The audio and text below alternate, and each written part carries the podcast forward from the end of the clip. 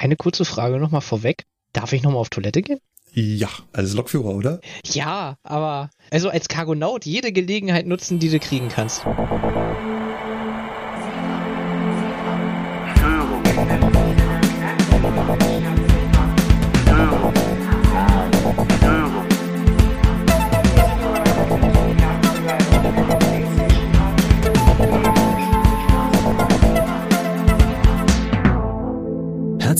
Willkommen beim Zugfunk-Podcast. Die Eisenbahn aus Sicht der Lokführer.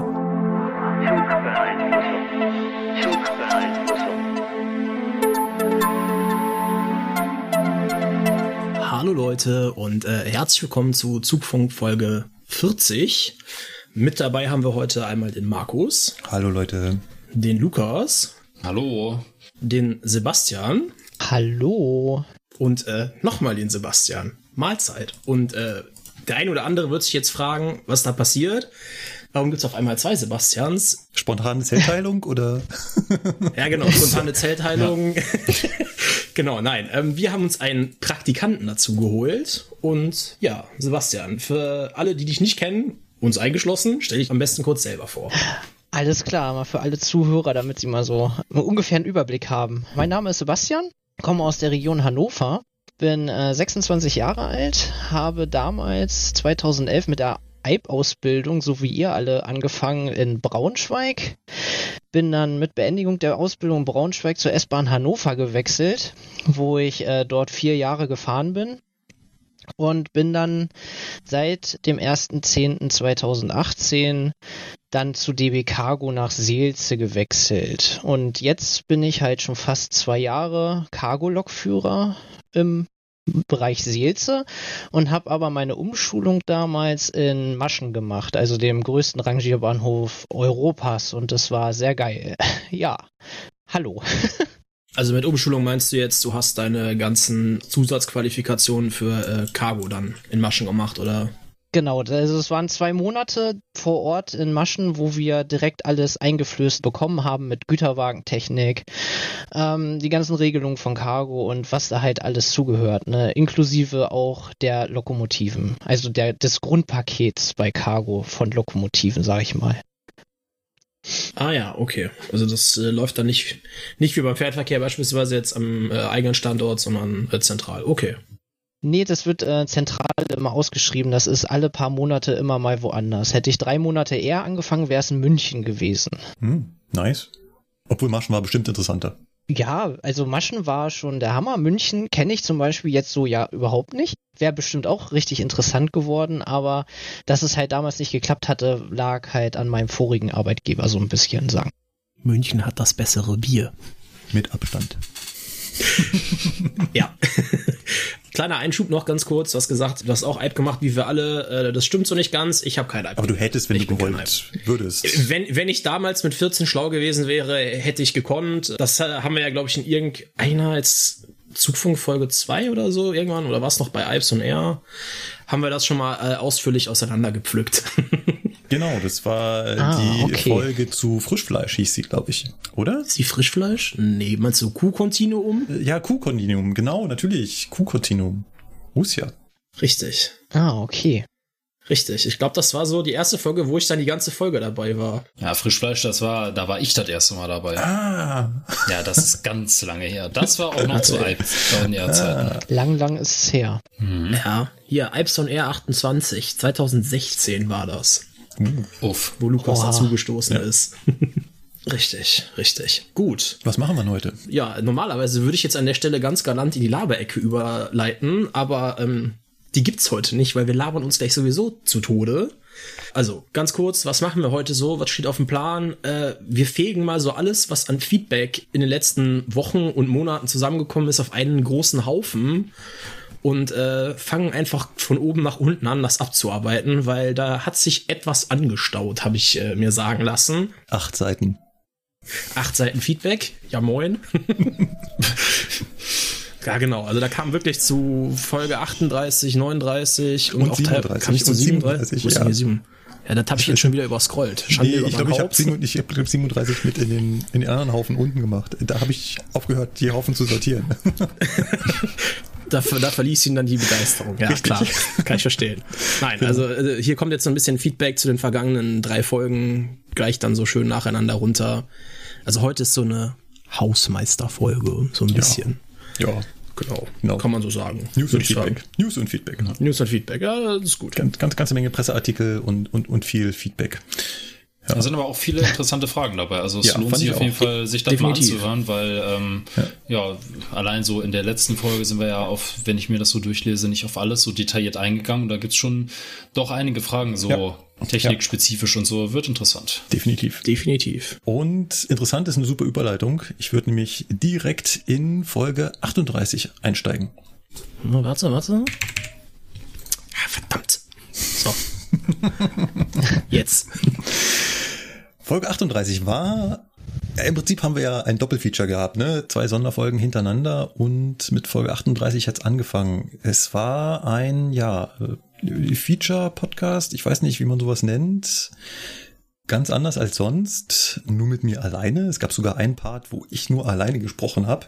Ihr wisst gar nicht, wie merkwürdig das war. Hm. Äh, die, die, den, den, den Anfang von Folge 38 Leitstelle S-Bahn ist ja so 20 Minuten Erklärung, wie ist das S-Bahn-Netz München zustande gekommen und wie ist es aufgebaut. Und ähm, diesen Part habe ich, glaube ich, dreimal aufgenommen. Ihr müsst doch mal versuchen, euch vor ein Mikrofon zu setzen und einen vorher so halbwegs ausgedachten Text einzusprechen. Allerdings ohne, dass es eingesprochen klingt, also ohne, dass es vorgelesen klingt, sondern halt so ganz normal. Geht nicht. Aber du hast ihn dir vorher aufgeschrieben, ne? Ich habe ihn mir aufgeschrieben. Also ah, okay. ich habe mich so richtig, wie, wie so YouTuber das machen, äh, vorher ein, ein, ein Konzept ausgedacht, wie ich das so aufbaue, habe mir die Texte hingeschrieben und habe das dann von oben nach unten. Und als ich das das erste Mal aufgenommen habe, klang ich wie so ein Erstklässler, dass er das erste Mal vor der Klasse steht und seine Klassenarbeit äh, vorspricht. Und beim dritten Mal hast du dann einen Teleprompter ausgeliehen oder was?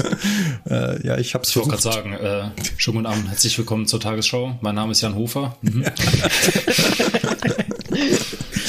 ja, ich ich habe versucht, das natürlicher klingen zu lassen. Allerdings, wenn ich das höre, klingt das immer noch total äh, ja, äh, angestrengt. Und ja, macht den Meister, halt, sage ich mal. Ja, mag mal mal gucken. Auf jeden Fall. Ähm, ich weiß nicht, wie gut das angekommen ist. Ich würde es gern auf jeden Fall irgendwann nochmal probieren. Dann habe ich auch schon mehr Erfahrung, wie das Ganze läuft, weil das war auch hinsichtlich der ganzen Organisation was Neues, denn ich habe das erste Mal eine offizielle Interviewanfrage gestellt an die S-Bahn München, um zu fragen, ob ich das da so machen darf. Ja, okay. Kannst ja nicht einfach da klingeln und sagen, hallo, ich bin der Markus, lasst euch mal hier rein. Ja, genau. Würde euch gerne mal ein paar Fragen stellen und das dann auch noch veröffentlichen. Ja, ja genau. Und ähm, das dauert alles. Es funktioniert auch nicht ganz ohne Vitamin B. Ja, okay. Das ist äh, hm. praktisch, wenn man äh, die Leute noch über drei Ecken kennt. Und ich kannte den Jan ja schon. Das heißt, ich habe irgendwie Kontakt zum Chef gekriegt und, und so weiter.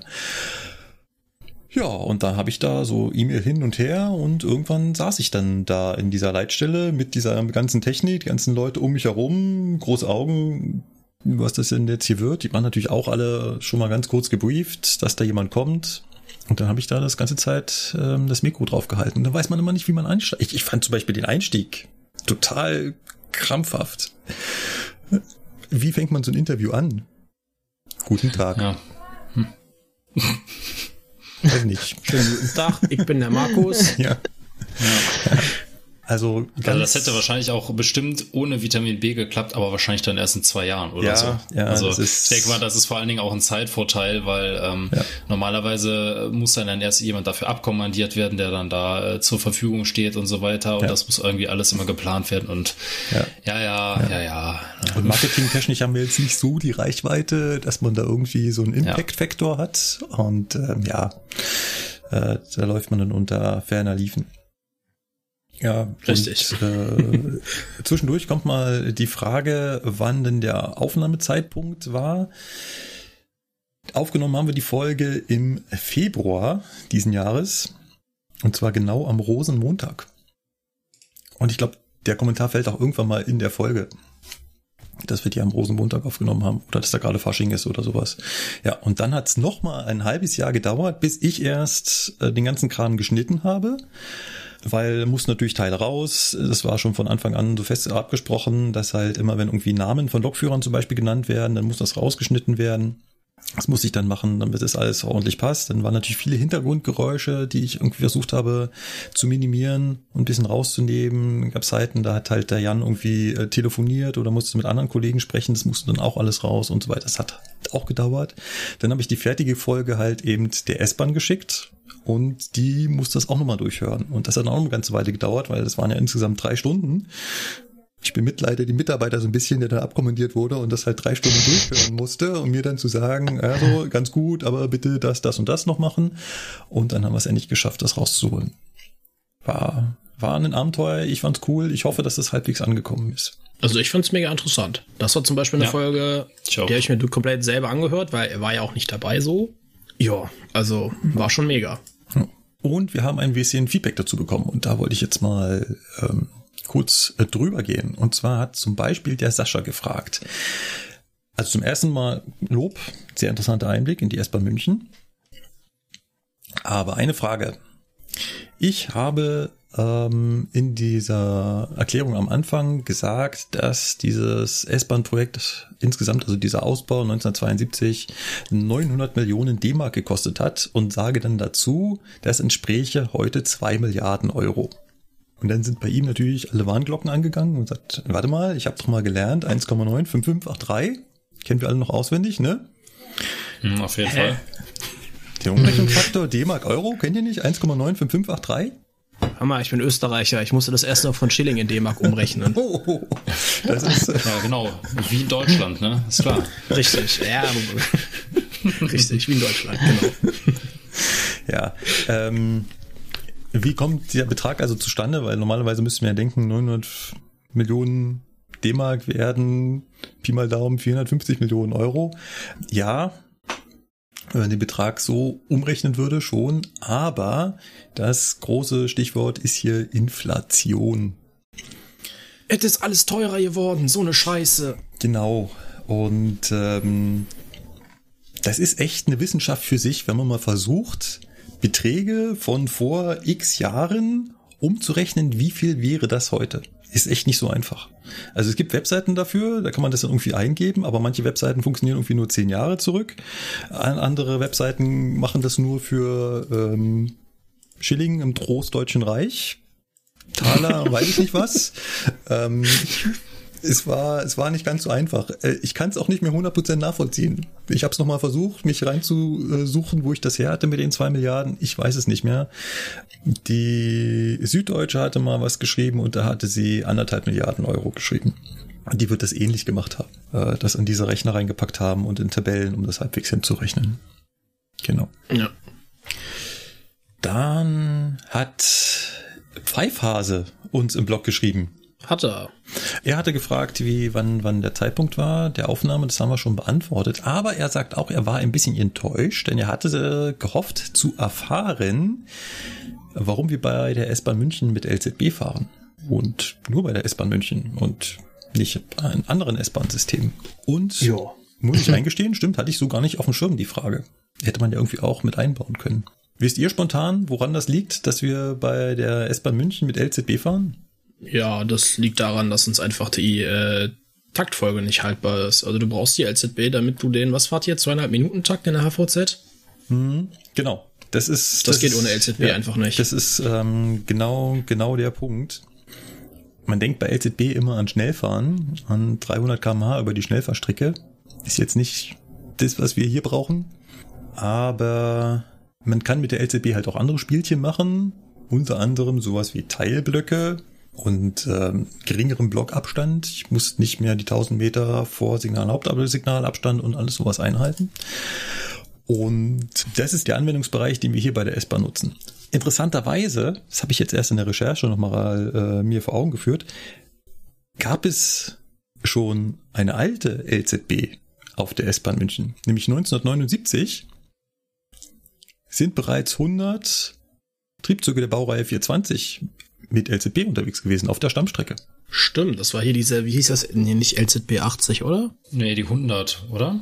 War nicht, oder war das LZB 100? Das war doch die diese komische Anzeige, die die auch auf der 103 drauf haben. Ja, ja genau, ja, mit, das stimmt, Lauf, das mit stimmt. Band, diese Bandanzeige ja. war die, das. Die haben sie damals nämlich auch ähm, recycelt.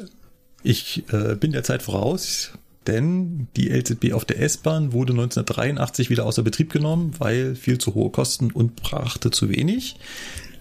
Die Fahrzeugtechnik hat man aus, den, aus der Baureihe 420 wieder ausgebaut und hat sie als Ersatzteile für die 103 verwendet. Genau. Das heißt, die LZB wurde dann wiederum wieder dann neu aufgebaut, sage ich jetzt mal, um dadurch dann die hohe Taktfrequenz zu ermöglichen genau. auf eurer Strecke. Genau. Ah, okay. Denn ähm, damals brachte man, zumindest laut Wikipedia, ich weiß nicht, wie, wie verifiziert die Zahlen hier sind, 24 Züge pro Stunde und Richtung durch den Tunnel.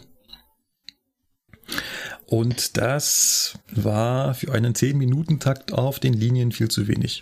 Dafür hätte man 30 Züge pro Stunde und Richtung gebraucht. Und 30 Züge pro Stunde und Richtung sind halt genau zwei Minuten Abstand, ne? Ja. Jo. Das war so die Vorstellung, die man eigentlich haben wollte. Und deswegen hat man dieses Projekt LZB nochmal begonnen. 1991 hat man angefangen, äh, sich zu überlegen, wie man das hinkriegt. Dann war natürlich die Idee, hey, wir haben doch da so topmoderne Systeme wie ETCS. Könnten wir da nicht ETCS verbauen?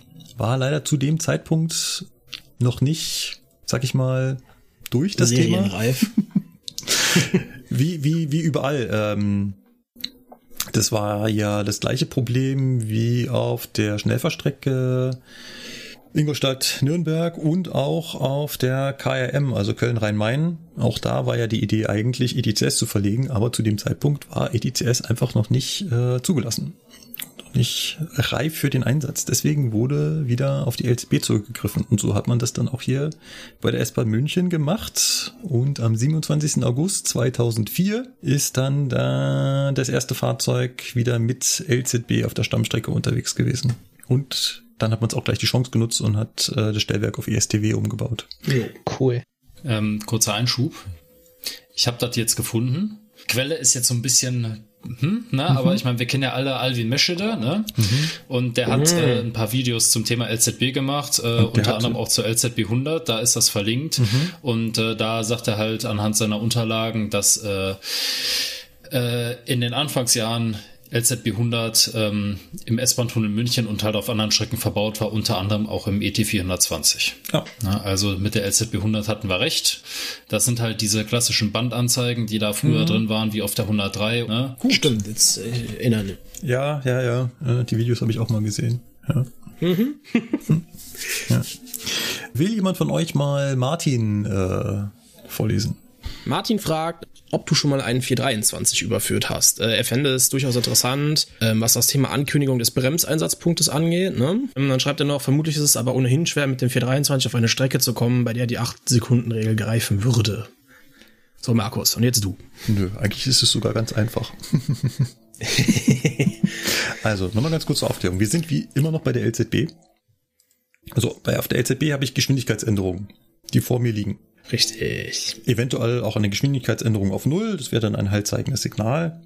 Und ähm, die werden in einer bestimmten Zeit vorher angekündigt, bevor die Bremskurve passiert. Also nicht bevor die Geschwindigkeitsbegrenzung gilt, sondern bevor die LCB anfängt, die Sollgeschwindigkeit langsam nach unten zu regeln. Dafür gibt es zwei Werte. Das unterscheidet sich, ob ich auf einer LZB CE-Strecke unterwegs bin, also die etwas neuere LZB, oder auf der alten LZB 72. Auf der LZB 72 waren es 1000 Meter. Das heißt, 1000 Meter vor dem Bremseinsatzpunkt hat das Fahrzeug gesagt, piep, Achtung. Ne? Also Achtung hat es nicht gesagt, es hat nur piep gesagt. Auf der neueren CE sagt es das 8 Sekunden, bevor das Fahrzeug den Bremseinsatzpunkt erreicht. Auch da sagt es nichts, auch da kommt nur die Schnarre. So. Jetzt hat man bei dem Bau der LCB für die S-Bahn München, die im Prinzip eine CE-Strecke ist, also genau CIRLG2, da so ein bisschen an den Reglern gedreht und hat der LCB beigebracht, du sag mal nicht acht Sekunden vorher Bescheid, sondern vier Sekunden vorher. Liegt einfach daran, dass man da die Blöcke viel näher zusammengeschoben hat und dementsprechend das viel effektiver nutzen kann, wenn man das nur vier Sekunden vorher ankündigt. Wer später bremst, ist länger schnell. Richtig. So. Und jetzt ist eine Frage, wie ist denn das jetzt, wenn ich mir zum S-Bahn-Fahrzeug auf einer richtigen LZB fahre? Wie verhält sich das S-Bahn-Fahrzeug denn jetzt? So wie auf der richtigen LZB oder so wie auf der S-Bahn-LZB? Und meint halt, dass es bestimmt besonders schwer ist, auf so eine richtige LZB zu fahren. Und meine Antwort habe ich auch im Blog schon geschrieben. die S-Bahn-Fahrzeuge fahren regelmäßig über die richtige LZB, nämlich über die Strecke von Petershausen nach München. Das ist die Strecke, die von Ingolstadt kommt und zwischen Petershausen und München liegt dort LZBCE. Und es kommt ganz oft vor, dass Züge von Petershausen leer zum Werk geführt werden. Und dann fahren die einfach natürlich nicht die S-Bahn-Strecke lang, wo sie den anderen S-Bahnen im Weg sind, sondern fahren halt über diese Schnellfahrstrecke. Was nicht wirklich eine Schnellfahrstrecke ist, sondern nur eine Ausbaustrecke. Aber liegt halt eine klassische LZB. Und ich habe einen S-Bahn-Lokführer gefragt und er sagt, acht Sekunden. Ja. Es würde mich jetzt auch wundern, wenn sie die LZB-Technik äh, an, am Fahrzeug ja. quasi ändern. Genau. Also macht ja keinen Sinn. Nee. Also ich denke mal, die Fahrzeuge, die LZB-Rechner, wenn es denn dieselbe Technik ist, also LZB, ne, ja 8016, so vom, vom Grundkonstrukt her, dann werden sich alle Fahrzeuge gleich verhalten. Also ich denke mal, wenn du mit der 101 über die S-Bahn-Stammstrecke fahren würdest, dann würde der Bremseinsatzpunkt da auch vier Sekunden vorher erst angekündigt werden. Also ich das unterscheidet sich nicht am Fahrzeug, sondern das ist äh, streckenspezifisch. Ja, ich würde es gerne mal mit dem 403 ausprobieren.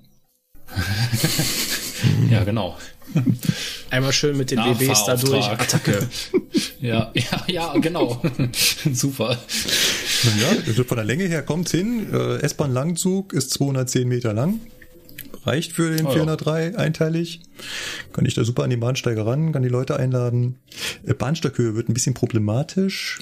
Ja. Mhm. Ja, muss halt einen Schritt nach unten Die Frage, machen. kriegst du dann im S-Bahn-Tunnel auch 1500 Ampere freigegeben? Hm. Natürlich auch schön. Ich sag ja, das müssen wir noch ausprobieren. Ja. ja, auf jeden Fall. Ähm, wie das mit den 1000 Metern ist, das kann ich wirklich nicht sagen, weil wir haben hier keine Altbau-LZB mehr. Da müsste man wirklich Leute fragen, die den 423 schon mal überführt haben und das habe ich tatsächlich nicht. Äh, ich bin im Rahmen meiner EIB-Ausbildung mal bei einer 423-Überführung dabei gewesen. Ich weiß gar nicht, ob ich das erzählen darf. Das lief so ein bisschen unter der Hand.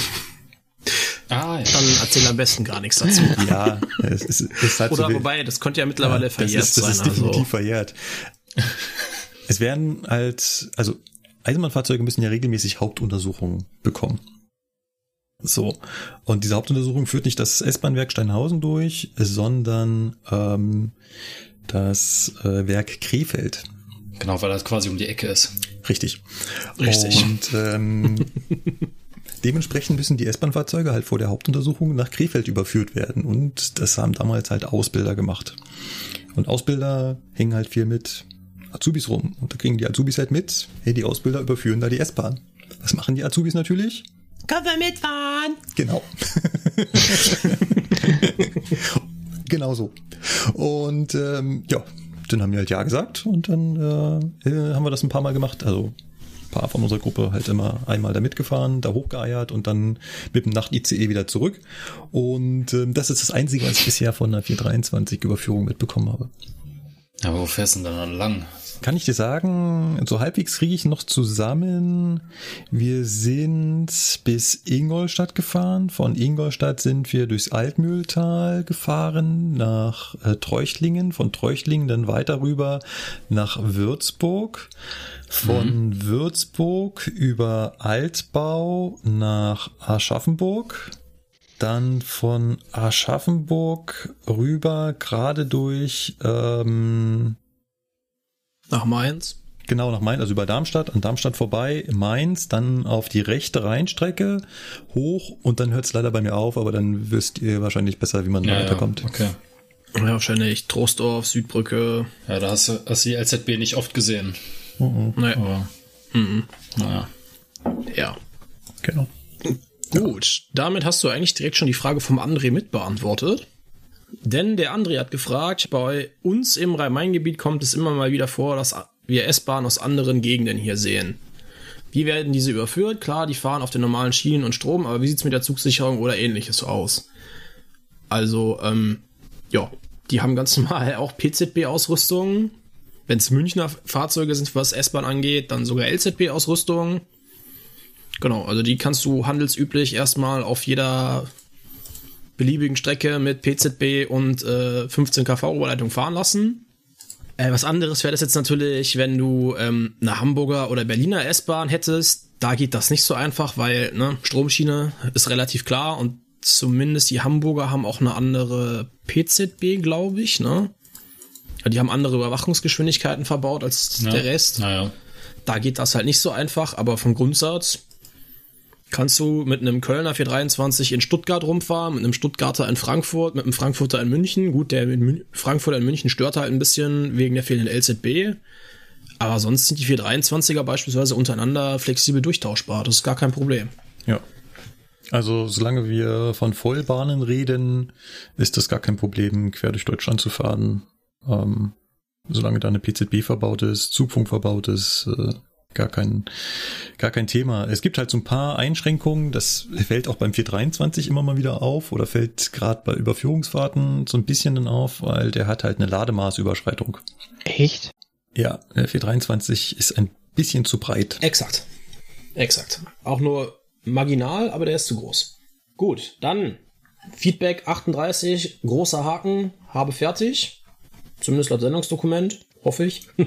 Ich würde sagen, wir unterbrechen den Feedback-Block einen Moment mit unserer kleinen Presseecke. Wir haben ein paar Presseartikel gesammelt. Und anfangen würde ich wollen mit einem Presseartikel, der gar kein Presseartikel ist, weil ich keinen Presseartikel dazu rausgesucht habe. Äh, es wird ein neuer ICE angekündigt. Hey. Du meinst, die jetzt bestellt wurden, ne? Ja. Zu jetzt. 20, oh Gott, irgendwas, schlag mich tot. Ja. 23, glaube ich, ne? Wie viele sollen das sein? 30 plus X. Ja, ich glaube, ja, 30 gibt, so?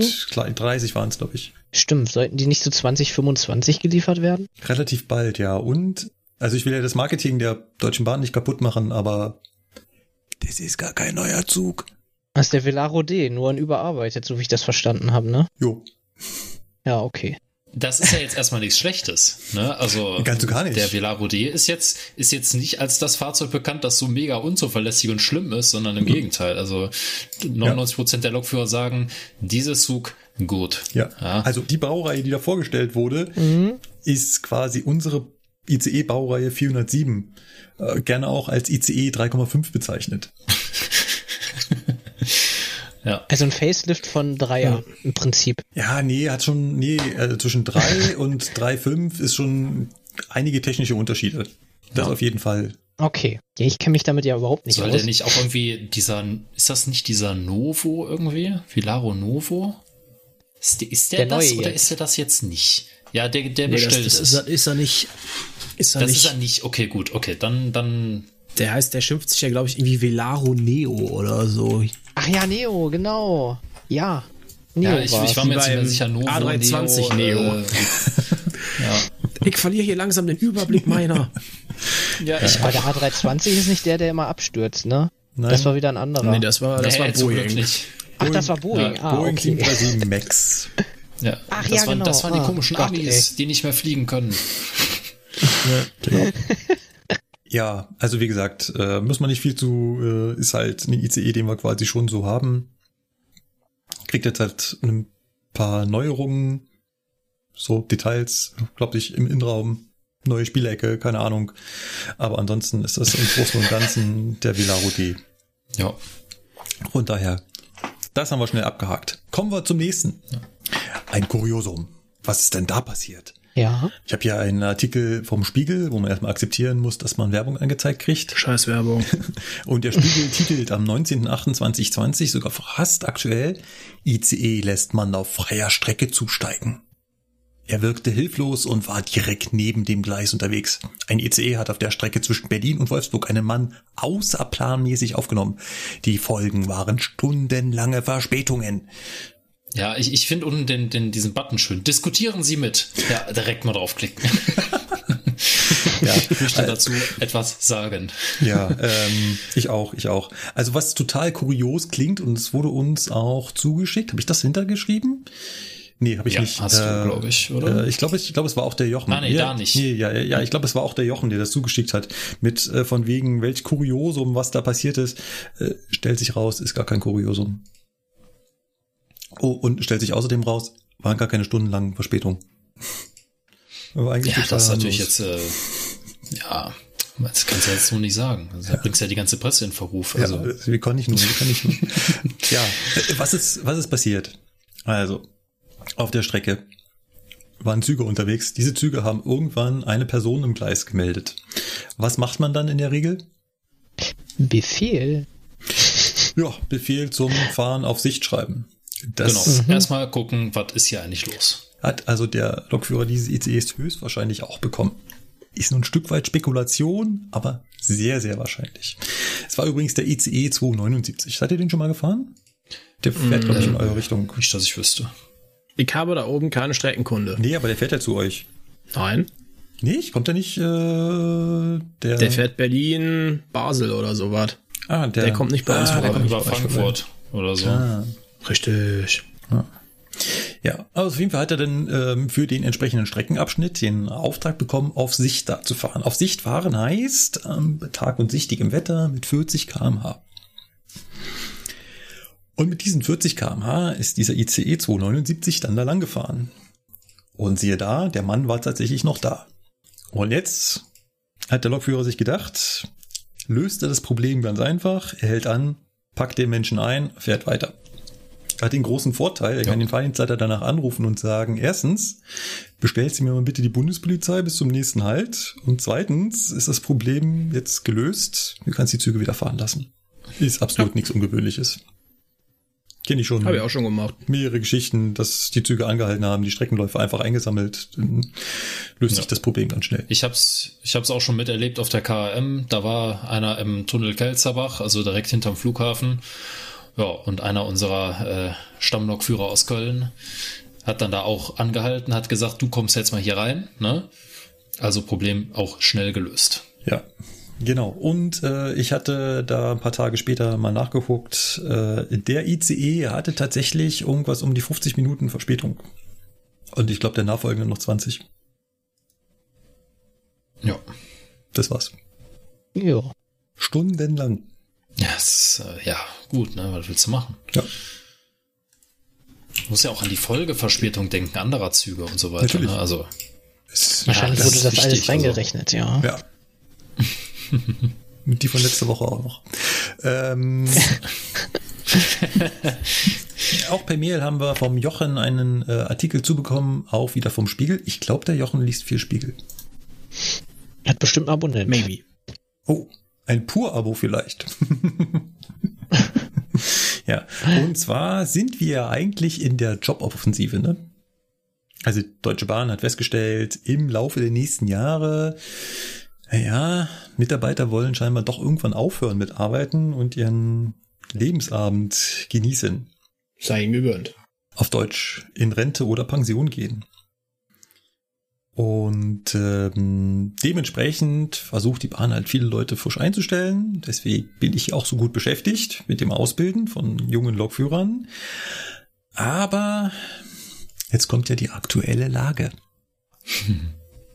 Und da äh, wittert der Spiegel in seinem Artikel vom 19.08.2020 von wegen Joboffensive bei der Bahn. Die Deutsche Bahn braucht in den kommenden Jahren mindestens 100.000 neue Mitarbeiter. Doch Zahlen, die dem Spiegel vorliegen, deuten darauf hin, dass die große Einstellungswelle schneller verebbt als angekündigt.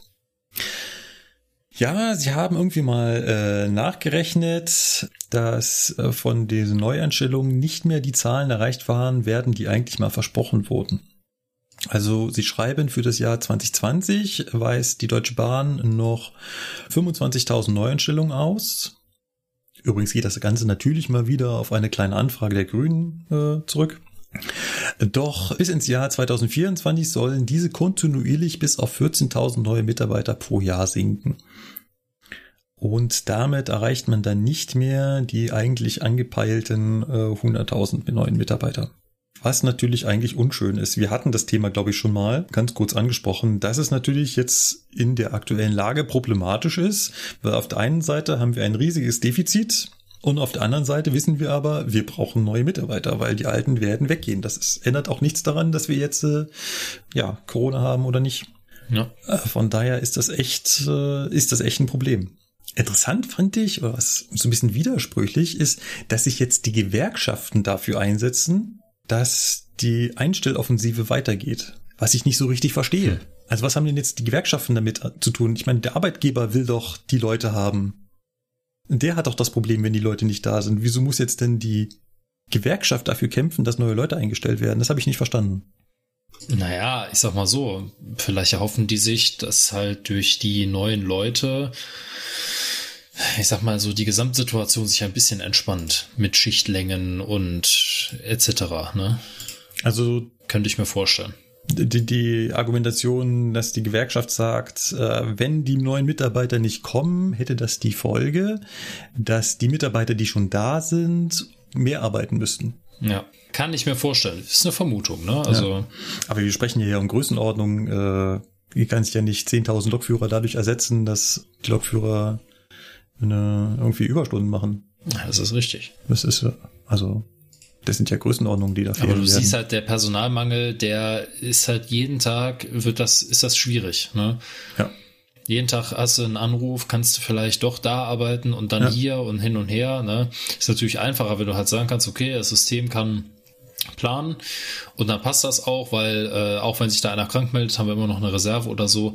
Das mit der Reserve ist mittlerweile, also bei uns in Köln, ne? ich kann jetzt so für Köln sprechen, äh, das ist schwierig. Ja? Also und schwierig ist da schon nett ausgedrückt. Nett ausgedrückt, ja.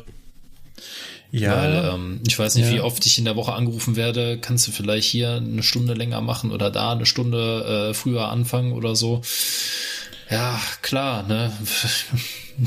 klar geht das alles, ne? Aber ähm, willst ja dann auch nicht sagen, nö, mache ich nicht oder so. Äh, ich meine, du hast halt eine maximale Wochenarbeitszeit von 60 Stunden, danach ist halt eh Feierabend, ne? Aber sag mal, ich denke mal halt auch irgendwo, okay, das wird alles bezahlt. ist jetzt nicht so, als kämpfst du dahin und äh, kriegst das nicht bezahlt. Also von das daher ist schon in Ordnung, ist okay. Ja. Also. Äh, Frage an unseren Praktikanten. Ähm, wie ist die Situation so bei Cargo? Hast du das Gefühl, dass du da oft äh, äh, zu Zusatzdiensten gerufen wirst oder? Mm, da ich allgemein sehr viel arbeite, merke ich davon jetzt nicht viel, dass ich irgendwie noch extra kommen muss. du meinst, so. du bist also eh schon an der 60-Stunden-Marke? oh, die letzten zwei Wochen, die waren echt hart. Da habe ich äh, fünf Tage hintereinander, Wochenende frei und dann jetzt halt sechs Tage bis gestern gemacht und jetzt habe ich halt heute frei und dann drei Wochen Urlaub. Ähm, also erstmal willkommen ja. im Urlaub und äh, Danke. Wie, wie, wie ist die durchschnittliche wie ist die durchschnittliche Schichtlänge so bei euch? Also geht es da eher so um die sechs bis acht Stunden oder elf bis zwölf Stunden?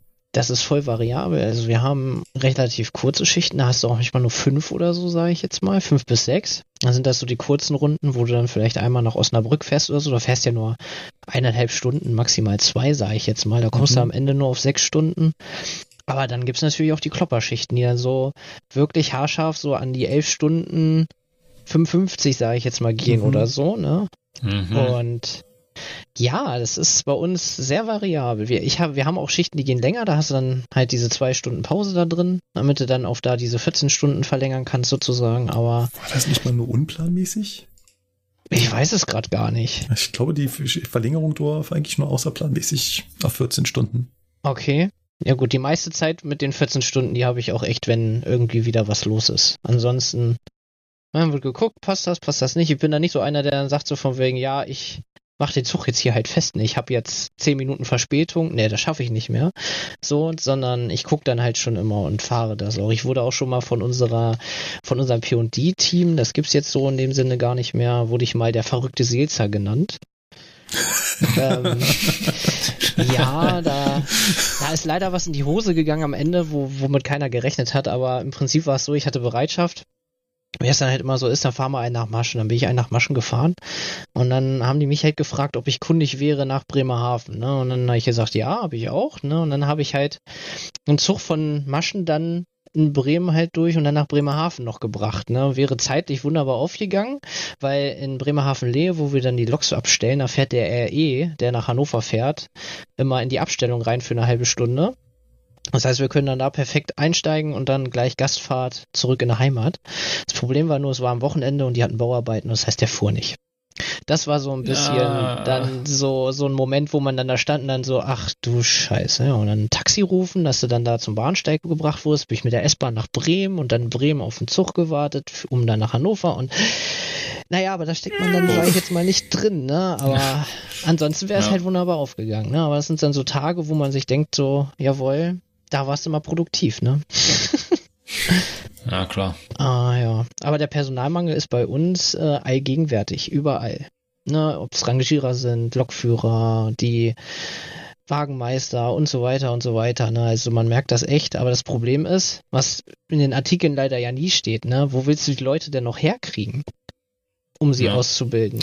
Also ich, ich bin total überrascht, dass wir bei uns im Betriebsbahnhof jetzt gerade drei oder vier neue Rangierer eingestellt haben. Wo ich mich gefragt habe, okay, wer macht denn heutzutage noch freiwillig den Job des Rangierers? der wird ja jetzt auch nicht gerade so toll bezahlt, dass du sagst so, okay, ist zwar eine scheiß Arbeit, aber wird gut bezahlt. Nein, das ist eine scheiß Arbeit und wird auch noch schlecht bezahlt. Mhm. Also, also nicht LRF. Wer macht das? das? Ne? Nee, nicht LRF, wirklich ein reiner okay. Rangierer, kein Lokrangierführer, ein reiner Rangierer und Zugvorbereiter. Ne? Also eigentlich Ach, Rangierbegleiter, also, sowas. Äh, ah, okay. Ja, sozusagen. Ne? Ja. Hm. Tja. Ja. Ja, aber den, den, den Satz finde ich schon, äh, fand ich schon ganz gut gerade. Ähm, der Personalmangel begleitet uns täglich. Ja. Ja. Dann wurden wir auf einen Fernsehbeitrag hingewiesen. Auf Twitter von äh, mhm. Leute, sucht euch doch mal bitte Twitter-Namen aus, die man vorlesen kann. Phenenatum. Phenatum? Phenenatum? Es ist bestimmt Latein Egal. oder so. Egal, ja. Mach den Wendler. Egal. oh nein, bitte nicht. Oh. Das werde ich den ganzen Tag nicht mehr los. Oh, scheiße. Ähm, der Beitrag ist vom NDR und heißt Mobil oder Marode. Und da hören wir mal rein.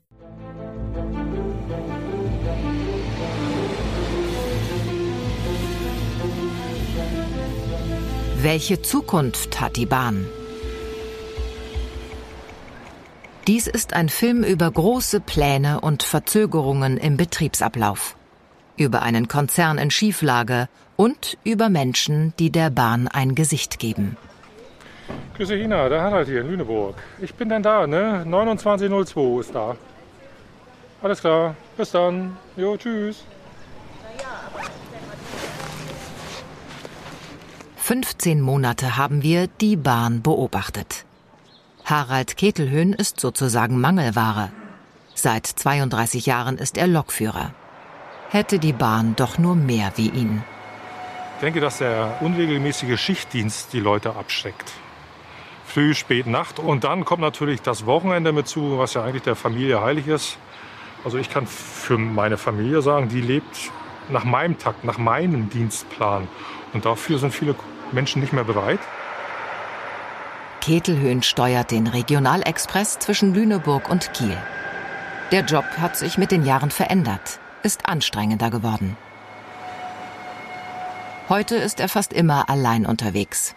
Grundsätzlich fährt nur auf jedem fünften Zug ein Schaffner mit.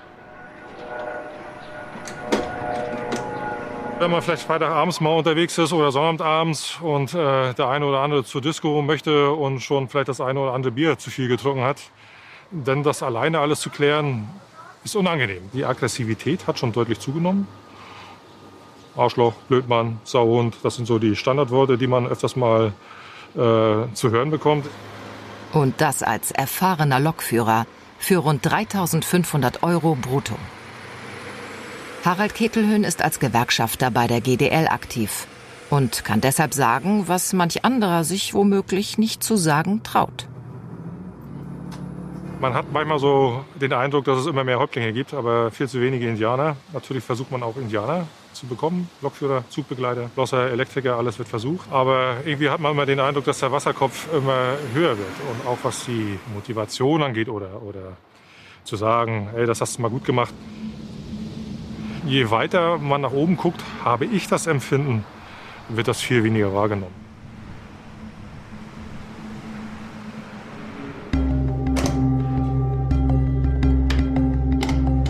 Er ist so etwas wie ein Hoffnungsträger für die Bahn. Markus Flasswinkel will Lokführer werden. Hier werde ich ins Gegengleis geleitet. Das sind immer so Kleinigkeiten, die zwischendurch mal auftauchen. Im Nebenraum beäugen die Mitschüler und Ausbilder, wie sich Markus im Lok-Simulator schlägt.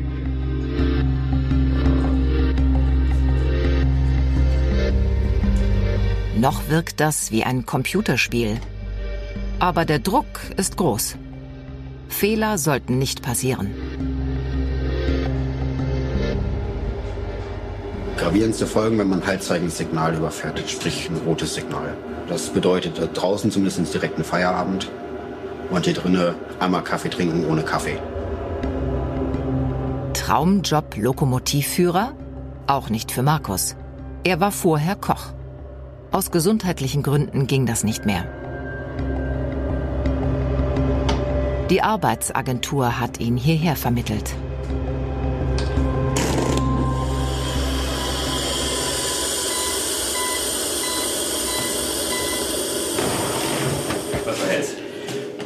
Fahrzeug auf dem Bahnübergang.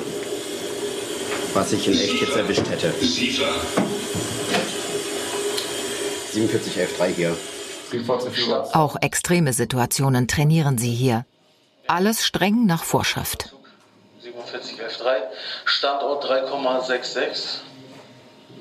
Äh, Gleis 1 im Bahnhof Povelsberg. Ja. So, dann machen wir den Befehl gültig mit der Simulator-Uhrzeit 13.29 Uhr. 13.29 Uhr. Alles klar. Danke. Bei mir ist alles in Ordnung.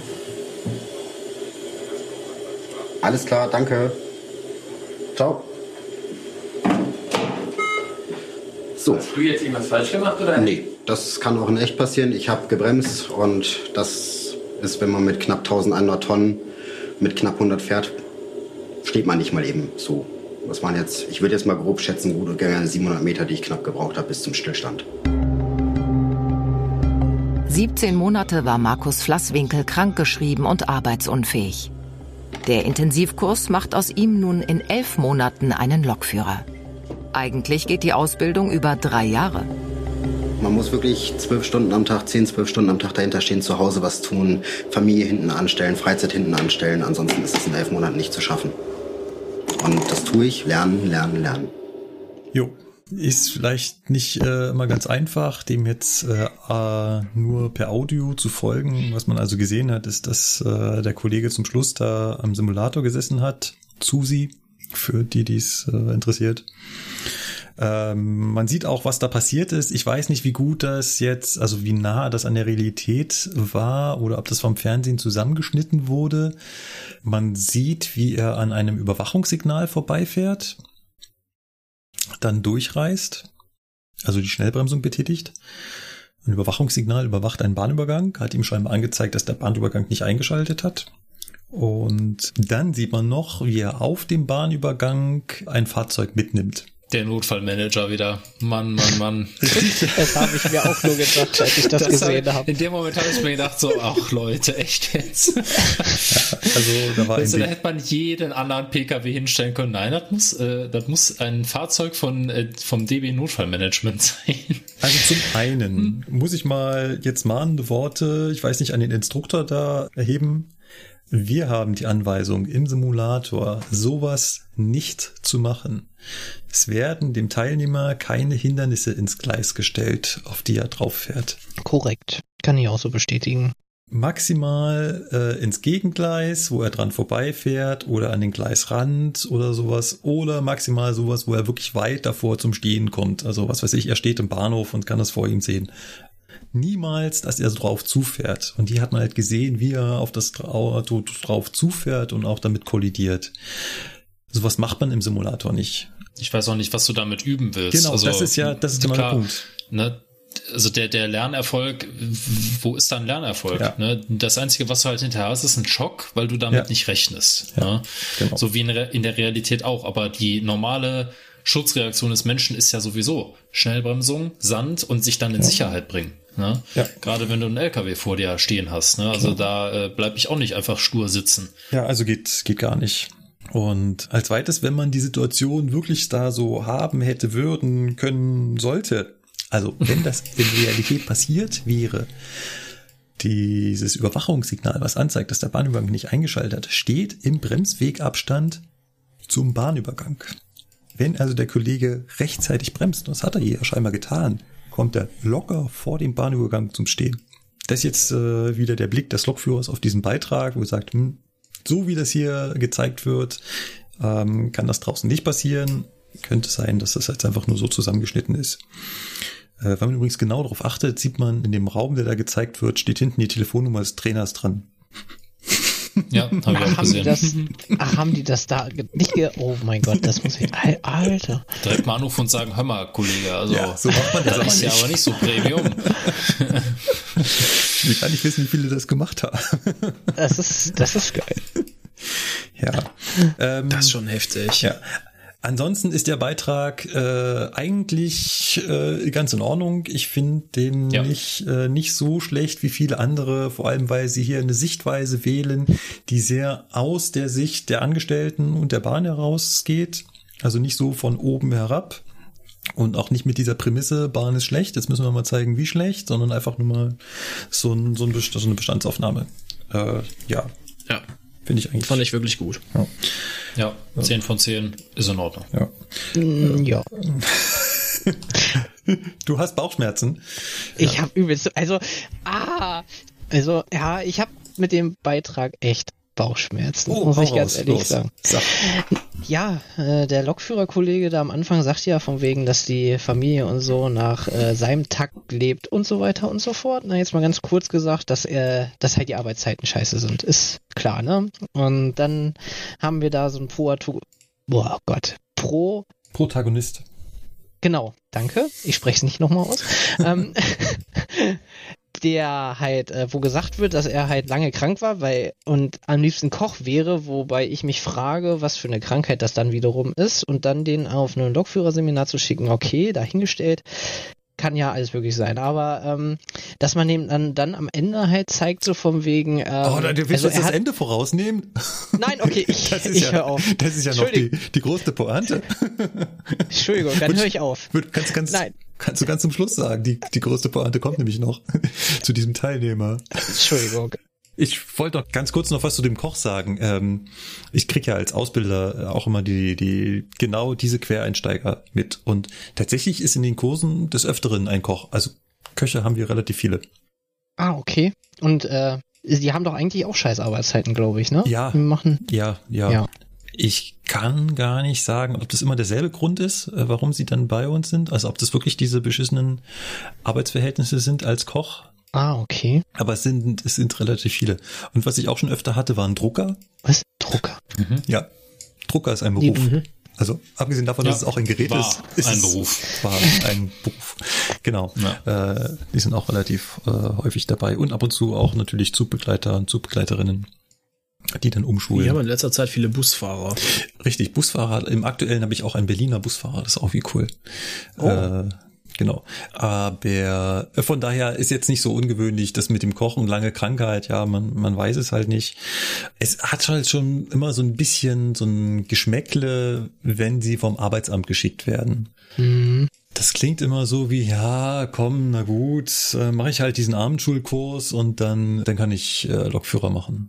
Abendschulkurs, ja klar. Ja, und meistens ziehen es die dann nicht durch, ne? Also, Ja, also entweder, also mit dieser Einstellung fliegst du natürlich relativ schnell auf die Nase. Mit diesem, mit dieser Einstellung, das ist ja im Prinzip nur ein Abendschulkurs, am nehme ich halt dran teil, bin da ein bisschen da, krieg, äh, ja, für das bisschen darum hocken sogar relativ gut Geld. Und ja, danach bin ich halt auch Führer. So. Das funktioniert halt so nicht. Und es lässt hier der, der Protagonist ja auch äh, anmerken, dass er viel lernen muss.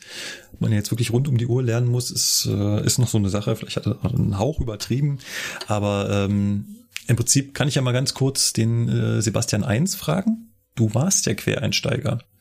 Und du hast es ja an, an Mhm. der eigenen Haut gespürt. Also zum einen, du hast keine elf Monate gemacht, oder? Äh, nee, es waren, ich glaube, neun. Ja. September bis Mai. Wenn ich jetzt gut im Kopf rechnen wäre. Sind vier plus fünf. Und äh, sind neun. Ja, wenn ihr jetzt noch den Monat mitzählt, halt zehn. Ja. Ja, also eigentlich ist elf schon äh, relativ viel. Äh, die Regel Ja. ist eigentlich, ist eigentlich kürzer und ja, es ist eine Herausforderung, die, die aber auch machbar ist. Ja. Ja, und äh, Sebastian 2, jetzt hau die Pointe raus. Ähm, ja, kriege ich da jetzt noch den Anschluss irgendwie? Naja, auf jeden Fall wird das halt am Anfang so betont, dass die Arbeitszeiten doof sind, dass die Familien darunter leiden. Und am Ende sieht man dann halt den, denjenigen, der gerade die Ausbildung gemacht hat, und ich glaube, der Zeitraum war 1,5 Jahre, wo das alles aufgenommen wurde oder so, von der ähm, Dokumentation, dass er dann halt am Ende zu einem privaten Anbieter, ähm, Anbieter, ja, Anbieter, Verkehrsunternehmen halt gewechselt ist und dann dort gleich den Ausbilder spielt. Und da habe ich sehr viele, ähm, er betont auch halt in einem Interview, dass er das halt gemacht hat wegen der Arbeitszeiten, damit er am Wochenende zu Hause ist und halt nur seine Bürozeiten sozusagen hat. Äh, sich dann da hinzustellen mit einer ähm, Fliegersonnenbrille ist das, glaube ich, also so eine Pilotenbrille und so und dann, ah, den Leuten, man ist Quereinsteiger, man hat keine Berufserfahrung und dann gleich Ausbilder zu machen. Das sind so Sachen, wo ich mir so denke, Nein, kann es nicht bringen. Also zwei Jahre sollte man, sage ich jetzt mal, mindestens irgendwie mal Praxis gemacht haben, Züge gefahren haben, was draußen abgeht und so. Und es gibt da so ein paar Sachen da, was er da halt so abzieht, da muss ich echt drüber schmunzeln und so von seiner Art, wie er da dem einen da was beibringen will. Und da denke ich mir dann halt so, okay, nein, aber ja, bitte, wenn du das so machen willst und ach, ich habe da richtig Bauchschmerzen. Also muss ich ganz ehrlich sagen, dass man das dann so am Ende so auflöst, das finde ich nicht toll. Macht diese Person nicht so sympathisch, sage ich jetzt mal. Ich äh, kann das da absolut nachvollziehen. Also zum einen ist direkt nach der Ausbildung, die auch ja nur ein Quereinstieg ist. Das heißt, es ist im Anführungszeichen eine Schnellausbildung und nicht die dreijährige äh, Ausbildung zum Eisenbahner im Betriebsdienst danach gleich den Ausbilder zu machen, das ist schon mutig. Ich weiß nicht, ähm, den Simulator, den Sie gezeigt haben, also da, wo er in Ausbildung war, ob das nicht auch schon so eine private Schule war. Ähm, Tja, das ist eine das, gute Frage. Das äh, muss nicht unbedingt äh, bei der Bahn gewesen sein. Es wird nämlich nicht auch, auch nicht erwähnt, wo das ist. Also, wenn du den Namen von dem Ausbilder bei EFI eingibst, du findest ihn nicht. Ja, oh, du hast schon gestalkt. Jawohl. Eventuell war das einer meiner ersten Amtshandlungen. ja, äh, also ich, ich, hatte auch so das Gefühl, dass es so eine private Lokfahrschule ist und ähm, dass er denn da gleich einen Ausbilder macht. Ja, äh, da bin ich ganz beim Sebastian. Das äh, halte ich auch nicht für gut. Ich meine, ich bin ja selbst in der Position, dass ich als äh, Lokführer, der jetzt auch noch nicht so lange Lokführer ist, ne? Ich, habe 2013 habe ich ausgelernt. Und ähm, jetzt ist 2000, nee, 2018 habe ich die Vollzeit-Ausbildungsstelle beim Fernverkehr angenommen. Und dann bin ich noch nicht mal Fernverkehr gefahren. Muss das also mir jetzt alles Stück für Stück arbeiten. Und das ist schon immer so ein, so ein Manko, den ich mitnehme. Und jetzt macht er das klar gleich nach. Das, nee oh, das geht nicht, das geht nicht. Und dann natürlich noch die Art, wie Sebastian schon sagt, mit der Fliegerbrille und so auf cool machen und äh, ist natürlich das nächste. Und dann Ausbilder machen, nur wegen der Arbeitszeiten, finde ich, finde ich auch doof. Ich finde, bei der Ausbildung muss man auch irgendwie so ein bisschen, ja, Spaß an der Freude mitbringen. Und Herzensblut, würde ich ja. jetzt sagen, auch mit reinstecken. Auf jeden Fall. Ja. Gut. Äh, ja, das zu dem Beitrag. Beitrag an sich eigentlich ganz gut. Äh, wir als Eisenbahner haben da halt dahingehend da so ein bisschen Bauchschmerzen, was jetzt diesen einzelnen Kandidaten angeht. Bauchschmerzen ist eine super Überleitung. Ich habe auch ganz tolle Bauchschmerzen bekommen. Was kommt jetzt? Ah. Wir kennen doch alle unseren Kollegen von der Bahnblockstelle. Ja. Das ist eine Internetseite, die sich hauptsächlich, also die hat sich eigentlich nur, also die hat sich auf Bahn-News spezialisiert und schreibt halt, was es da so gibt. Ich habe die auch auf Twitter abonniert, also, also unser Zugfunk-Account hat die auf Twitter abonniert und ähm, kriegt das ab und zu mal mit. Eigentlich gar nicht so schlecht. Äh, wir waren sogar schon mal im Interview bei dem. Also er hat ein Interview mit uns gemacht. Gibt auch einen Artikel dazu.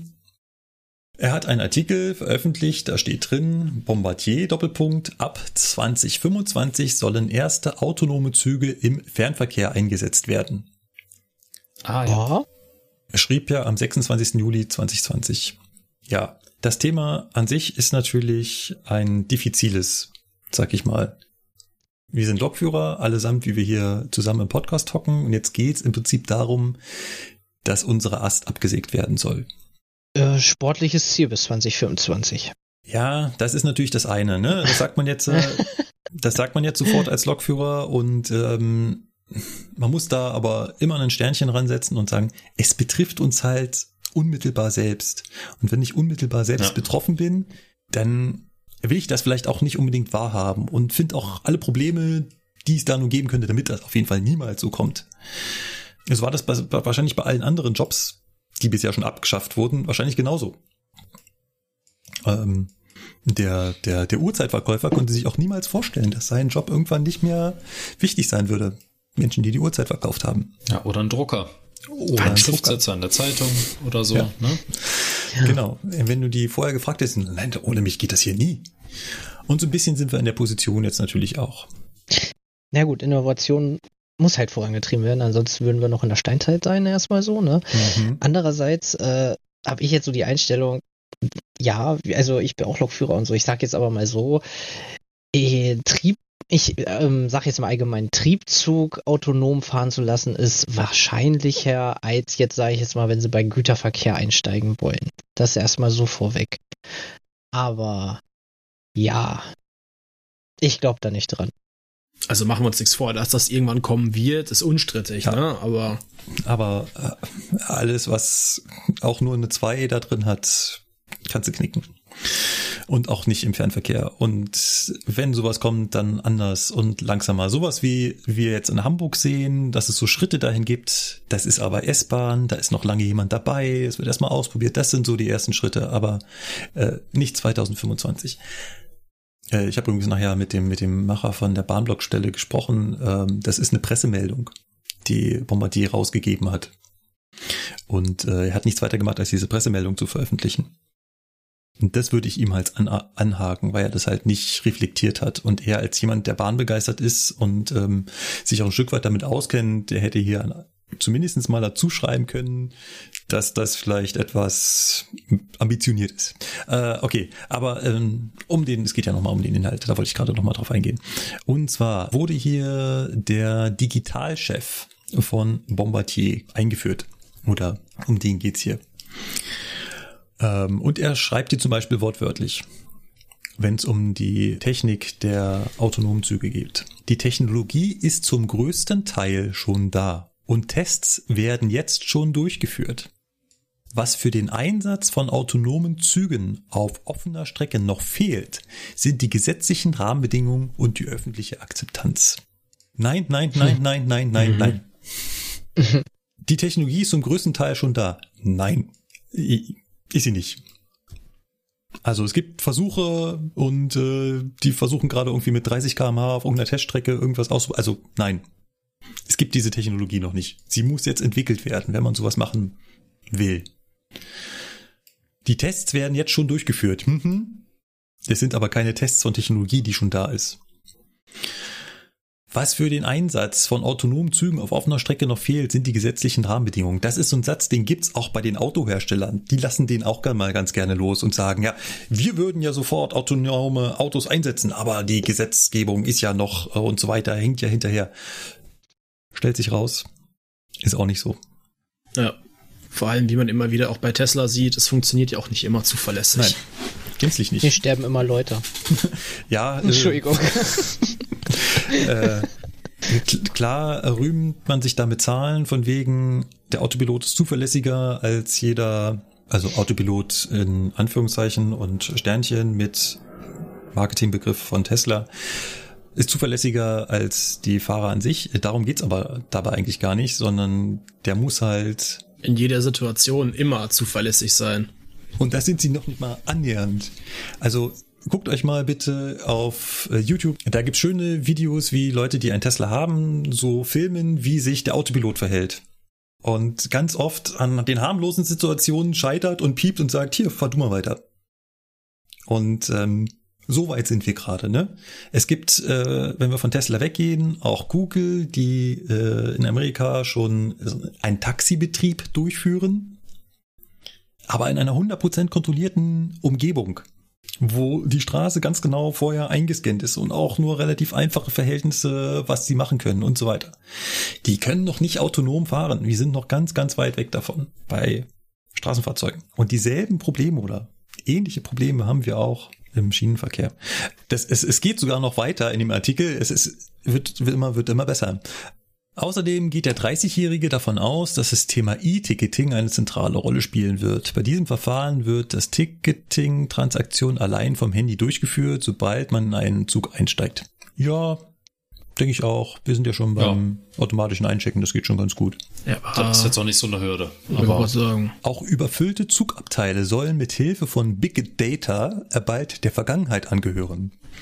Oral zufolge, also Oral heißt dieser Digitalchef, Oral zufolge zeigen bereits heute Apps oder Monitore am Gleis in Echtzeit an, in welchen Wagen es noch freie Plätze gibt. Sind das nicht alles Versuchsobjekte im Moment mit diesen komischen ähm, wo das, wo diese Leuchtpunkte in den Blindenstreifen eingearbeitet sind, war das nicht so? Uh, ja, das ist nochmal was anderes. Ist, ja.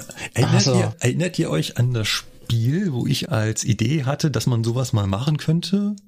Und ähm, wir dann darauf auch als Feedback bekommen haben, wo sowas angeblich schon geht und sich rausstellte, nee, ist auch nur äh, Hochrechnung. Als Hochrechnung machen wir das schon. Also hier, wenn du auf bahn.de einen Zug buchst, dann wird dir angezeigt, wie voll der gerade ist. Ja. Zumindest nach einer beliebigen Wahrscheinlichkeit. Also ja. nicht beliebig, ne? Aber. Ja, also das ist ja diese Auslastungsanzeige auch so ein bisschen. Genau. Aber genau. die ja. kennt die Auslastung an sich nicht. Die ist einfach nur hochgerechnet.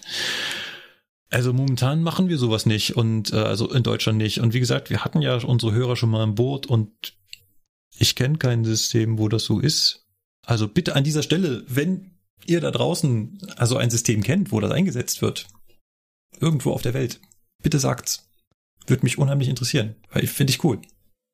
Aber so wie das der Bombardier Digitalchef hier darstellt, kenne ich das nicht. Da steht hier auch, in der nahen Zukunft, sagt er, wird die App sogar akkurat vorhersagen können, wie voll ein Wagen in einer Stunde oder in 24 Stunden sein wird. Mhm. Mhm. Oh. Hochrechnung. Ja. Die Daten für die Prognosen sollen dann auf automatischen Fahrgastzählern oder Auswertung von Überwachungskameras, Wi-Fi-Hotspots, Wetterdaten und anstehender Großevents basieren. Ja. Mhm. Mega. Soll er mal machen. Gibt's aber wie gesagt noch nicht. Aber jetzt kommt noch das, dieser geile Satz zum Schluss. Es ist so geil. Also außerdem will Bombardier einige seiner Züge künftig mit 4G-Technologie ausstatten. Mhm. Sollte man ihm mal stecken, dass wir schon bei 5G sind? Aber nur im ja, steht. Also. Ja, ja, aber. Also alle Welt ja. redet von 5G und Bombardier überlegt, einige seiner Züge mit 4G auszustatten. Aber die Züge benutzen ja das ähm, öffentliche digitale Netz, sage ich jetzt mal, ne, um dann den Kunden das WLAN zur Verfügung stellen, zu, zur Verfügung zu stellen. So. Ja, und es würde unheimlich ja. viel Sinn machen, wenn das 5G wäre, weil es wäre. Also ich kann doch nicht mehr mit 4G werben, das geht nicht. Das ist eine Pressemeldung, Werbung. Der schreibt also, 4G rein. Zwischen Hannover und äh, Hamburg beim Telefonieren habe ich 15 Funklöcher. Ja. Ja. Und die werden mit 5G auch noch da sein, aber ähm, ja. Ja, das ändert nichts daran, aber ich, also das ist alles kurios, ja. Aber was mich halt wirklich daran geärgert hat, äh, vielleicht kann man das nochmal zum Schluss so zusammenfassen, dass hier jemand, der eigentlich Ahnung von Eisenbahn hat, so einen Artikel veröffentlicht, der eindeutig wirklich nur an den Haaren herbeigezogen ist, für irgendeiner sich profilieren wollte und sagen, hey, schaut mal, was wir vielleicht Cooles können. Und nicht irgendwie noch dazu schreibt, so. ähm, die hier erwähnten Ziele erscheinen hinsichtlich der aktuellen Situation unrealistisch. Also was ich vor allen Dingen irgendwie bedenklich finde, ist äh, die Seriosität von Bombardier an der Stelle. Ja. Ich mir denke, Bombardier ist auch in der Öffentlichkeit mittlerweile nicht als sehr zuverlässiger Fahrzeuglieferant bekannt. Ja.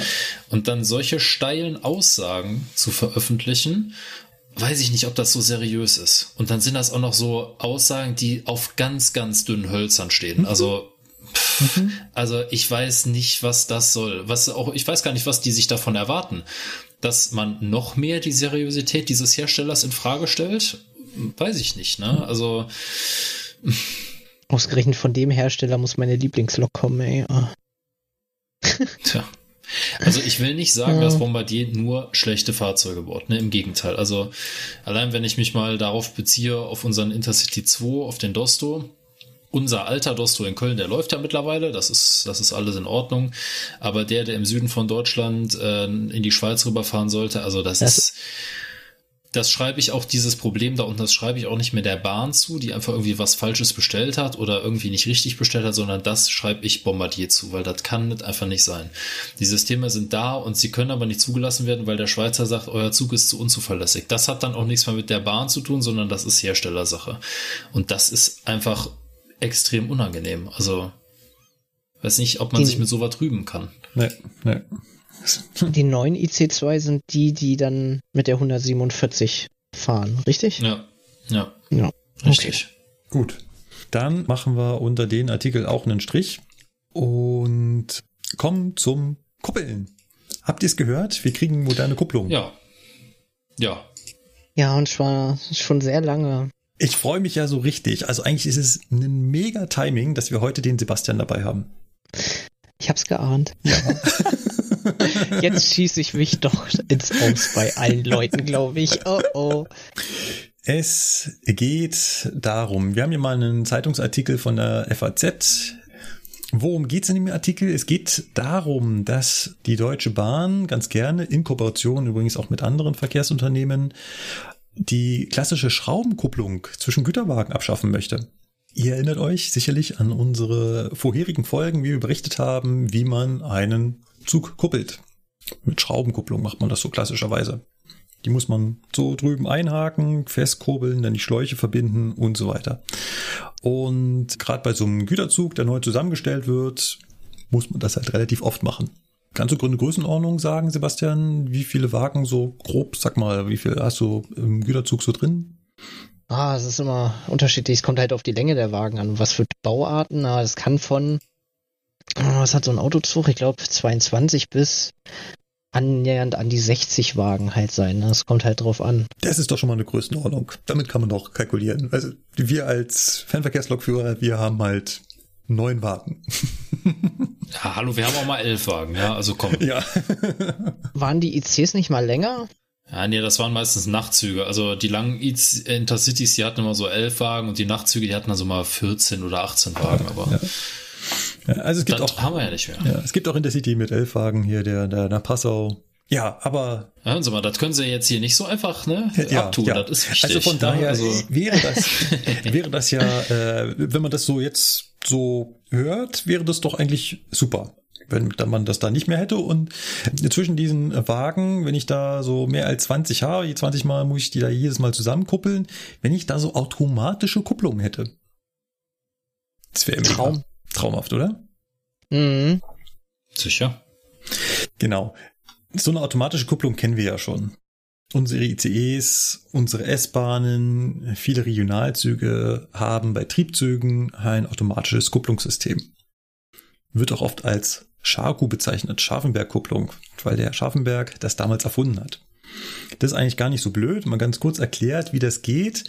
So eine Scharfenberg-Kupplung besteht im Inneren im Prinzip aus, ähm, ja, aus einer Scheibe. Und an dieser Scheibe hat man auf der einen Seite eine Einkerbung und auf der anderen Seite der Scheibe ist eine Öse. So.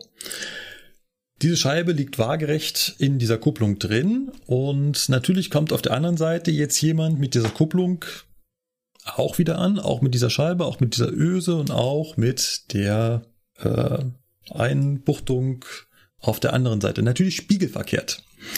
Das bedeutet, die Öse trifft jetzt auf die Einbuchtung und auf der anderen Seite trifft die Öse auch auf die Einbuchtung.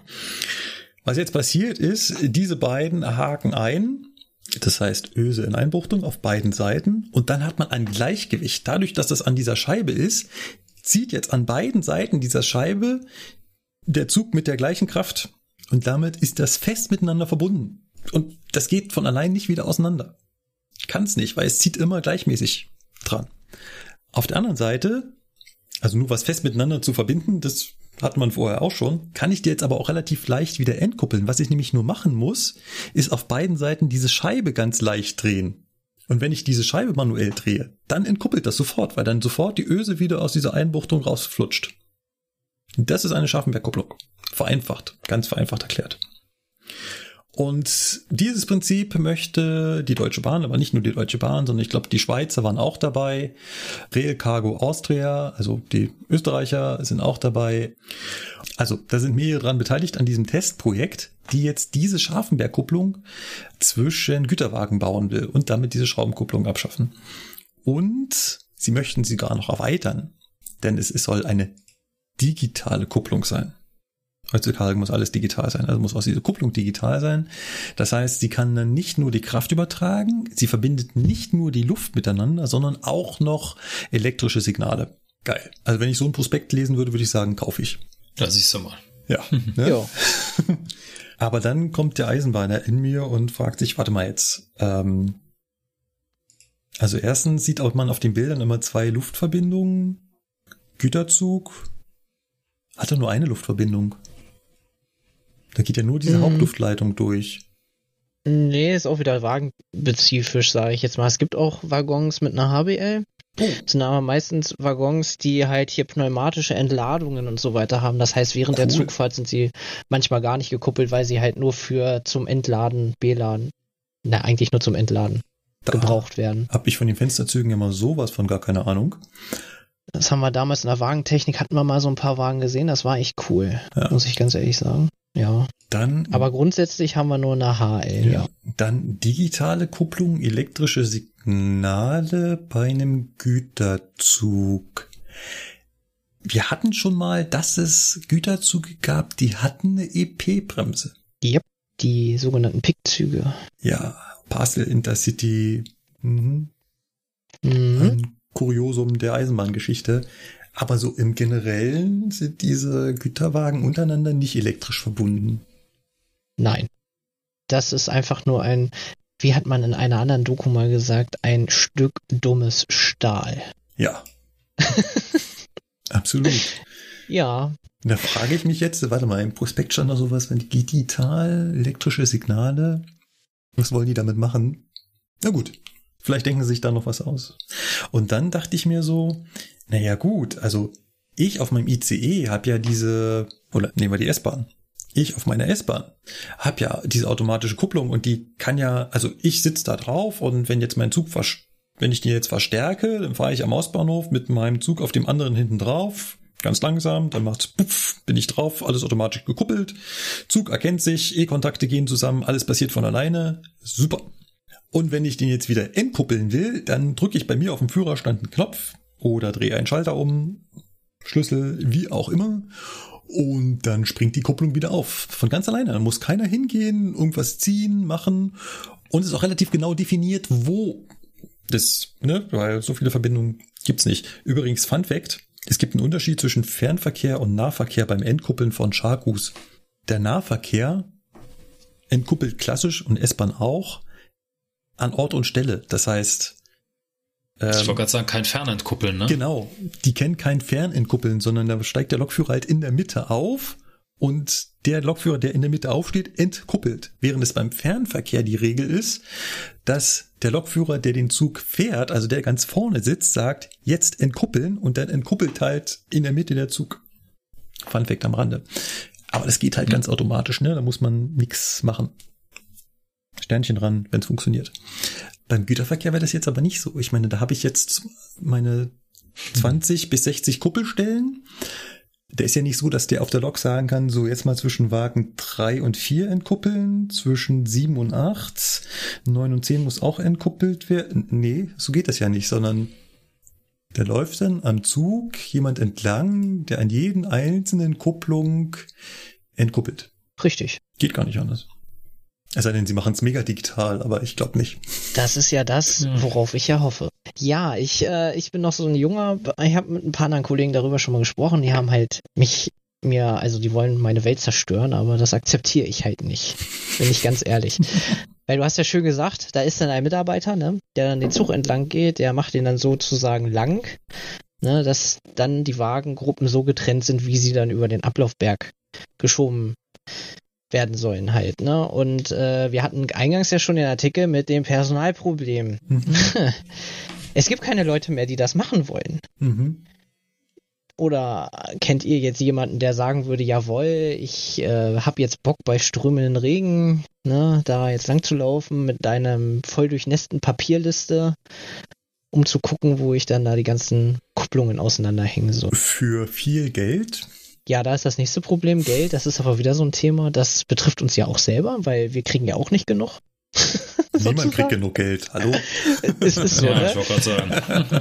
ähm, ja, und es gibt, wo ich in Maschen angefangen habe damals, also zu, im Ende 2018 hat die Bahn einen richtig geilen Werbefilm hochgeladen. Einen animierten, nennt sich Projekt Automatische Kupplung für den Schienengüterverkehr in Europa bei der DB auf einen Blick. Der europäische Güterverkehr ist einer der am härtesten umkämpften Märkte der Welt.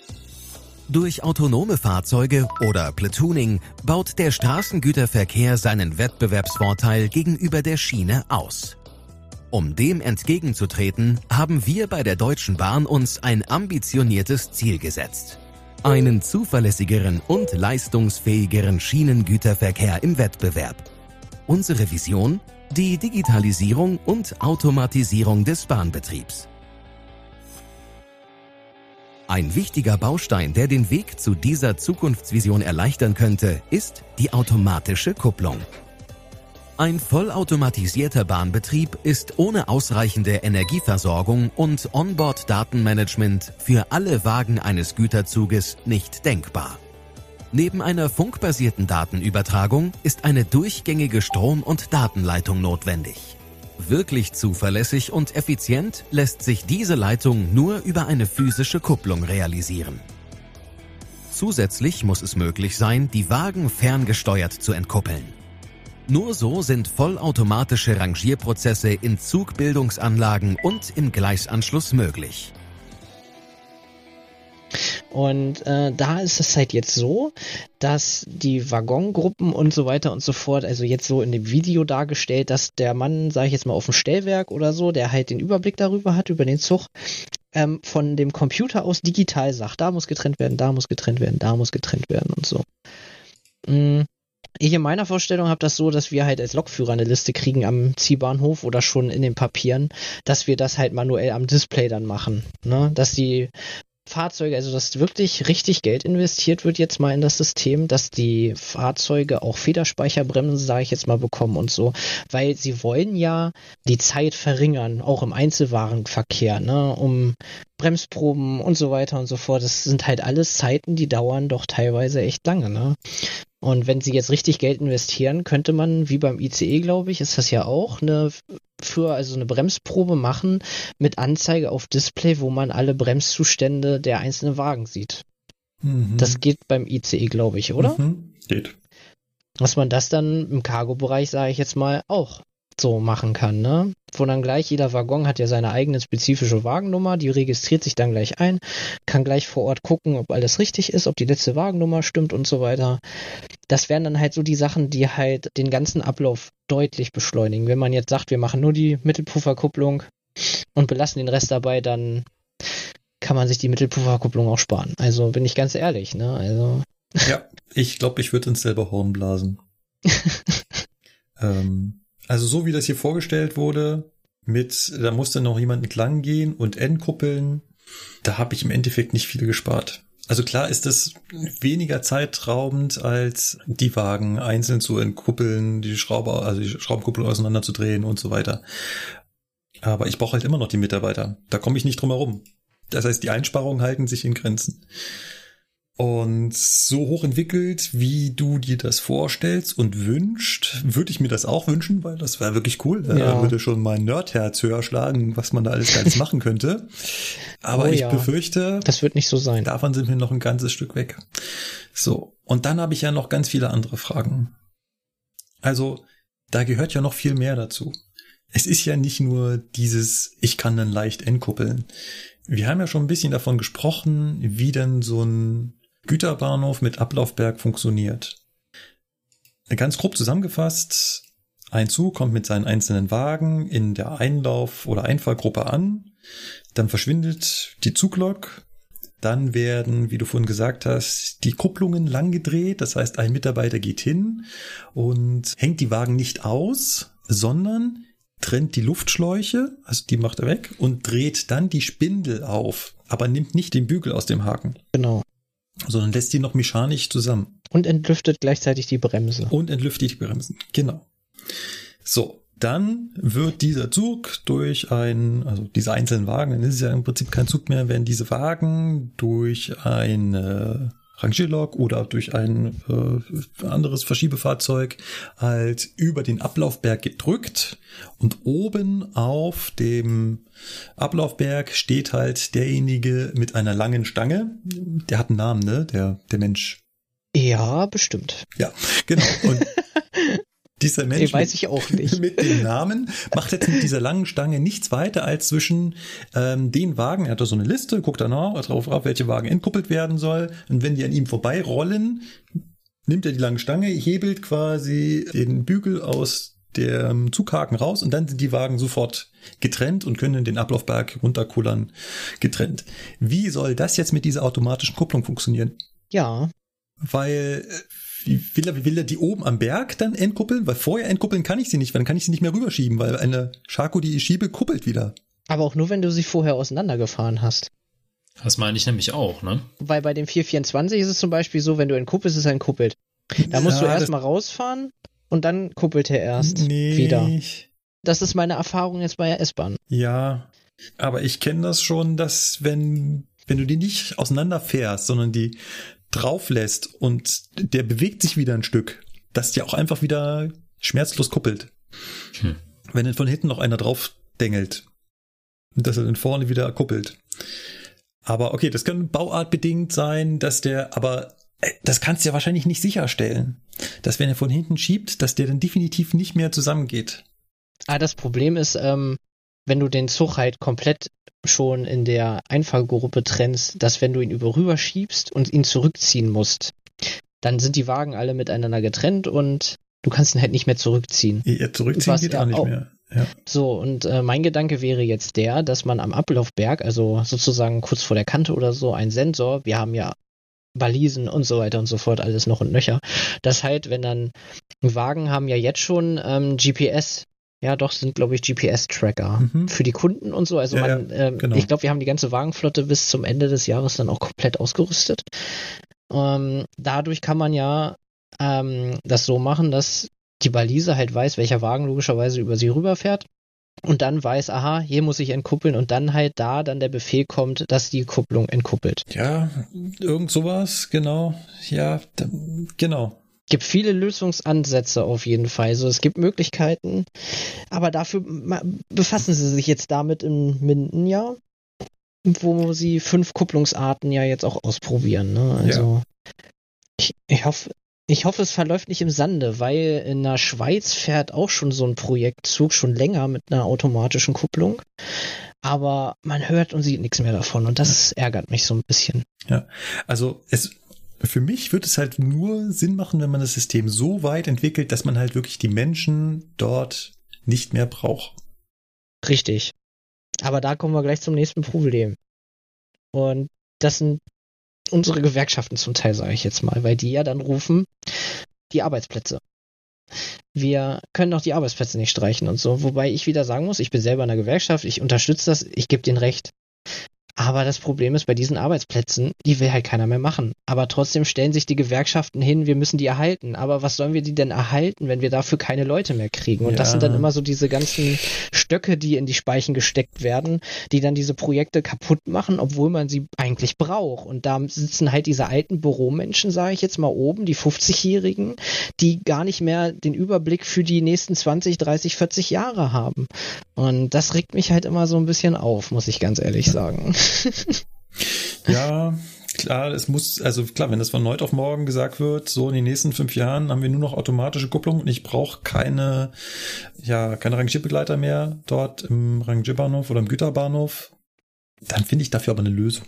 Also die Bahn ja, die können umschulen groß genug, um die Leute noch unterzubringen und nicht auf die Straße zu setzen. Ja. Gut, letzter, letzter Punkt und da sind meine Bauchschmerzen dann auch zu Ende. Ähm, Oha.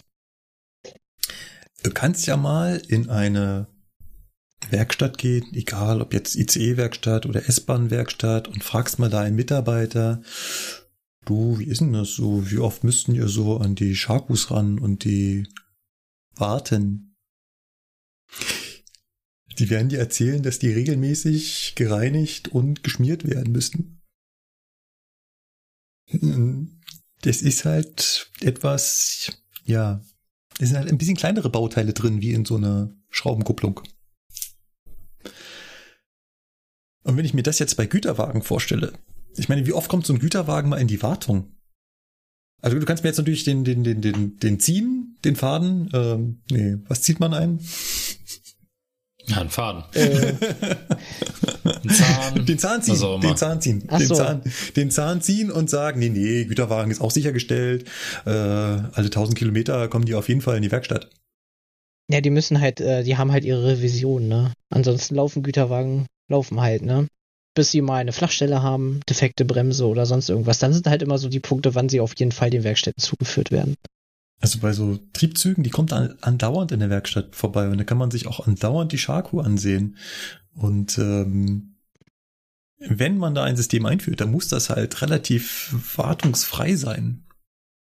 Weil ansonsten habe ich natürlich da wieder nichts gewonnen. Wenn das nicht äh, von einer Hand einfach auseinanderziehbar ist oder einfach nicht kuppeln will, weil schon total verbogen.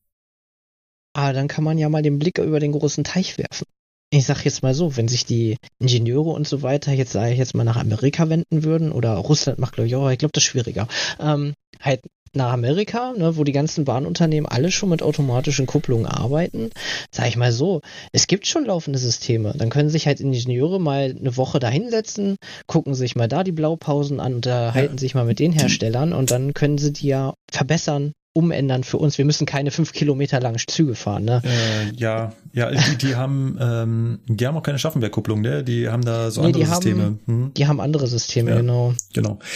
Ein Argument, was immer mal wieder kam, dem kann ich aber wiederum entgegensprechen, ist ja, ja, aber so eine Schaku hält doch gar nicht so viel aus. Eine Schraubenkupplung ist doch viel robuster. Nein. Nein. Na, Nein. Glaube ich auch nicht. Das hatten wir schon mal geklärt. Die Schraubenkupplung ist mit eins der schwächsten Glieder. 450 Kilonewton. Shaku ja. 1000 Kilonewton. Ja. Mal was anderes, ne? Ja. Wir, wir, reden ja jetzt die ganze Zeit über die Shaku.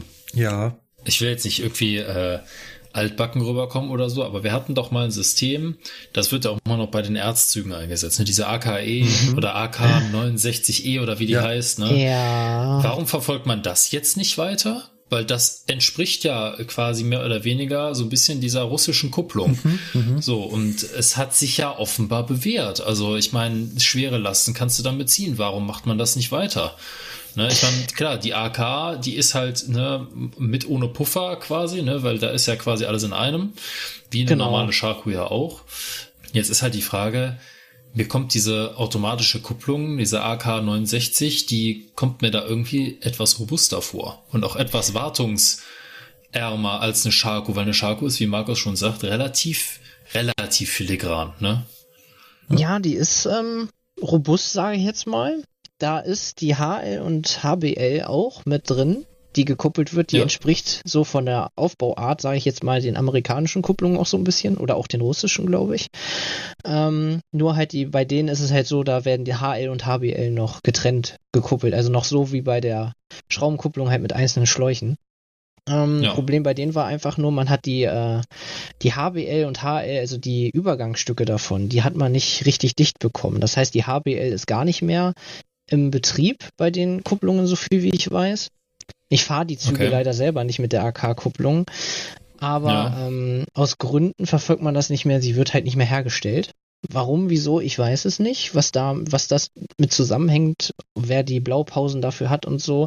Wenn man bei den Erdzügen mal drauf achtet, dann wird man schnell feststellen, dass einzelne Waggons bis zu vier Wagengruppen mit einer Stahlstange zusammen verbunden sind weil ja. die Kupplungen, die kaputt gegangen sind, mit anderen Kupplungen aus dem Wagenpark ersetzt werden müssen. Mhm. mhm. Ja, und ähm, deswegen beteiligt man sich jetzt auch an einer neuen, an einem neuen System halt, weil irgendwie halt kein Nachschub mehr für die Kupplungen gesorgt werden kann. Aber ich stecke da leider nicht ja, gut, drin, warum, wieso, also, weshalb. Also irgendwie, das, das finde ich, das ist irgendwie eine, eine zu schlappe Ausrede. Weil ähm, nur zu sagen, ja, die werden halt nicht, also nee, nee, das ist jetzt kein Vorwurf gegen dich, das ist eher ein Vorwurf gegen die Bahn, dass sie halt sagen, ja, nur weil das jetzt halt nicht mehr nachgebaut wird, müssen wir da halt jetzt von absehen und müssen uns auf die Schako konzentrieren. Also wenn ich dann, wenn ich da, ich habe mich da mal schlau gelesen vor einer längeren Zeit und wenn ich mich da richtig informiert habe, ist ja diese, also die jetzt verbaute CAKV-Kupplung die aktuelle, Ne, die wird ja jetzt auch wohl nicht mehr produziert. Und die AK-69E, das war der Vorgänger davon. Ne? Und es gab wohl verschiedene äh, Tests und ähm, man hat da irgendwie geguckt, wie man da zueinander findet, auch mit den anderen Ländern und so weiter. Und da gab es in der Vergangenheit viele Erprobungen von solchen automatischen Kupplungen, die nicht Shaku sind. Und äh, irgendwie ja. hat sich das ja nicht so richtig durchgesetzt. Die Frage ist nur, ähm, mhm. erstens, warum? Ne? Also ich meine, in der Vergangenheit hat man immer gesagt, ja, das wär, ist einfach zu teuer und da will, wollen nicht alle europäischen Länder mitmachen und bla und okay.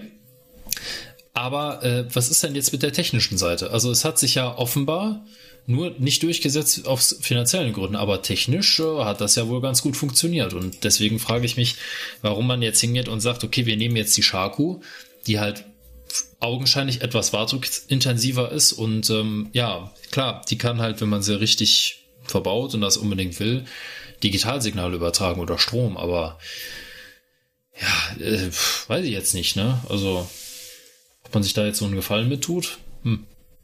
Na, damals war es ja schon so weit, dass die automatische Kupplung fast eingeführt wurde bei uns. Das weiß ich von älteren Herren aus den Erzählungen und so, wenn man sich hier die Baureihen 140 und ah, alle die, die so aus diesem Kader da stammen, da sieht man ja nicht mehr allzu viele von. Wenn man sich da die Pufferbohlen vorne anguckt, sieht man die Aufnahmen für die automatischen Kupplungen damals. Es lag wohl alles auch schon in Aha, den Werkstätten so okay. bereit, dass man in der Nacht- und Nebelaktion alles hätte tauschen können. Im Endeffekt äh, ja. ist es laut ihm daran gescheitert, dass damals ein Land ges äh, gesagt hat, nein, das wird uns jetzt doch zu teuer, wir machen es nicht. Und daran ist das dann gescheitert. Das ist so mein Wissensstand, den ich so aus von älteren Kollegen so bekommen habe. Damit ja. sprichst du Und, genau das Problem ja. an, dass ein Alleingang keinem Land hilft. Wir müssen das äh, in diesem Gesamtkonzept Europa hinkriegen, weil wir haben halt einen europäischen Warenverkehr. Genau. Ja. Und, und das äh, soll da ja auch so jetzt, bleiben, um Gottes Willen. Also. Da sehe ich ja jetzt den Vorteil, dass wir halt die EU, äh, Europäische Union haben. Damals weiß ich nicht, wie das damals war mit dem politischen Kram und so. Ich bin auch jetzt nicht so ein Politfanatiker, sage ich jetzt mal, dass ich mich damit groß auskenne. Aber ich denke mal, wenn jetzt die Union halt sagt, so von wegen, die können natürlich auch Gelder dafür freischaufeln, sage ich jetzt mal. Wenn da jetzt wirklich gesagt wird, ähm, auch hier wegen Klimawandel und so ein Scheiß, wir müssen das jetzt durchziehen, das muss alles konkurrenzfähig gegenüber dem LKW bleiben und so, dass man dann halt sagt, so, okay, wir ziehen das jetzt durch. Aber naja, da sind halt viele Ältere, wo ich mir halt immer so denke, so, ja, nein, der wird das definitiv nicht durchziehen, so ungefähr, ne? Und ja, ich, es ist schwierig. Es soll ja jetzt mh, mm, bis 22, glaube ich, getestet werden. Die Kupplungen. Und danach soll eine feste, also eine Kupplung entschieden werden, die halt, die es halt wird aus den fünf. Und danach, denke ich mal, wissen wir mehr. Ob unsere Europäische Union Rückgrat hat dafür oder halt nicht, ne? Es das, hängt halt leider Gottes ja. sehr viel an der Politik. Das ist richtig. Das wird, äh, das wird spannend. Gut, dann schauen wir mal, was da kommt. Und Hoffentlich. Und ähm, wir werden an dich denken, wenn die voll digitale automatisierte Kupplung vom Führerstand auskommt. Aber ich kann wenigstens noch behaupten, ich habe den Schwengel in der Hand gehabt. Ja, ja, ja. Entschuldigung. Hat auch schon öfter mal den Schwengel in der Hand. Ähm, Geht sehr gut. Last but not least haben wir in unserer Presseecke zwei Vertreter der moderneren Presse. Und zwar zwei Podcasts. Ah. Ja. Und zwar zuerst haben wir einen Podcast von der Wirtschaftswoche. Er nennt sich Chefgespräch. Und zu Gast in dieser Podcast-Folge des Chefgesprächs war der Flixbus-Chef. Schwemmlein heißt er. Mhm. Wir haben den Hinweis im Blog bekommen vom Jan und ähm, natürlich hören wir da mal kurz rein. Größter Konkurrent auf der Schiene, die Deutsche Bahn, bekommt äh, deutlich mehr Geld, zwar auch als Zuschuss mehr als 5 Milliarden Euro. Äh, wie verärgert sind Sie darüber? Es ärgert uns selbstverständlich extrem. Ich meine, ich, wie ich schon beschrieben habe, die Unternehmen können jetzt nichts für den Lockdown. Ähm, und dementsprechend, dass es staatliche Unterstützung und staatliche Hilfspakete in der Krise gibt, das macht ja total Sinn, ja. Und das ist auch dringend nötig. Das wäre unsere, ähm, unsere Wirtschaftsstruktur auch auseinandergebrochen. Deswegen total ähm, in Ordnung, Unternehmen zu stützen. Aber wenn ich natürlich sehe, wie unterschiedlich, und da kann ich jetzt nur die zwei großen sichtbaren Beispiele nehmen, ja, wie unterschiedlich der Prozess bei der Lufthansa gelaufen ist und bei der Deutschen Bahn, dann habe ich schon Sorge, wie das wettbewerbsneutral sein soll, denn die Bahn bekommt es einfach überwiesen, ohne irgendwelche ähm, Konditionen, Bedingungen ähm, und ist ja im Prinzip das große Problem für uns ist, auf der einen Seite natürlich haben die eine falsche Entscheidung getroffen aus unserer Sicht in der Krise, einfach das Programm weiterzufahren. Da sind sie auch die einzigen auf der Welt gewesen, die das gemacht haben. Und das meine ich ernst. Also ich meine, die Trenitalia hat eingestellt, die SNCF hat eingestellt. Ja, alle haben den Zugverkehr eingestellt. Warum? Ich meine, wenn mein Staatschef sagt, reist auf keinen Fall, mich dann hinzustellen und zu sagen, wir fahren jetzt natürlich trotzdem 75 Prozent der Kapazität, die fahren wir dann halt leer. Also das kann keiner unternehmerisch nachvollziehen und das funktioniert auch nur in Deutschland, dass man das politisch erklärt. Ähm, aber sei es drum, wir mussten sowieso einstellen, von daher können die wegen mir leere Züge durch, durch ähm, Corona fahren und durch den Lockdown fahren. Ähm, da ärgere ich mich nur als Steuerzahler, dass dann da Milliardenverluste entstehen, die ich dann quasi am Ende ja über Steuern bezahlen muss. Was mir viel mehr Sorgen macht, ist ja die, die Argumentation zu sagen, naja, das wird die nächsten zwei, drei Jahre bestimmt dolle schwer werden. Und dementsprechend wäre es schon mal gut, wenn wir mal die Zusicherung haben, dass egal was passiert, wir auf jeden Fall das Geld bekommen. Und das kann ja nicht sein, denn das verändert ja plötzlich Wettbewerbsverhalten. Ja, wir müssen sehr, sehr vorsichtig unsere Netze hochfahren, müssen aufpassen, dass wir keine Verluste machen. Das gilt auch für Flixtrain. Ja, wir haben jetzt wieder gestartet und ich muss schauen, dass ich keine Verluste mache. Ja, und da ist eben die Ausrede, naja, ist jetzt halt schwer mit Corona, dann fahre ich halt das volle Programm und stelle eine Rechnung an den Start. Die zählt halt nicht. Und die Deutsche Bahn handelt anders, weil sie weiß, dass jeder Euro, den sie verliert, der wird irgendwann wiederkommen über den Staat, ähm, weil sie da gut vernetzt ist. Und das ist eine extreme Wettbewerbsverzerrung. Und das werden wir die nächsten Jahre sehen, weil das verändert das Verhalten. Dann kann ich plötzlich viele leere Züge fahren, mache günstige Tickets und drücke damit den Wettbewerb, der in einer schwierigen Marktsituation ähm, eben wirtschaftlich handeln muss, aus dem Markt. Und das ist was, ähm, also das hat das Potenzial, komplett die Landschaft zu verändern. Äh, und da kann ich nicht nachvollziehen, warum diese Entscheidungen so getroffen werden und das dem noch die Krone aufzusetzen, zu sagen, jetzt wenn drei Jahre, wenn wir quasi nicht die Verkehrszahlen sehen, aber übrigens können wir in der Krise bitte nochmal für eine Milliarde neue Züge bestellen, weil irgendwie werden wir schon hinkriegen.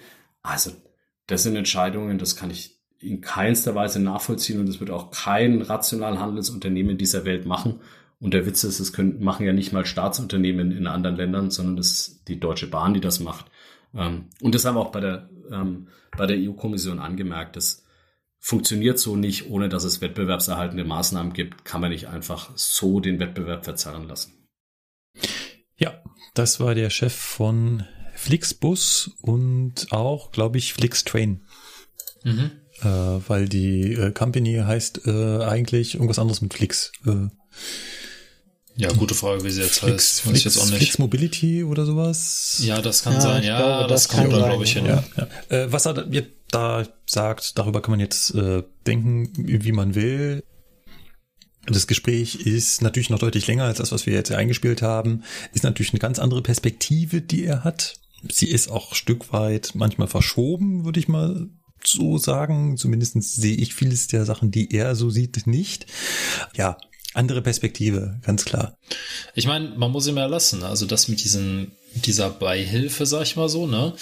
Ich habe da auch schon öfter mal drüber nachgedacht und mit Kollegen gesprochen, inwieweit das irgendwie wettbewerbstechnisch so abgesegnet ist, ne? Weil das betrifft ja jetzt nicht nur Flixtrain, sondern das betrifft ja auch vor allen Dingen private Unternehmen im Güterverkehr, ne? von denen wir ja wirklich viele haben und die mm, ungefähr die Hälfte des Gesamtschienengüterverkehrs betreiben.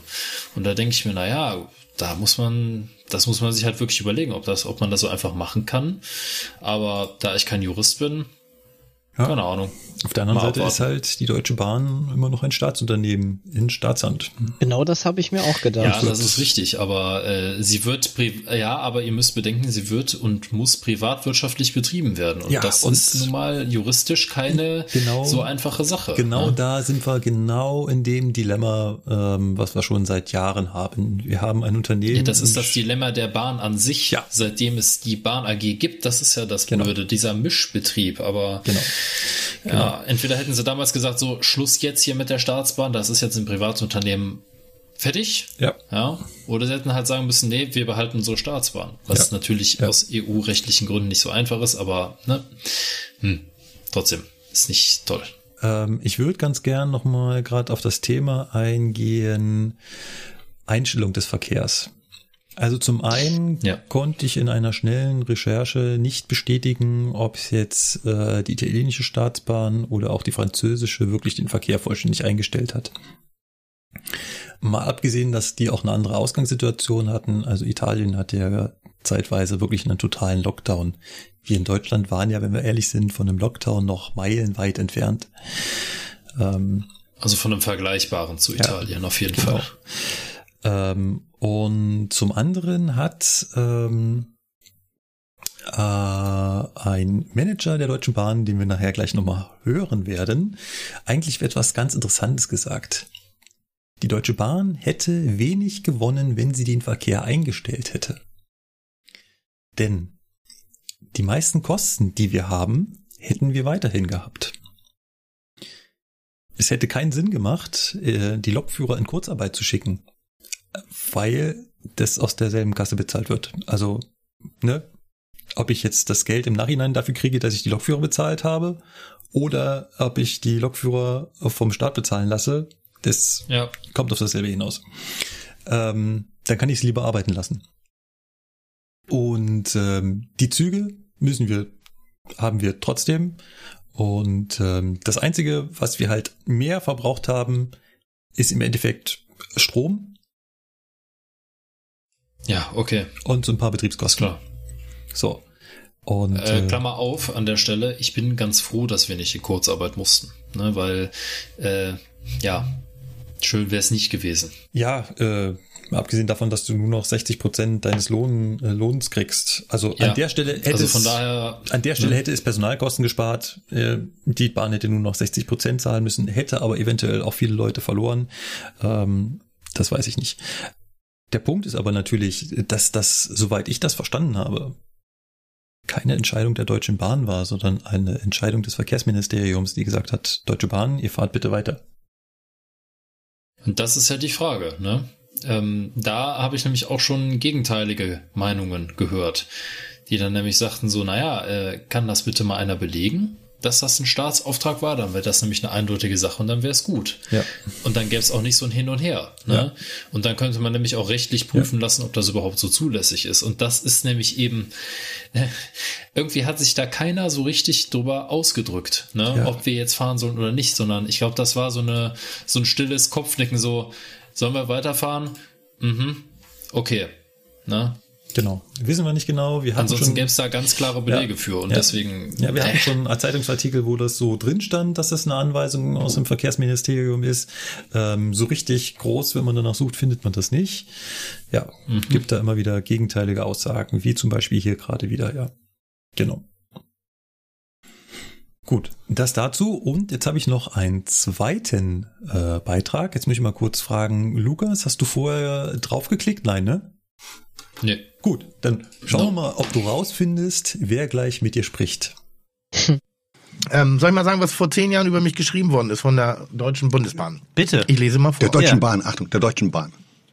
Deutsche Bundesbahn schon ewig, ewig nicht mehr. nicht mehr. Ewig nicht mehr.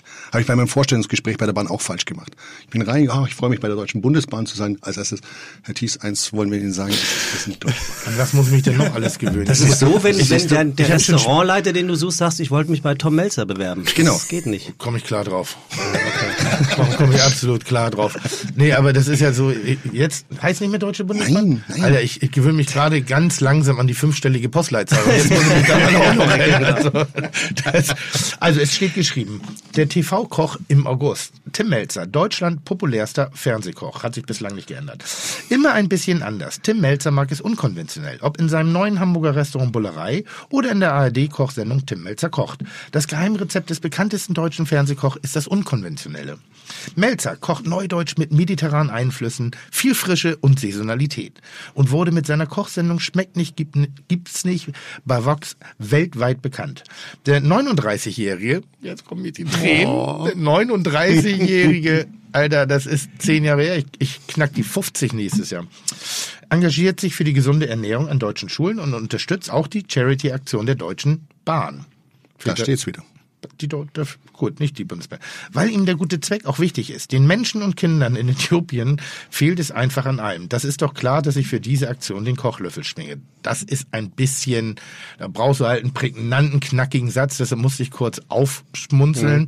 Das ist so nach zehnjähriger Betrachtung schon ich sag mal, ein bisschen oberflächlich formuliert, wenn man so sagt, den Menschen und den Kindern in Äthiopien, denen fehlen so viele Dinge. Mensch, da kann man doch auch mal, da kann ich auch mal den Kochlöffel schwingen. Das klingt schon fast ein bisschen zynisch, aber es ist äh, wirklich toll äh, äh, gemeint. Und dann steht noch darunter, und äh, wirklich, die sehen aus wie Zwillinge. Im Monat September servieren wir ihnen Gerichte von Cornelia Poletto und im Oktober von Frank Buchholz. Toll! Sehr so, schön. Ich habe gedacht, das ist der perfekte Einstieg. So, du, ich. Den also, perfekten Einstieg habe ich. Das ist dieser hier, mein nee, Lieber. Nee, sind noch gar. Herzlich willkommen bei Fiete Gastro, der auch kulinarische Podcast mit Tim Melzer und Sebastian Merget. Chuck, Digga, Props, Digga, ihr habt meinen Respekt. Ihr macht Digga, Mucke, Schicke, Mucke, oh, wie gut das schmeckt. So, so, und die Gerichte waren, und dann halte ich auch die Klappe, ähm, vorweg, für 4,90 Euro zu haben, ausgarniert mit einem knackfrischen äh, äh, Blatt, Blatt Petersilie, eine Erbsensuppe. Allerdings angereichert mit Scheiben von Mettenten. Vor zehn Jahren war es so einfach. Erbsensuppe mit Mettenten. Dann gibt es äh, Tims Bolognese mit feinen Bandnudeln mit leichter Butternote für 10,90 Euro. Was kosten die Pasta-Gerichte heute in der Bahn? Och, da haben wir verschiedene. Nicht ich habe ja auch den extern die, die richtige Speisekarte hier mitgebracht. Ja, ja. So, da hast du hier die Naschereien, die Hauptgerichte, die Fusilli 7,90 Euro. Ui. Und da sagt noch jemand, wir werden immer teurer. Nee, das kann man nicht sagen. Ja? Und, und dann, mit Bolognese dann 8,90 Euro. Ja, guck, da hat's hier, weil der, der mit dem Tim Melzer Aufschlag 10,90 Euro, war ja für einen guten Zweck. War ja für einen guten Zweck. Ist alles abgeführt worden. Und ähm, das Ganze wird äh, gekrönt äh, von, der, von, von dem Hauptgericht. Eine fein, fein geschmorte Rinderroulade mit Feigen und, Achtung, jetzt wird kreativ, Kartoffel, Zitronen, Basilikum-Püree. Guck mal da. da Basilikum. Mmh. Ich finde, das kann man heute noch auf die Karte packen, dass ähm, Bert nicht einer gewissen gewissen Modernität. Wie viel Bolognese hatte denn die Bolognese von deiner Bolognese? Ja, das war äh, äh ist ja die ganz große Herausforderung. Ähm, es ist ein, ein, ein, ein, eine, ich sage das ganz oft über auch zu meinen Köchen.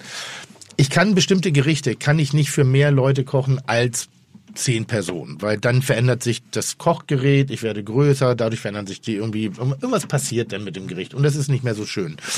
Das heißt, du kannst nahezu kein Gericht eins zu eins exakt nachkochen, so wie es in einem Restaurant war, weil es natürlich auch noch ganz andere Auflagen gibt und äh, andere Regenerationsvorgaben während der Bahn. Fahrt sozusagen. Mhm. Ich habe ja hier habe ich eine große Küche, ich habe Herde, ich habe Hitze, ich habe Fritteusen, ich habe all das, ich habe Flüssigkeiten, ähm, weil da die Küche steht. Da schwappt nichts links, da schwappt nichts rechts und das sind ja alles so Sachen, an die man sich dann auch ein bisschen halten muss. Ähm, ich würde sagen, wir waren so bei 85 Prozent. 85 Prozent. Also was die Grundidee war, es war keine Hacksoße, sondern es war eine geschmorte Bolognese ähm, mit mit allen Ingredienzien, die wir gemacht haben und dann musst du eben halt dieses Regenerieren in der Bahn adaptiv vorausnehmen, damit du sowas wie einen Bolognese-Effekt hast und das ist ganz gut gelungen. Und dasselbe hast du beim Airline-Essen auch erlebt, ja. dass die Regeneration steht im Mittelpunkt. Ja. ja weil wir eben nicht am Herd frisch und ja. dann raus an den Gast, es ist die Regeneration dazwischen. Ähm, ganz spannend, äh, da saßen wir, glaube ich, sogar in der Bahn. Sind wir da nicht gemeinsam nach Berlin gefahren, wo ich Pommes, nee, das war mit anderen Leuten. Da wollte ich ihr Pommes jetzt. Wir haben jetzt Pommes, ja. Stimmt, und Currywurst. Und für das, dass es Pommes sind an Bord ohne Fritteuse, sind die Pommes auch richtig gut. Wollte ich sagen. Also das, ja. das ist das allererste Mal. Normalerweise sind so Sachen, die frittiert gehören und nicht frittiert sind und die dann durch ab. knicken ab und, und stinken auch ja. oft und haben ja. so einen ganz unangenehmen, ich weiß nicht, ob das ein Industriefettgeruch ist, irgendwie so, dass so ranzig, das ist das, das, das merkst du dann schon in der Nase, ja. Und das war ganz an, also das war, war ich überrascht. Ich habe gedacht, Mensch, endlich mal was, worüber ich dann noch meckern kann, weil ich muss ja sagen, ich bin relativ anspruchslos und das meine ich jetzt nicht irgendwie abwerten irgendeinem Menschen gegenüber oder irgendeiner Leistung gegenüber. Ich esse ganz gerne im Flugzeug mhm. und ich esse auch ganz gerne im, im, in der Bahn. Also für mich ist das nicht irgendwie in der Not frisst der Teufel fliegen, sondern ich finde das ein ganz gutes. Und bist dann auch nicht pinzig, wenn du die Pommes serviert bekommst in der Bahn oder sonst wo und die sind ein bisschen lappriger, dann isst du die trotzdem. Die sind gar nicht lappriger. Nee, also ich sage irgendwas wirklich, oder wenn also es jetzt Croissant ist, was nicht warm ist. Also jetzt mal ohne euch in den Arsch kriechen zu wollen, ne? habe ich nicht nötig. Ähm, ich finde so, dass die Qualität der Speisen in, der, in den Bar Bordrestaurants, auch die belegten Brote, das Schwarzbrot etc., das ist schon richtig gut gemacht. Das ist richtig ja. wertiges Zeug. Und das ist, würde mich auch mal interessieren, wie er das macht, weil ich ja auch selber eine Gastronomie am Flughafen mache ja. und ich da jetzt auch Grab and Go anbieten möchte. Vielleicht kannst du mir das eine oder andere Geheimnis verraten, wie es denn nachher funktioniert. Aber äh, Sebastian rutscht nervös auf dem Stuhl ja, hin hier und her. Wird ja jetzt lieber Alexander, ja, lieber Alex, jetzt lass uns auch mal was sagen. Ähm, ich kann jetzt schon versprechen, dass wir heute ordentlich äh, investigativ äh, heute werden bei Fide Gastro, weil ich finde, das ist ein oh. ungemein spannender Gast, über den ich das Folgende zu berichten habe. Stehen zwei Männer am Bahnsteig, fragt der eine, wann kommt denn endlich die Bahn? Antwortet der andere, kann ja nicht mehr lange dauern, die Gleise liegen ja schon da. Tja. Wer den Schaden hat, hat sicher nicht Alexander Thies dabei. Denn mit dem Leiter Bordservice Deutsche Bahn Fernverkehr, wie es im Fachjargon heißt, geht in der Regel nichts schief. Im Gegenteil. Wo Alex ist, äh, wo Alex ist, so möchte er nämlich äh, genannt werden, ist oben. Und weil Alexander Thies bei der Deutschen Bahn so viel macht, müsste seine Jobdescription eigentlich Herrscher Bordbistro und Deutsche Bahn Fernverkehr heißen.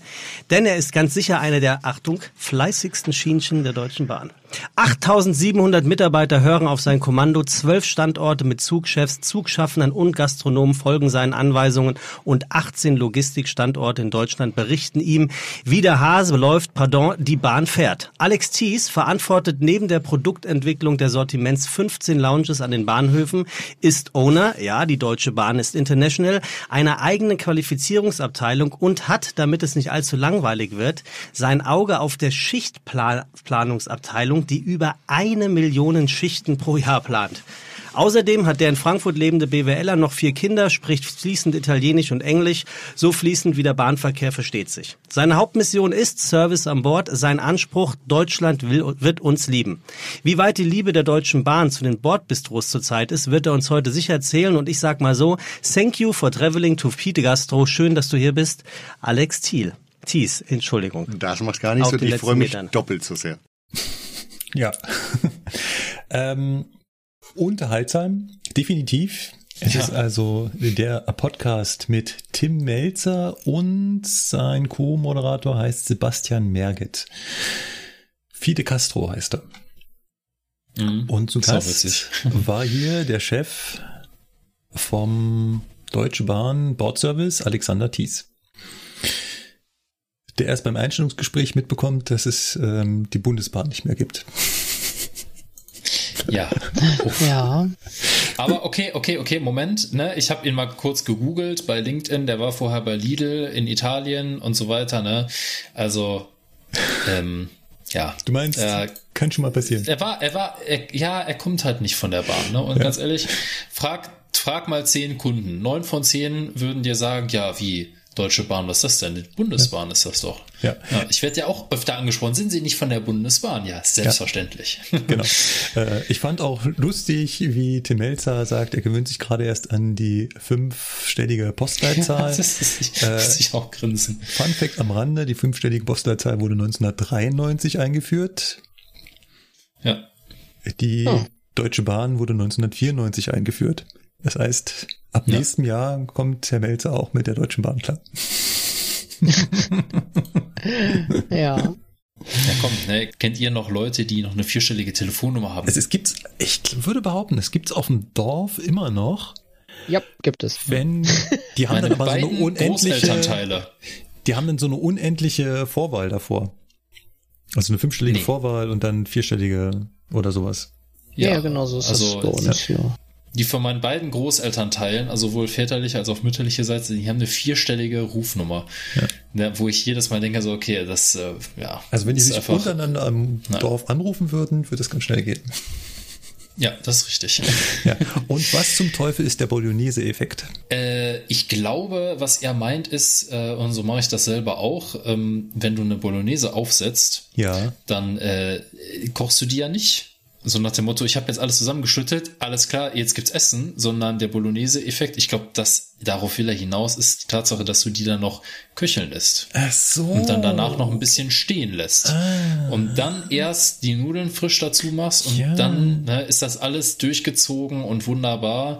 Und ähm, ich glaube, irgendein Ich glaube, das meint er mit dieser Regenerationszeit. Ja, ja. Nein, auch, Regeneration, nein, nein, nein, nein, ne? Regeneration ist das, was die machen, wenn die das, wenn die das Fertiggericht für dich zubereiten, dann regenerieren sie das. Ah. Ach so, ach so, das ist okay. Regeneration ich dachte jetzt, das ist dieser, nee. dieser Vorgang mit nee. dem, äh, nein, okay. Das bei der Bolognese, ich glaube, da hat mal ein Fernsehkoch erzählt, oh Gott, sind wir jetzt weit von der Eisenbahn weg, ähm, hat ein Fernsehkoch mal gesagt, eine richtige Bolognese macht die Mutti in Italien, wenn sie am Sonntagmorgen aufsteht, macht sie sie an und wenn sie von der Kirche wiederkommt, dann ist sie fertig. Ja, also ich nehme mir dafür auch immer gute vier Stunden Zeit für. Wenn ich die Zeit dann habe. Genau.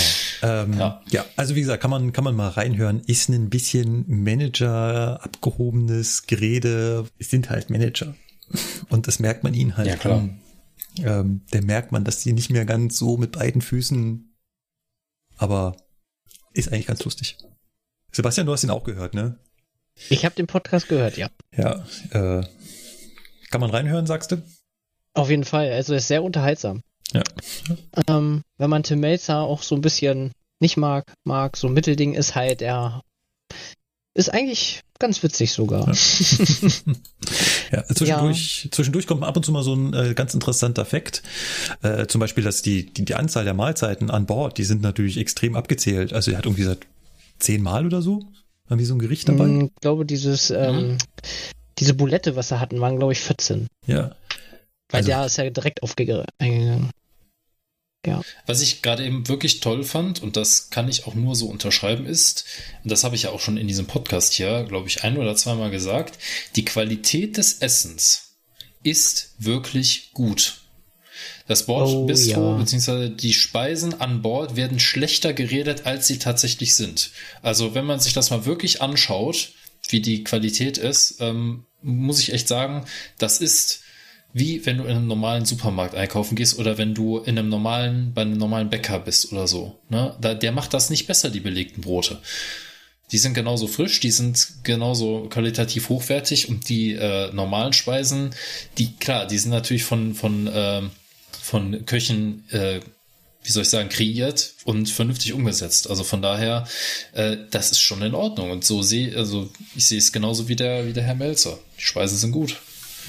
Ich ja. muss gestehen, ich habe noch nie. Echt nicht? Noch. Also die Currywurst Pommes kann ich dir definitiv empfehlen. Und was auch richtig geil ist, ist dieses äh, getoastete Schinken-Käse-Baguette oder was das da ist. Ja. Das gehört zum Frühstücksprogramm, ja, das, das eigentliche ich. Das Schinken-Käse, das, das eigentliche von früher gibt's ja leider nicht mehr. Das sind ja jetzt diese Ciabattas. Aber, nee, da sind sie im Podcast äh, auch drauf eingegangen, weil das keiner mehr kannte ja? und so und die Leute das nicht mochten, weil das äh, mit dem Ciabatta ah. nicht so gut ist, machen sie es jetzt wieder wie ja. das alte, also mit Baguette. Ah, das hat er im Podcast okay, sogar erzählt. Das ja, fand ich sehr stimmt, geil.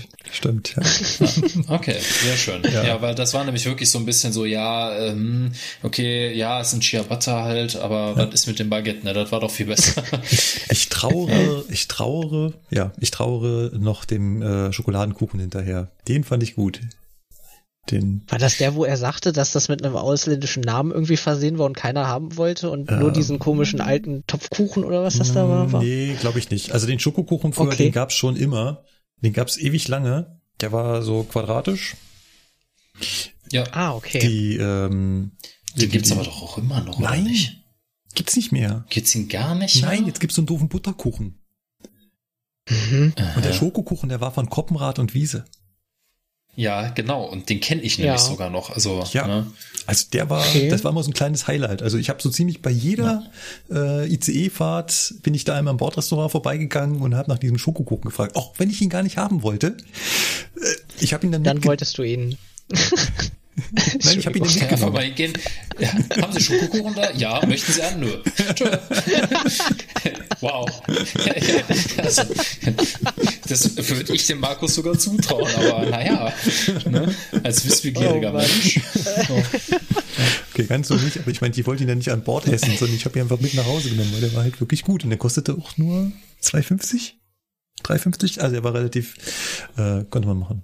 Ähm, Entschuldigung, darf ich noch was sagen wegen ja, den beiden Podcasts? Ähm, ja, Im ersten Podcast sagt ja der dieser eine ähm, Typ hier von Flixbus, dass er erst nicht versteht, dass wir die Züge und so nicht abstellen. Ähm, der Manager in dem Podcast von Tim Melzer hat darauf ja sogar die Antwort geliefert, weil ja. er hat das ja da beschrieben. Wir haben erstmal keinen Platz, ja. dann ähm, mit diesen Verpilzungen und so, weil wir haben ja keine Halle, wo du die reinstellst und die ist klimatisiert, sondern die stehen ja in der Luft und wenn du die Züge halt einen Monat oder länger jetzt einfach so in der Walachei hinstellst, dann kannst du die gleich in die Tonne kloppen. Ja. ja. Ja, dann machen wir mal weiter mit ähm, der Folge 39. Das war die Ortsfunkfolge in Köln. Ja. Und ich lese hier Frank Elsner er schreibt, ganz großes Podcast-Kino habt ihr da abgeliefert. Nicht nur, dass ihr die derzeitige Situation super abgebildet habt mit tollen Bildern, auch im Kopf. Auch die historischen Fakten habt ihr geliefert. Mit Open Railway Maps konnte man euch prima auf eurem Weg verfolgen. Vielen Dank und bitte macht öfter solche Reportagen. Ja, dann an der Stelle einfach nur ein großes Dankeschön, dass es dir so gut gefallen hat. Und er war nicht der Einzige. Er war nicht der Einzige, richtig. Und äh, wenn diese äh, Real-Life-Aufnahmen oder wie oder die, die Außenaufnahmen nicht immer mit einem dezenten Aufwand verbunden wären, dann könnten das sicher öfter machen. Das muss ich ja mal so sagen. Also ähm, ich muss sagen, ich war nicht so richtig mit Spaß dabei. Es war zu warm. Es war, ja, es war zu warm. Ähm, ich habe ständig nur, also ich werde es halt nicht los. Ich habe ständig halt, wenn wir die Aufnahme machen, diese ganzen Störgeräusche im Kopf und machen mir quasi äh, die ganze Zeit Sorgen darüber, wie klingt das? Wie klingt das? Kann man überhaupt so irgendwas verstehen? Hört man uns? Ist es, es ist nicht wirklich entspannt. Ja, es ist auch total blöd, weil du kannst es nicht mal eben schnell abstellen oder mal reinhören ja. und gucken, ob ja. das alles passt. Und dann hast genau. du hinterher vier Stunden aufgenommen und merkst, ja, das ist alles ja. für die Tonne. Also es ist wirklich ein bisschen. Mm. Ja. Ne? Ich sag nur, siehe 218 Folge. Ja, siehe 218 Folge. Perfekt. Das ist ja genau das Problem. Und ja, man kann kurz reinhören, aber das Reinhören, das, was du vor Ort machst, das ist ja nicht dasselbe Reinhören, wie ich es denn hier zu Hause in meinem abgedunkelten, ruhigen Arbeitszimmer mache, wo ich dann äh, wirklich jeden einzelnen Ton höre. Weißt du, draußen hört sich, äh, ja, man hört was. Das ist so das, was man draußen dann hört. Ja. Und ähm, das nächste, was mich nervt, was aber ja ist, dass wir immer nur lokal an einem Punkt aufgenommen haben. Ich weiß, warum wir das gemacht haben. Aber es ist dann nicht so richtig so ein Rundgang. Ich finde es halt so richtig geil, wenn wir quasi die ganze Zeit durch die Stadt laufen würden und währenddessen halt miteinander reden und das aufnehmen würden. Das wäre mega. Hm. Tja. Weil dann können wir, ja, das, das haben wir ja zwischendurch auch gemacht. Wir sind ja da so lang gelaufen und ihr habt gesagt, schau mal hier, guck mal, da ist da und das ist da und und dann sind wir irgendwann stehen geblieben und dann haben wir eigentlich so, jetzt müssen wir das Ganze, was wir eben gesprochen haben, jetzt nochmal für den Podcast sagen. Es wäre jetzt cool, wenn man das wirklich ja, nebenher aufnehmen würde. Ähm, ja.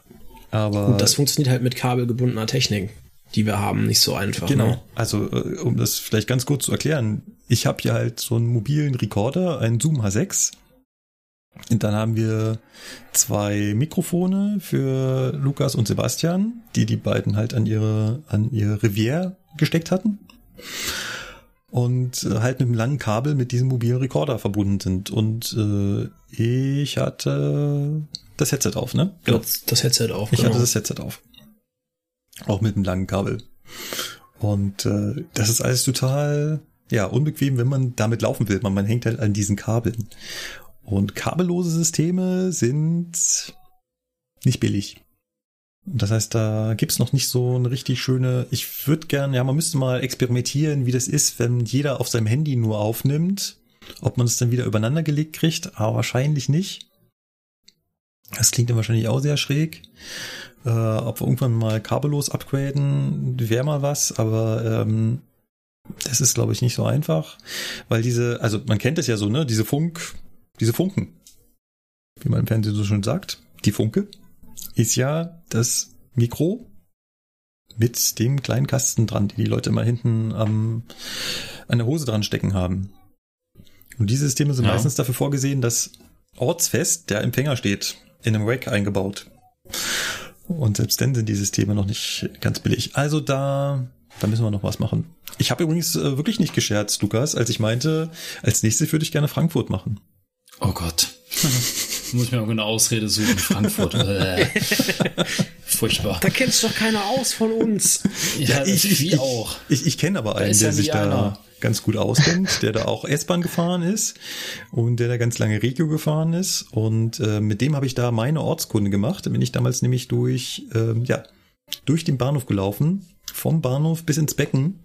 Das war eigentlich ganz cool. Mein Beileid dazu, weil das ist nicht weit, aber das zieht sich, ne? Ach nee, andersrum. ja, und es ist, ähm, ja, aber war halt super. Ich habe nur leider auch wieder die Hälfte davon vergessen, weil es ist die ganze Zeit nur so, ja, da hinten kommt die Strecke darum und da ist dann die Brücke darüber. Da kommst du dann her, mhm. wenn du da lang fährst. Und ich so, äh, du hast mich bei der ersten Brücke verloren. ja, ähm, ja, aber finde ich eigentlich ganz cool. Mal gucken, ob wir das nochmal machen. Ja. Ähm, was ihr vielleicht, ja doch, natürlich, ihr wisst es. Ähm, ich war ja zwei Wochen später nochmal in Köln. Just for fun. Weil es geht. Und bin quasi denselben Weg fast nochmal gelaufen, den wir da auch gelaufen bin. Und mir ist aufgefallen, also mir war es aufgefallen, was ich vorher nicht gesehen habe und was ihr jetzt wahrscheinlich drüber lacht, aber auf der Brücke liegen ja Richtungsgleise. Also eine Richtung halt nebeneinander und nicht hin und her. Ihr so, versteht? Ja. Ja, ja, ja, klar. Ja, das ist halt so, warte, da fährst du jeden Tag lang, da denkst du dir so, hm, ja. Ja. Also klar, zwei Eisenbahnbrücken mit jeweils zwei Gleisen und ich, naiver Mensch, denke halt, ja, ja, einmal hin, einmal zurück, auf der anderen Seite auch nochmal hin und wieder zurück. Nee. nee, nee, linkes Gleis, rechtes Gleis. Dafür haben wir extra die Kennbuchstaben. Genau, linkes Gleis, rechtes Richtig. Gleis habe ich dann erst gesehen, als ich da wieder drüber gegangen bin und mir die Signale nochmal angeschaut habe. Und äh, warte mal, das Signal steht auf der falschen Seite. Oder wie, äh, da muss doch eine Schachbretttafel oder nee, das ist irgendwie komisch hier. Haben die nee, Leute nee, mir nee, etwa nicht erzählt, dass das hier Richtungsgleise sind? Du hast ja nicht gefragt. Haben wir scheinbar ja. wirklich nicht. Ja, richtig. Jetzt mal gefragt. ja, ne? Ja, ist ja auch so, so naheliegend eigentlich. Macht ja auch eigentlich nur so ja. Sinn. Ich meine, egal. Ja, und was ich mir auch angeschaut habe, da kommen wir nämlich gleich zum ersten Feedback. Und zwar hat, ähm, ich scroll mal ganz kurz runter, ich habe das nicht sortiert, der Tobias geschrieben im Blog, Zitat, erzählt doch nicht so ein Kappes. Was? Was, worum geht's? Natürlich wird das Gleis nicht direkt an die Brücke festgedübelt. ich liebe ja diese Sprache. Ach, jetzt verstehe ich erst, was der meint. Ach, wir haben über die über die Schiene. Ich habe mir das gerade eben schon durchgelesen und dachte mir so, hey, was labert der? Was will der denn jetzt von uns, ne? Und jetzt jetzt merke ich mhm. erst, was er meint. Er meint auf der Hohenzollernbrücke die Befestigung ja. der Schienen auf der Brücke. Ja, ja, genau. Ihr habt gesagt, dass die direkt auf die Brücke gedübelt ist. Und da möchte er euch ganz vehement widersprechen. Ja, okay wenn, es, wenn du es dir anguckst, dann siehst du, die Brücke besteht halt im Mittelteil, äh, da wo die Schienen drauf liegen, aus dicken Stahlplatten. Und da sind nun mal die Befestigungen für die Schienen, also die, ja, wie soll man das jetzt nennen, die Kleineisen sozusagen, die, die Auflagen, sind halt da drauf geschweißt. Was da, da drunter ist, okay, weiß ich jetzt nicht, ne, aber das sieht im ersten Moment so aus, als wäre das da drauf gedübelt. Im Vergleich dazu, die andere Brückenhälfte, wo tatsächlich Schwellen liegen. Ja, aber in der Mitte ist halt eine geschweißte Stahlplatte. Da, da ist keine Schwelle. Also ich weiß nicht, worauf er hinaus doch, will. Doch, äh, klick mal auf den Link, da ähm, wird es äh, gezeigt und äh, ich habe das fotografiert und kannst du ganz nah rangehen und dann ja. siehst du, dass die Schwellen zwischen den Platten, also da, wo die Kleineisen sind, die, die Befestigung der Schiene, da ist die Stahlplatte quasi unterbrochen. Das heißt, die Stahlplatte liegt oben quasi auf den Schwellen auf. Die ja. Schiene selbst liegt aber wahrscheinlich auf dieser Schwelle. Okay, und jetzt guckst du mal bitte in die obere, ins obere Teil von dem Bild und dann siehst du den Mittelteil der Brücke. Ja. Wie schon gesagt. So, und ja. in der Broschüre, das Bild ist von dem Teil, den du meinst. Das ist der vordere mit ja. diesen weißen ja, Gittern. Und, ja, und das sind zwei unterschiedliche Sachen, ah, Herr Metzdorf. Deswegen ah, sage ich das ja. Das, was er sagt, von wegen, die sind nicht direkt auf die, Dü auf die Brücke gedübelt, das ist nicht richtig.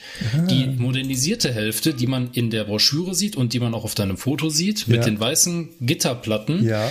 das ist da so gemacht wie in der Broschüre. Da sind diese Spezialschwellen verbaut. Aber in dem Mittelteil der Brücke Brücke, der noch original ist, sind die Kleineisen auf die Brücke, auf diese Stahlplatte draufgeschweißt. Ah. Das ist so, da gibt es keine Schwellen. Deswegen sage ich das ja, das ist kein Kappes, das, da muss man nun mal richtig hingucken. Na, und äh, wie gesagt, die Brücke, die ist teilmodernisiert, aber der Mittelteil, der ist noch so wie früher und das ist einfach eine dicke Stahlplatte, wo die drauf liegen. Ah. Da ist nichts mit Schwellen. Ne? Es kann sein, dass darunter vielleicht irgendwelche Querträger sind. Das mag sein, aber de facto ist ja. es so, dass die ja. Schienenbefestigung primär erstmal auf die ja. Platte geschweißt sind und nicht auf, an irgendwelchen Schwellen noch angebunden sind. Also die Gleise, die Richtung, ja, genau, also die Gleise, die Richtung Hauptbahnhof gehen, die sind noch direkt auf diese Eisenplatten geschweißt und die Gleise, die Richtung ähm, äh, Deutz gehen, die sind schon in diesem modernen, in dieser modernen Variante verlegt. Ja, so ungefähr. Also, ne, wie gesagt, das ist halt die, die Brücke, die ist ja nicht ganz südlicher Teil modernisiert, mittlerer Teil unmodernisiert, nördlicher Teil S-Bahn, sondern die besteht ja aus verschiedenen Elementen, ne? Mhm. aus welche die nach dem Krieg wiederverwendet wurden, teilweise neu gebaut und hin und her. Weil wenn du nämlich auf dem, auf den Richtungsgleisen von Deutz zum Hauptbahnhof fährst, dann kommt kurz vor dem Hauptbahnhof nochmal so ein Weichenbereich, der auf der Brücke ist. Und wenn ich mich richtig erinnere, dann ist der auch quasi schon teilmodernisiert. Also das ist, das ist nicht ganz ich meine, ja. differenzierbar. Zu den Weichen hatte auch äh, der Tobias auch die Frage, ähm, er hätte nämlich mal gehört, dass dort, wo die Weichen auf der Brücke verlegt worden, wieder Holzschwellen verbaut worden sind. Äh, gute Frage. Da müsste ich jetzt genau drauf achten, da habe ich noch nicht drauf geachtet. Es ist äh, faszinierend, oder? Wie viele Fragen man über die eigene Heimat äh, nicht so auf dem Schirm hat.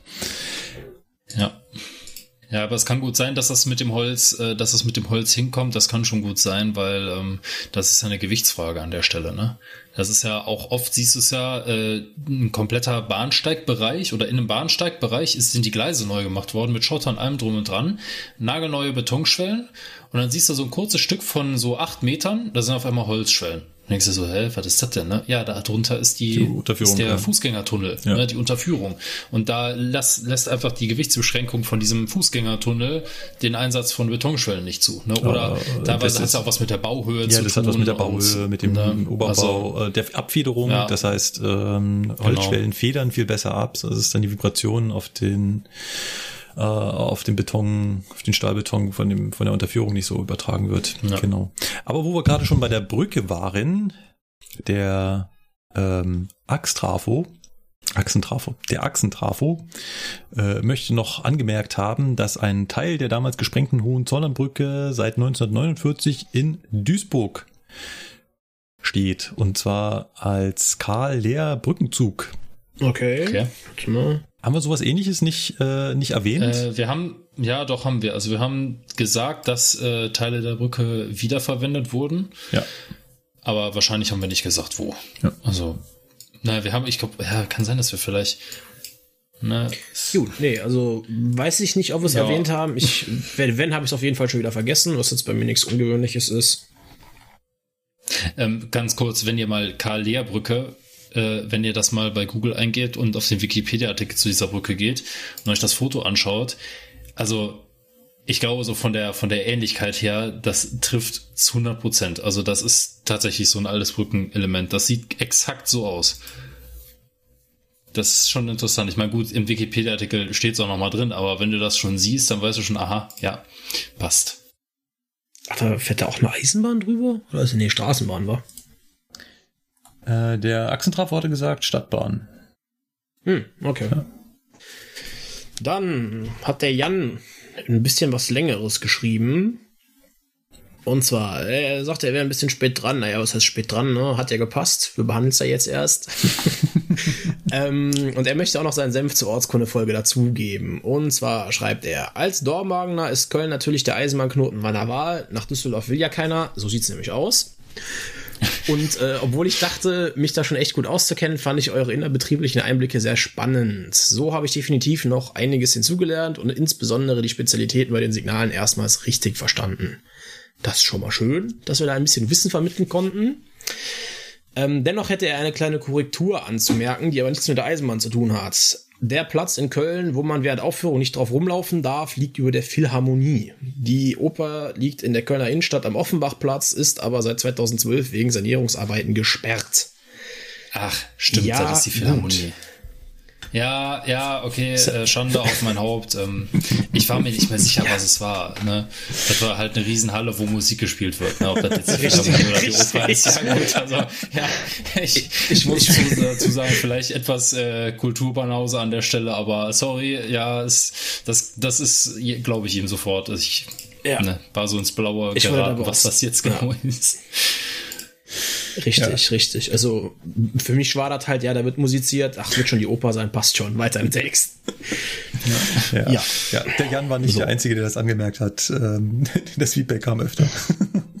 Richtig. Ja. ja. Aber der Jan hat auch Fragen. Genau, dann lies mal vor, Markus. Äh, Lukas erwähnte von den Signalen etc. auf der S-Bahn-Strecke keine Ahnung zu haben. Heißt das, Fernverkehrslokführer sind auf den S-Bahn-Gleisen in Köln nicht streckenkundig und können dort auch im Falle einer Umleitung nicht fahren? Lukas, wie ist denn das? Sprich. Tja, also ich kann euch nur sagen, ich bin da für die Streckenkunde nie lang gefahren. Na, also de facto bin ich selber noch nie über die S-Bahn gefahren, ne? nur als Fahrgast. Und äh, naja, dass man da über die S-Bahn umgeleitet wird, ich weiß nicht, ob das überhaupt schon mal vorgekommen ist.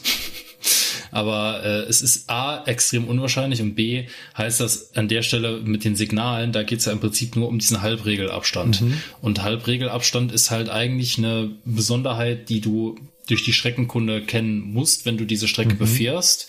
Aber da ich diese Strecke nicht regelmäßig befahre und nicht planmäßig, ist das halt so, kenne ich nicht, weiß ich nicht. Wenn ich da umgeleitet werden soll, dann geht's halt nicht, ne? weil Halbregelabstand, das ist halt etwas, was man nicht mal einfach so eben so, ja, ja, kenne ich, da fahre ich einfach lang, sondern ich persönlich bin noch nie eine Strecke gefahren, wo Halbregelabstand gilt. Nee, auch noch nicht. Außer außer dieses kurze Stückchen äh, vom Hauptbahnhof Richtung BBF. Da ist auch so ein äh, ja, Halbregelabstand, irgendwie so ein Quatsch, ne? Also auf der Fernbahn. Aber mhm. das ist halt eher sowas mit betrieblich abgeschalteten Signalen und das sind auch nur zwei. Also das ist kein richtiger Halbregelabstand, wo man wirklich ganze Betriebsstellen lang mit dunkel geschalteten oder mit, mit ähm, auf Kenntnis geschalteten Signalen fährt. Das ist was anderes. Ähm, der Jan möchte daraus abgeleitet äh, seine Frage etwas erweitern und sagen, wie ist denn das eigentlich allgemein, wenn äh, Strecken aus mehr als zwei Gleisen bestehen? Ja. Wie ist denn das da mit der Streckenkunde? Hat man dann nur auf einen von dem Streckenkunde oder muss man auf allen Streckenkunde fahren oder ist es irgendwie eingeschränkt? Also ich weiß jetzt nicht genau 100% wie es im Regelwerk steht, aber äh, also der Streckenkunde äh, Auftrag, der wird dir ausgestellt mit, ähm, der, mit den Angaben, fahr bitte, fahr dich bitte zwischen Köln und Düsseldorf streckenkundig. Okay, da gibt's halt eine Fernbahn und eine S-Bahn. Ne? Klar, jetzt könntest du natürlich sagen, okay, ähm, ich bin die Fernbahn lang gefahren, von da aus sehe ich ja die S-Bahn und weiß ja ungefähr, wo das da ist. Ne? Aber ähm, eigentlich, wenn du richtig da streckenkundig sein willst und wirklich sagen willst, ja, ich kenne diese Strecke, dann musst du da selber mal irgendwie lang gefahren sein oder du äh, musst ja halt Videos dazu angeguckt haben oder was auch immer. Aber ich weiß gar nicht, ob da im Regelwerk so unterschieden wird, ehrlich gesagt. Äh, ja, es ist unterschiedlich, würde ich mal sagen. Es ist extrem unterschiedlich, wie das das muss man von Strecke zu Strecke unterschiedlich behandeln, wie das ist, wenn mehrere Gleise nebeneinander liegen. Das liegt meiner Meinung nach sehr stark daran, wie der Streckenkundler, also wenn du als Lokführer Streckenkunde fährst, das macht. Und auch wie gründlich er das macht. Generell ist es so, dass ähm, ja, wenn du sagst, ich bin da nicht streckenkundig, dann sagst du das halt und dann wirst du halt höchstwahrscheinlich angewiesen, da trotzdem zu fahren und dann hast du halt deine Geschwindigkeitseinschränkung, deine Geschwindigkeitseinschränkung. Bei der Streckenkunde ist es aber immer ein Thema. Also zumindestens, wenn ich mich an meine Streckenkundezeiten immer wieder zurückerinnere, kommt dann auch immer von mir die Frage, ich frag, das fragt man automatisch, wie ist denn das hier mit der Umleitung? Fährt man auch mal da drüben lang? Weil diejenigen, die da fahren, die wissen ja, ob das in der Regel vorkommt, dass man da umgeleitet wird. Und wenn der, der sagt, ja, das kann dir ab und zu mal passieren, ne, dann wirst du dir natürlich äh, da auch das mal ansehen und wirst da lang gefahren ja. sein. Und ähm, also zum Beispiel weiß ich ähm, zwischen ähm, ähm, ach man war zwei Wochen Urlaub, schon habe ich alle Ortsnamen vergessen. Äh, zwischen äh, Plochingen und Stuttgart ist ja auch die S-Bahn. S-Bahn-Werk ist ja in Plochingen und zwischen Plochingen und äh, ist dann auch die S-Bahn verbaut. So. Das ist ja zwei Strecken parallel. Also zum einen da die Fernbahn, die halt da ganz normal nach Stuttgart läuft und daneben liegt die S-Bahn mit S-Bahn halten. Also fragt man natürlich bei der Streckenkunde, die Lokführer, die da fahren, wie ist denn das mit da drüben? Sollte man da, wird man da umgeleitet? Und dann kriegst du halt zu hören, mittlerweile, wenn jetzt bei mir jemand Streckenkunde fahren würde, würde ich das genauso sagen. Ja, das kann dir passieren. Guck dir zumindest im äh, Streckenbuch mal an, äh, was dazu drin steht. Und das ist dann auch die Aussage, die ich dazu treffen würde.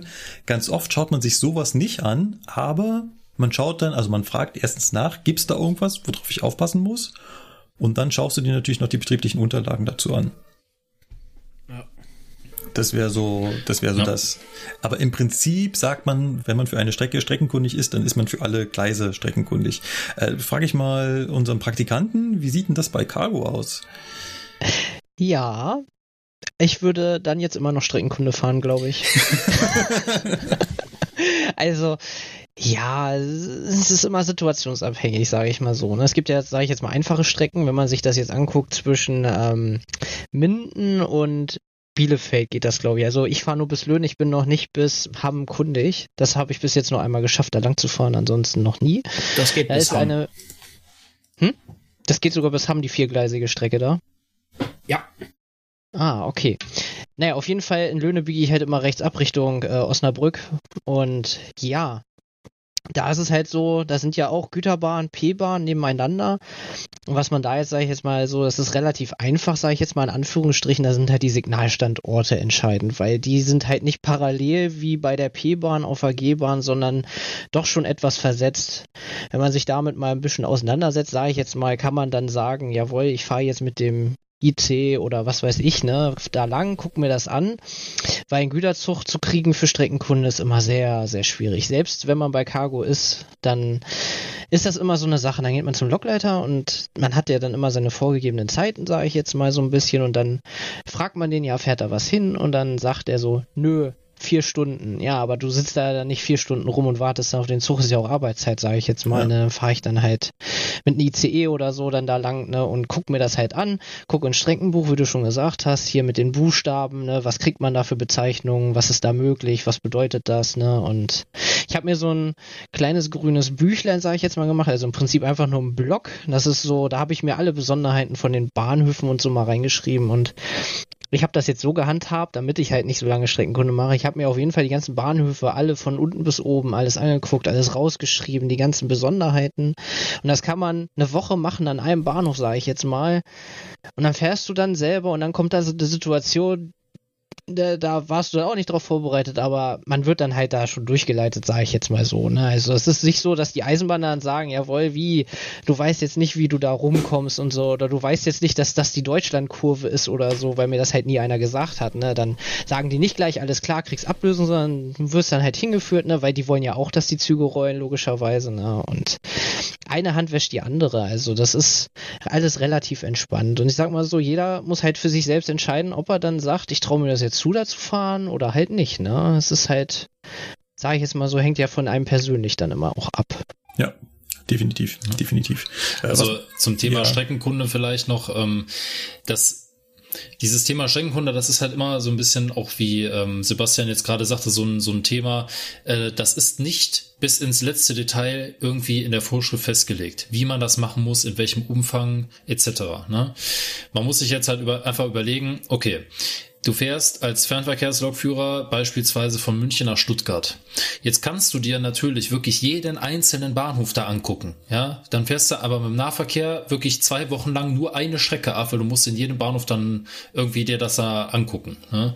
Darum geht's aber gar nicht. Also es geht jetzt nicht darum, genau zu wissen, dass ich in Knittlingen Klein Villas in Gleis 6 darauf achten muss, dass das Gefälle von der Weiche C in Richtung Prellbock fällt. Ja, das ist, das ist primär erstmal völlig egal, weil das kommt nur dann zum Tragen, wenn du da irgendwelche Fahrzeuge abstellst, was du ja in der Regel nicht machen sollst, weil Knittlingen Kleinvillas ist kein Fernverkehrsendbahnhof, ja.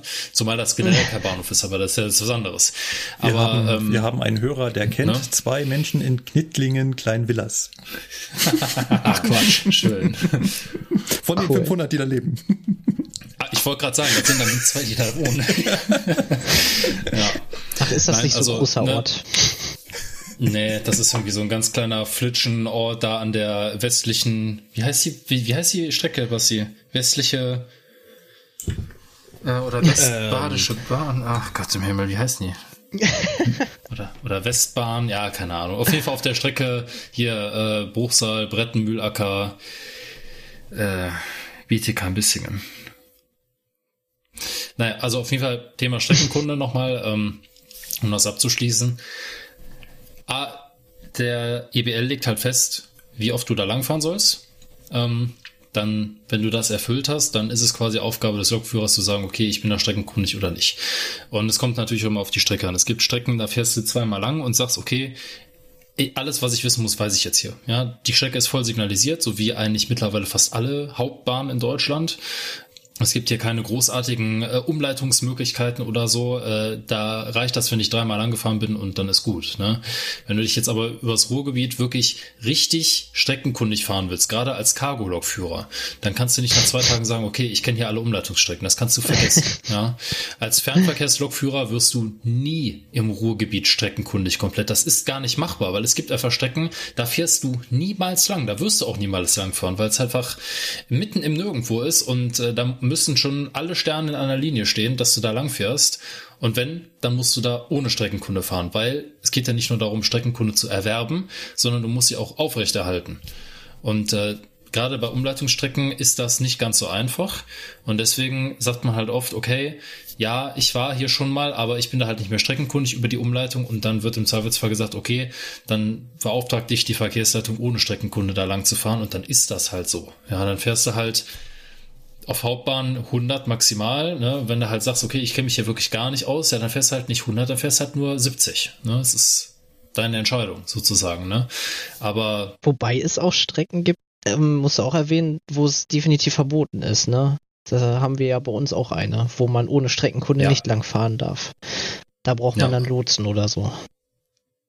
Es gibt's auch, das steht dann, dann im Streckenbuch drin, aber dafür liest man ja das Streckenbuch. Genau dafür sagen wir, genau. guckt da vorher rein bei der Streckenkunde, ja. damit ihr sowas nicht passieren kann. Es ist halt, es ist halt so eine Sache mit der Streckenkunde und äh, das Wichtigste sind halt so Themen wie äh, Kennbuchstaben an Hauptsignalen, die dir halt den Fahrweg anzeigen. Ne? Also zum Beispiel in Köln, ne, wenn du Richtung Norden fährst, wofür steht das W, wofür steht das D, also Wilhelm und Dora dass er halt ungefähr, dass er halt weiß, okay, wenn ich in Mülheim bin und ich soll weiter Richtung Wuppertal fahren und ich kriege bei der Ausfahrt in Mülheim einen Dora, das ist schlecht. Ja, dann musst du halt anhalten. Aber gut, das sind halt so die, die wichtigsten Sachen. Aber ähm, ansonsten, ja, da wo es keine Kennbuchstaben gibt, und der Fahrdienstleiter lässt dich so komplett krumm durch so einen Bahnhof, da musst du dich einfach darauf verlassen, dass der seinen Job richtig macht. Ne? Da kann hinterher keiner kommen, wie du hast da, du hättest das doch wissen müssen, dass du da lang fährst. Nee, was weiß ich, was der für Möglichkeiten hat, mir den Fahrweg durch den Bahnhof zu stellen. Ne? Das kannst du in der Streckenkunde nicht abdecken. Da müsstest du ja hundertmal durch den Bahnhof fahren und jedes Mal dem Fahrdienstleiter sagen, lass mich heute mal bitte woanders lang, damit ich sehe, wo ich rauskomme. Das geht nicht. Das kriege ich selbst in meinem Heimatbahnhof äh, München Hauptbahnhof nicht hin da ja. jede Fahrkombination das, das zu kennen in der Ausfahrt. Nicht. Ja. Genau. Äh, der Jan hat noch eine abschließende Frage. Immer, immer noch derselbe Jan. Und zwar wird ja bei der Eisenbahn zwischen Haupt- und Nebenbahnen unterschieden. Zum Beispiel beim mhm. Streckenkunde fahren, also beim Fahren ohne Streckenkunde, weil mhm. auf Hauptbahnen darf ich ohne Streckenkunde maximal 100, auf Nebenbahnen nur noch 40 km/h plötzlich. Jetzt fragt er sich, aber woran wird denn jetzt eigentlich entschieden? Also wird das ausgewürfelt, was eine Hauptbahn und was eine Nebenbahn ist? Ja, da bin ich ähm. raus. Also was ist dafür? Die, ja, keine Ahnung, gute Frage. Also wonach sich das entscheidet, ne? Da gab es ganz dunklen Kapitel in der Ausbildung, ja. Ja, genau. Und das dieses, ist aber dieses schon ganz, so lange her. Dieses ganz dunkle Kapitel beginnt mit diesen drei Buchstaben E, B, O. Ja, wir haben es durchge ja, also wir haben das damals durchgemacht bei der in der Berufsschule, ja. Genau. Und ähm, ah. die die EBO schreibt, die Strecken werden entsprechend ihrer Bedeutung, also ihrer Bedeutung, nach Hauptbahnen und Nebenbahnen unterschieden. Die Entscheidung darüber, welche Strecken Hauptbahnen und welche Nebenbahnen sind, treffen für die Eisenbahnen des Bundes das jeweilige Unternehmen. Sprich, DB Netz bestimmt, was Hauptbahn und was Nebenbahn ist. Aber natürlich hat die Eisenbahn unterschiedliche Ansprüche an Hauptbahnen und Nebenbahnen. Und wenn man mal so durch die EBU scrollt, dann ist die nach rechts und links aufgeteilt. Das heißt, links steht alles für Hauptbahnen, rechts für Nebenbahnen. Und dann kommst du ganz schnell zu den Abschnitten, wo es um Gleisbögen geht. Kurven. Die dürfen nämlich bei Hauptbahnen nicht weniger als 300 Meter sein und auf Nebenbahnen nicht weniger als 180 Meter. Gleiches geht Neigung und so weiter. Radlast, ja. Belastbarkeit. Und danach entscheidet sich dann, ob das eine Hauptbahn oder eine Nebenbahn ist. Also die EBO, Eisenbahn, Bau- und Betriebsordnung kann man frei, ist ein Gesetzestext, kann man runterladen. Und äh, wenn man ganz nerdig ist, kann man sich das mal durchlesen. Da steht zum Beispiel Richtig. auch drin, also, äh, in welcher Form und wann ein Bahnübergang wie zu sichern ist. Mhm. Mit Schranken, ohne genau. Schranken, genau. mit Lichtzeichen ja. und so weiter. Das entscheidet auch nicht die Bahn so nach äh, gutem, nach gutem Gewissen, so nach dem Motto, ja, ja, das reicht dir für die drei Fahrzeuge, die hier täglich langfahren. Das steht in der EBO drin. Genau. Genau. Gut. Oh, Entschuldigung, ich war gerade am Gesetzestext lesen. hey, ich habe da gerade irgendwas gefunden, was ich interessant fand. Ich war jetzt etwas vertieft. In Bezug auf der Bahnübergänge. In, der, in, der, in der äh, selbigen EBO. Deswegen. Was ist denn? Was war das denn? Hier den Signalen am Fahrweg sind entsprechende Anzeigen im Führerraum gleichgestellt. Sie dürfen Signale am Fahrweg ersetzen. Ne, und dann ja. die Einfahrten in Bahnhöfen sind durch Hauptsignale zu sichern, bla bla bla. Ne, ne? Bei einer Nebenbahn bei einer Einfahrgeschwindigkeit von mehr als 50 km/h und bei einer Ausfahrgeschwindigkeit von mehr als 60 km/h. Ja, fand ich interessant. Da kann ich mich noch dran erinnern. Das war eine Frage in der Abschlussprüfung, glaube ich. Die beiden Geschwindigkeiten. Ja, bis zu welcher Geschwindigkeit dürfen? Stimmt, da ist irgend sowas. Ich erinnere ja. mich. Mhm. Mhm. Ja, 50 Einfahrt, 60 Ausfahrt. Genau. Ja. Okay, von uns befährt keiner regelmäßig Nebenbahnen. Ich nicht mehr, richtig. Und dabei musst du das eigentlich wissen, weil du ja äh, neben Bahn gefahren bist, ne? Ja, richtig. Aber das, da, da lernst du das, du siehst es dann einfach in der Streckenkunde, dass beispielsweise einfach keine Ausfahrt nicht vorsignalisiert wird. Ja. Grundsätzlich ja. teilweise. Also du kriegst für die, die Einfahrt kriegst du logischerweise natürlich vorsignalisiert. So, ey, pass auf, da in 800 Meter. Nee. Wie viel? 400 Metern ist halt.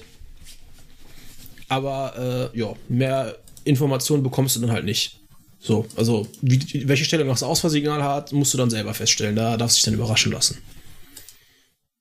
Genau. Er hat noch geschrieben, äh, keep the good work up. Ich schätze euren Podcast sehr. Das geht natürlich runter wie Öl. Danke dafür. Und dann würde ich sagen, machen wir direkt mit Paul weiter.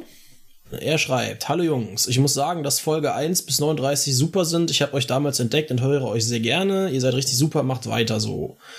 Und ähm, er hat dann da noch eine Frage. Und zwar eine Frage an die Kölner. Was macht ihr, wenn die Zufahrt zum BBF gesperrt ist und ihr nicht ins Deutzerfeld fahren könnt? Schreiend im Kreis laufen. Ich wollte gerade sagen, dann, dann haben wir echt Probleme. dann wird das langsam interessant, wo wir unser Zeug abstellen ja. können. Fahren wir alles nach Nippes und vergraben das da. Richtig. Also zumindest äh, so Personenzugbehandlungsanlagen technisch wird es dann halt eng. Wenn dann Nippes auch voll ist, hm. ist vorbei. Was anderes gibt es in Köln nicht mehr. Ja, ja, du könntest das Zeug natürlich noch in irgendeinem Rangierbahnhof oder in West abstellen. Das geht natürlich noch alles. aber nee, nach West kommst du von der Richtung gar nicht, ne? Wenn, die, wenn die Zufahrt in BBF gesperrt ist, ist auch die, die Fahrt nach West in die Abstellgruppe gesperrt. Ha. Also wenn wirklich komplett BBF abgeschnitten, dann kannst du auch nicht nach West über das Schlundgleis fahren, das geht nicht. Du musst erst nach Süden Richtig. Machen und dann da runter, aber ja. Also sagen wir mal so, wie es ist. Wenn das passiert, haben wir ein Problem. Weil, wie Basti schon sagt, das Abstellen der Züge ist kein Problem. Die kriegst du immer irgendwo versteckt, ne? Aber im Zweifelsfall stellst du die alle nach Kalk Nord, in den Güterbahnhof. Aber ähm, dann ist halt, also so Reinigung, äh, WC absaugen, Frischwasser ergänzen, das ist dann übel, ne? Das geht nicht. Und reparieren schon mal gar nicht, ja, ne? Das ist halt ein Bauarbeitenproblem, ne? Also wir hatten ja im Podcast gesagt, jetzt ist gerade das Deutzer Feld schwer zu erreichen, weil halt die Brücken fehlen. Ja. Und wenn jetzt irgendeine Sperrung in der Einfahrt vom BBF kommt und sei es nur eine Weichenstörung oder so, dann äh, ja, steht man da vor Problemen. Aber so ist es halt bei der Eisenbahn. Ich meine, Infrastruktur ist bei uns immer begrenzt, immer. Das ist ein Prinzip der Eisenbahn. Es ist halt nicht wie auf der Straße, wo ich im Zweifelsfall mal eben über den Bordstein fahren kann. Wir sind halt mal an das Schienennetz gebunden und das ist halt wie immer begrenzt. Genau. Michael, ich mach mal mit Michael weiter. Mach das mal. Äh, Michael, äh, wieder ganz großes Lob. Er hat endlich verstanden, was es mit dem Küchengleis am Kölner Hauptbahnhof auf sich hat. Ja. War ihm irgendwie nicht ganz schlüssig, warum da die Kantine ein eigenes Gleis hat. Dann hat er einen Tipp für uns und den Tipp wollte ich sogar befolgen. Und zwar hat er vorgeschlagen, auf den Dach des LVR-Turms zu gehen. Das ist der Turm, wo ähm, DSDS drin war, oder? Ja. Äh, ja, kann sein. Ich kenne mich damit überhaupt ist der, nicht aus. DSDS, äh, das ist der, ist wo die lange Schlange war. Genau. Richtig. Ja. Und als ich jetzt nochmal in Köln war, dachte ich mir, hey, ich habe jetzt zwei Stunden, gehst du da mal hin? Was war? Zu. Toll. Ja. Und was war? News. genau, also ich konnte es mir leider nicht anschauen. Es äh, war, war da gerade geschlossen veränderte Öffnungszeiten aufgrund der aktuellen Lage. Ja, die aktuelle Lage ist es wieder, ne? Genau. Genau. Immer diese Lage. Ähm, kennt ihr den Bahnhof Opladen? Ja. Ja. Oh, gut. Da soll ab und zu mal so alte Fahrzeuge abgestellt sein. Ach, ich, ich gebe dir einen Tipp. Das ist doch. Die werden da abgestellt und danach sind die weg. Ich, ich wollte gerade sagen, die verschwinden da ganz unauffällig in, einer, in einem die, riesigen Haufen Schrott. Genau, die, die, die, die spawnen da einfach. Ja. Die sind einfach weg. Okay. Ja. Äh, umso mehr wundert der, umso mehr wundert sich jetzt der Michael, warum da ein ICE steht. Mhm. Das war doch der Diesel-ICE, ja. ne? Genau. Richtig. Das ja. sind diese Baureihe 605 ICE TD Züge. Die hat die Bahn ja schon vor Jahren abgeschrieben und gesagt, okay, wir, wir wollen die nicht mehr. Wir können mit denen nichts mehr anfangen. Wir haben keinen richtigen Einsatzzweck dafür. Und dann standen die halt über Deutschland verteilt irgendwo rum. So ein paar wurden ja bis zuletzt noch auf dieser ähm, Vogelfluglinie eingesetzt, ne? Ähm, in der ja. Fährverbindung äh, nach, von Puttgarden nach Röttby rüber. Und ähm, ja, ein paar, also ich glaube, ein oder zwei gehörten ja auch der dänischen Staatsbahn oder waren irgendwie an die abgegeben oder so. Und äh, der steht nämlich momentan in Obladen.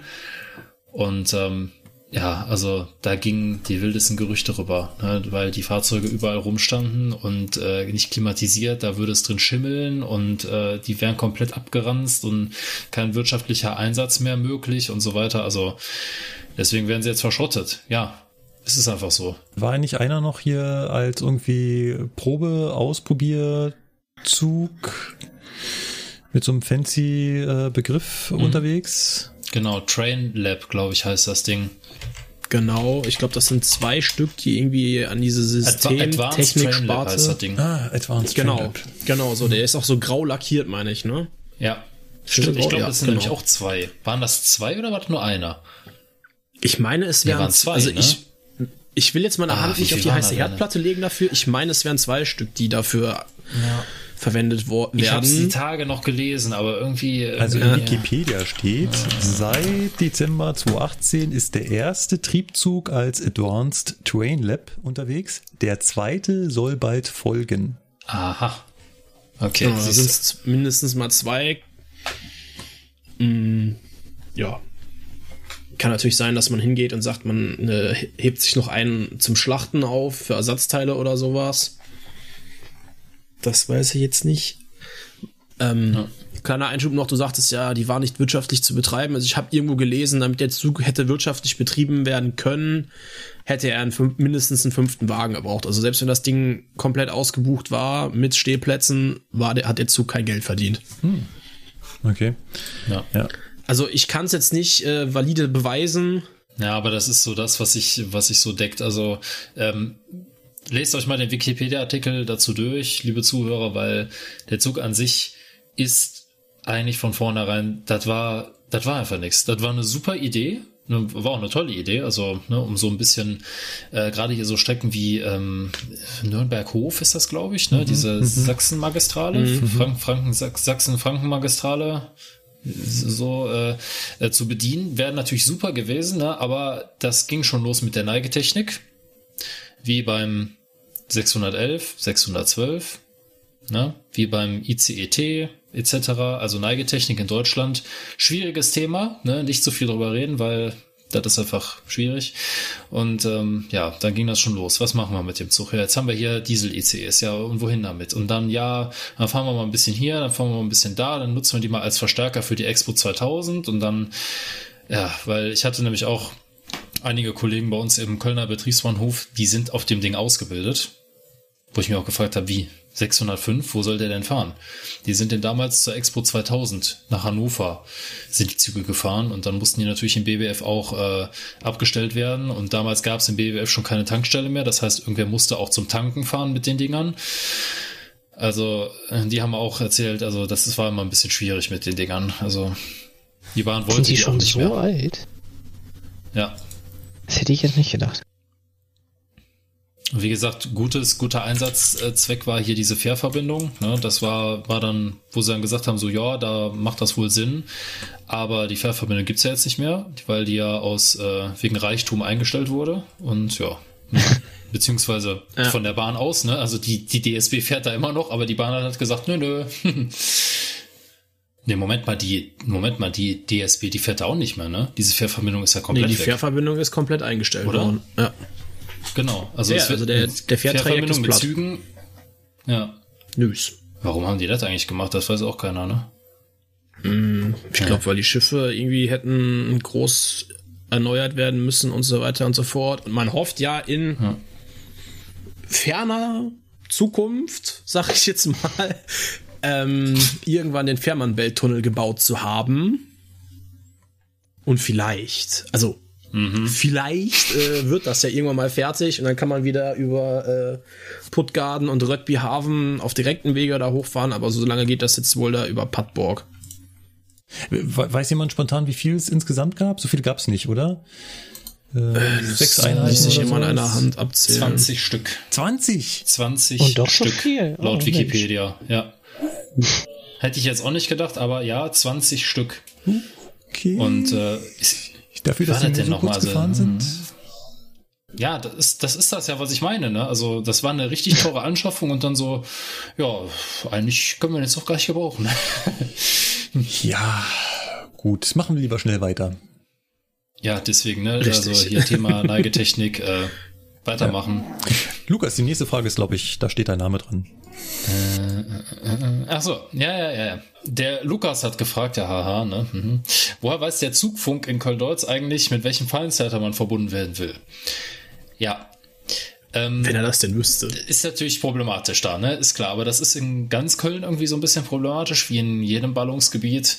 Du hast da Bahnhöfe und die sind relativ dicht beieinander. In Köln-Deutz ist es ja teilweise sogar, also ist es ja so, der obere Bahnhof wird aus Duisburg gesteuert, der untere Teil vom Bahnhof wird aus Mülheim gesteuert, also aus Köln-Mülheim. Und äh, da stellt sich natürlich die Frage, okay, wie machen die das da? Ne? Das gibt's auch nicht nur da. Es ist gerade der Bahnhof Kalk ist da immer wieder ein schönes Beispiel für. also die ja. Fahrdienstleiter, die Fahrdienstleiter äh, sehen ja, wer anruft. Also die sehen deine Zugnummer. Ne? Und wenn der Fahrdienstleiter, also die kennen ja so ein bisschen die Züge, die da fahren. Und wenn der schon sieht, aha, das ist ein Zug, der über dort tief fährt, das weißt du vielleicht aus Erinnerung oder warum auch immer, dann, dann geht der gar nicht erst dran. Dann leitet er dich direkt weiter. In der Regel ist es so, du gehst halt, oder er geht halt dran und du sagst dann, dann musst du als Lokführer ihm natürlich sagen, welchen Fahrdienstleiter du sprechen möchtest. Ne? Und es bietet sich dann auch immer an, dem zu sagen, ich hätte gerne den zuständigen Fahrdienstleiter für Bahnhof XY und nicht den Fahrdienstleiter von Bahnhof XY, weil das kann halt irgendwer sein. Ne? Heutzutage verwaltet ein Fahrdienstleiter in der BZ zehn Bahnhöfe. Ne? Deswegen ist das immer ein bisschen schwierig, aber ja, im Zweifelsfall, also dass du direkt richtig verbunden wirst, ist, wenn du nicht gerade den Hauptbahnhof sprechen willst, eher nicht der Fall. Also da musst du wirklich dich verbinden lassen. Im Prinzip kann man aber generell zu der Frage sagen, es ist ein Kuriosum, wie das GSMR-System das irgendwie zuordnet. Ja. Also es gibt ja die Taste an das unserem. Das ist ja auch nicht so einfach, ne? Aber ja, also es gibt ja die hm. Taste auf unserem Zugfunkgerät, wo ich draufdrücken kann und dann erreiche ich, also wo ist es gedacht, den örtlich zuständigen Fahrdienstleiter. Und äh, ich glaube, in 90 Prozent der Fälle funktioniert das auch. Es ist auch in dem größten Teil der Fälle auch relativ einfach. Also wenn ich weiß ich nicht, äh, in Bahnhof XY stehe, dann ist da der Fahrdienstleiter XY zuständig und dann ist dem Zugfunkgerät natürlich klar, hey, du bist jetzt hier in der Zelle, die Zelle geht von da bis da, das ist genau der Bahnhof, du willst sicherlich diesen Fahrdienstleiter sprechen. Ja. Aber wie in Deutsch und wie in allen anderen großen Bahnhöfen funktioniert das nicht, wenn Fahrdienstleiter dicht hm. nebeneinander arbeiten. Also das Problem ist auch immer wieder an der Rheinstrecke. Ne? Ähm, du bist auf der, auf der linken Rheinstrecke unterwegs, bist so im Raum Koblenz. Also klassischer Fall war, ich, ich stand mal in Koblenz-Lützel am Bahnsteig aufgrund von Fahrzeugschaden und äh, habe immer, also habe mit dem Fallzeiter telefonieren müssen, immer mal wieder, habe die Taste 2 gedrückt und bin in Fallen da rausgekommen. Das ist auf der anderen Rheinseite. So, da, da liegen einige, da liegt bestimmt so ein Kilometer oder vielleicht sogar noch mehr, liegt dazwischen, zwischen den Bahnhöfen, so reine Luftlinie. Aber das GSMR war sich da nicht so richtig einig. Ne? Ja. Und man muss sich halt überlegen, das ist diese zwei, da ist halt eine Rufnummer hinterlegt. Das ist eine Kurzwahl. Das heißt also, ne, du übergibst ja. quasi oder du sagst halt, ich möchte einen Fahrdienstleiter sprechen. Und das GSMR sagt halt, okay, ich suche dir den nächsten Fahrdienstleiter raus, der für diesen Bereich zuständig ist. Ja. So, aber wenn das GSMR gerade in der falschen Funkzelle ist, dann sagt er dir halt, ja, du bist ja in der Funkzelle Fallen da. Da ist natürlich der Fahrdienstleiter Fallen dafür zuständig. Ja, hey, ne, also das ja. überschneidet sich so ein bisschen. Ja. Und ähm, wenn du halt direkt einen gewissen Fahrdienstleiter haben willst, kannst du natürlich auch ins Streckenbuch gucken, die Langwahl eintippen und so, macht aber keiner, weil das dauert viel zu lange. Also sagst du immer, ich hätte gerne den Zuständigen von und dann kommt düdüdüt, ne? Hold the line und dann wirst du mit dem richtigen verbunden in der Regel. Ne? Wenn, wenn, wenn hier Fahrdienstleiter äh, äh, zuhören, mal vielleicht ein kleiner Tipp. Fangt nicht das Gespräch an mit, hier ist der Fahrdienstleiter. Ja. Ist, sag doch am besten, hallo, wie geht's dir? Ich bin übrigens der Fahrdienstleiter von ja. In den ersten zwei Sekunden eines Gesprächs bin ich noch nicht darauf eingestellt, was der mir gleich sagen wird. Das höre ich nicht. Ja, kann ich überhaupt Gerade beim 412 hörst du es de facto gar nicht. Ja. Also da hörst du es nicht aus technischen Gründen. Das heißt also, wenn ihr da sagt, äh, oder wenn der Feindstarter da sagt, ja und hier ist HPF, dann ist das dann, ich höre das nicht. Also ja. ich höre diese, diese Worte nicht. Ne? Ich höre dann halt erst die Stille danach. Und dann ist halt so, hallo? Sehr gut. ja. Genau, also, also von daher. Ähm, es geht mir ganz oft so, wenn ich irgendwo anrufe, immer am Anfang zu verstehen, mit was hat er sich jetzt gemeldet. Und ja, ähm, ja da würde ich mir immer wünschen, dass sie am Anfang einmal sagen, guten Tag. Und dann Sie sind verbunden mit der Rufnummer von Stellwerk KF. der nächste freie Mitarbeiter ist gleich für Sie verfügbar. Genau so muss das laufen. Genau so muss das laufen. Jetzt kommt der Lars. Und Lars hat eine gute Frage. Das ist eine Frage für Basti. Genau. Oder für euch als, als äh, ihr S-Bahn-Leute. Ne? Warum werden die Signale auf Kennlicht und nicht auf Fahrt gestellt, möchte er wissen. Er erläutert dann noch, soweit ich das verstehe, bedeutet Kennlicht, dass das Signal behandelt wird, als wäre es nicht vorhanden. Während ein komplett dunkles Signal als kaputt angenommen wird und genauere Prüfung Nachfrage verlangt. Das ist schon mal soweit richtig. Ähm, ist somit der Unterschied, dass das Halt-Erwarten weiter besteht und ein Signal auf Fahrt ein neues Vorsignal für den nächsten Block erfordern würde, dass man sich dort gespart hat. Beziehungsweise alternativ müsste das Hauptsignal eine variable Geschwindigkeitsbegrenzung haben, was teurer wäre. Ähm, es geht hier vielleicht, um äh, mal alle wieder ins Boot zu holen, es ging, glaube ich, um die Signale im Kölner Hauptbahnhof. Da habt ihr ja erzählt. Oder auf der S-Bahn, ne? Nee, ich, ich glaube, glaub, er nee, meint eher diesen Halbregelabstand. Genau, nee, ich glaube, er meint, äh, ich glaube, er meint, gut, dass wir uns da so einig sind. Nein, wir reden da über den Halbregelabstand. Okay, ich habe gerade mal reingehört. Dann bin ich raus. Mhm. Also, ähm, was, kann, was kann man sich unter Halbregelabstand vorstellen? Wir haben ja gelernt, äh, Ne, es gibt ja gewisse Bremswege, die wir einhalten müssen auf Hauptbahn, in der Regel 1000 Meter. Und dieser Halbregelabstand macht jetzt erstmal grundsätzlich nichts anderes, als quasi diese 1000 Meter in kürzere Abstände zu unterteilen. Ich meine, es wären auf der S-Bahn 500 Meter, wenn nicht sogar weniger. Müsste ich nachgucken. Und was macht man jetzt einfach? Stellen wir uns vor, also Köln-Hansaring, Fahrt Richtung Hauptbahnhof, du stehst am Bahnsteigende und vor dir ist ein haltzeigendes Hauptsignal. Ne? Also HP0, das Vorsignal ist aus. Weil in dem Abschnitt vor dir steht noch ein Zug drin. Der kriegt jetzt dann irgendwann Fahrt, dann fährt der los und äh, räumt den Blockabschnitt vor dir frei. Jetzt ist das dann halt von der Stellwerkstechnik her so, dass ja der Regelbremsweg für die, für die Strecke nicht ausreichend wäre, um dir jetzt ein grünes Hauptsignal anzuzeigen.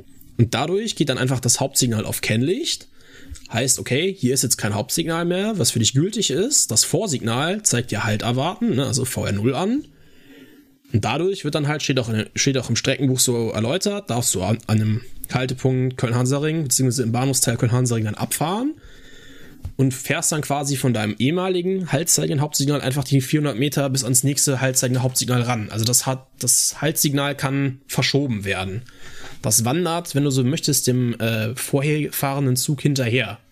Gibt da auch verschiedene Zustände, beispielsweise wenn man von Köln-Deutz kommt, Richtung Hauptbahnhof fährt, wenn halt der komplette Streckenabschnitt vor dir frei ist, dann kriegst du in ähm, Köln-Deutz Richtung Hohenzollernbrücke HP1. Und dann kannst du schön mit 80 auf die Brücke raufflastern, dann einmal schön mit der Vollbremsung auf 50 Bremse, mit 50 durch den, Ko durch, die, durch den Bogen an den Bahnsteig prügeln.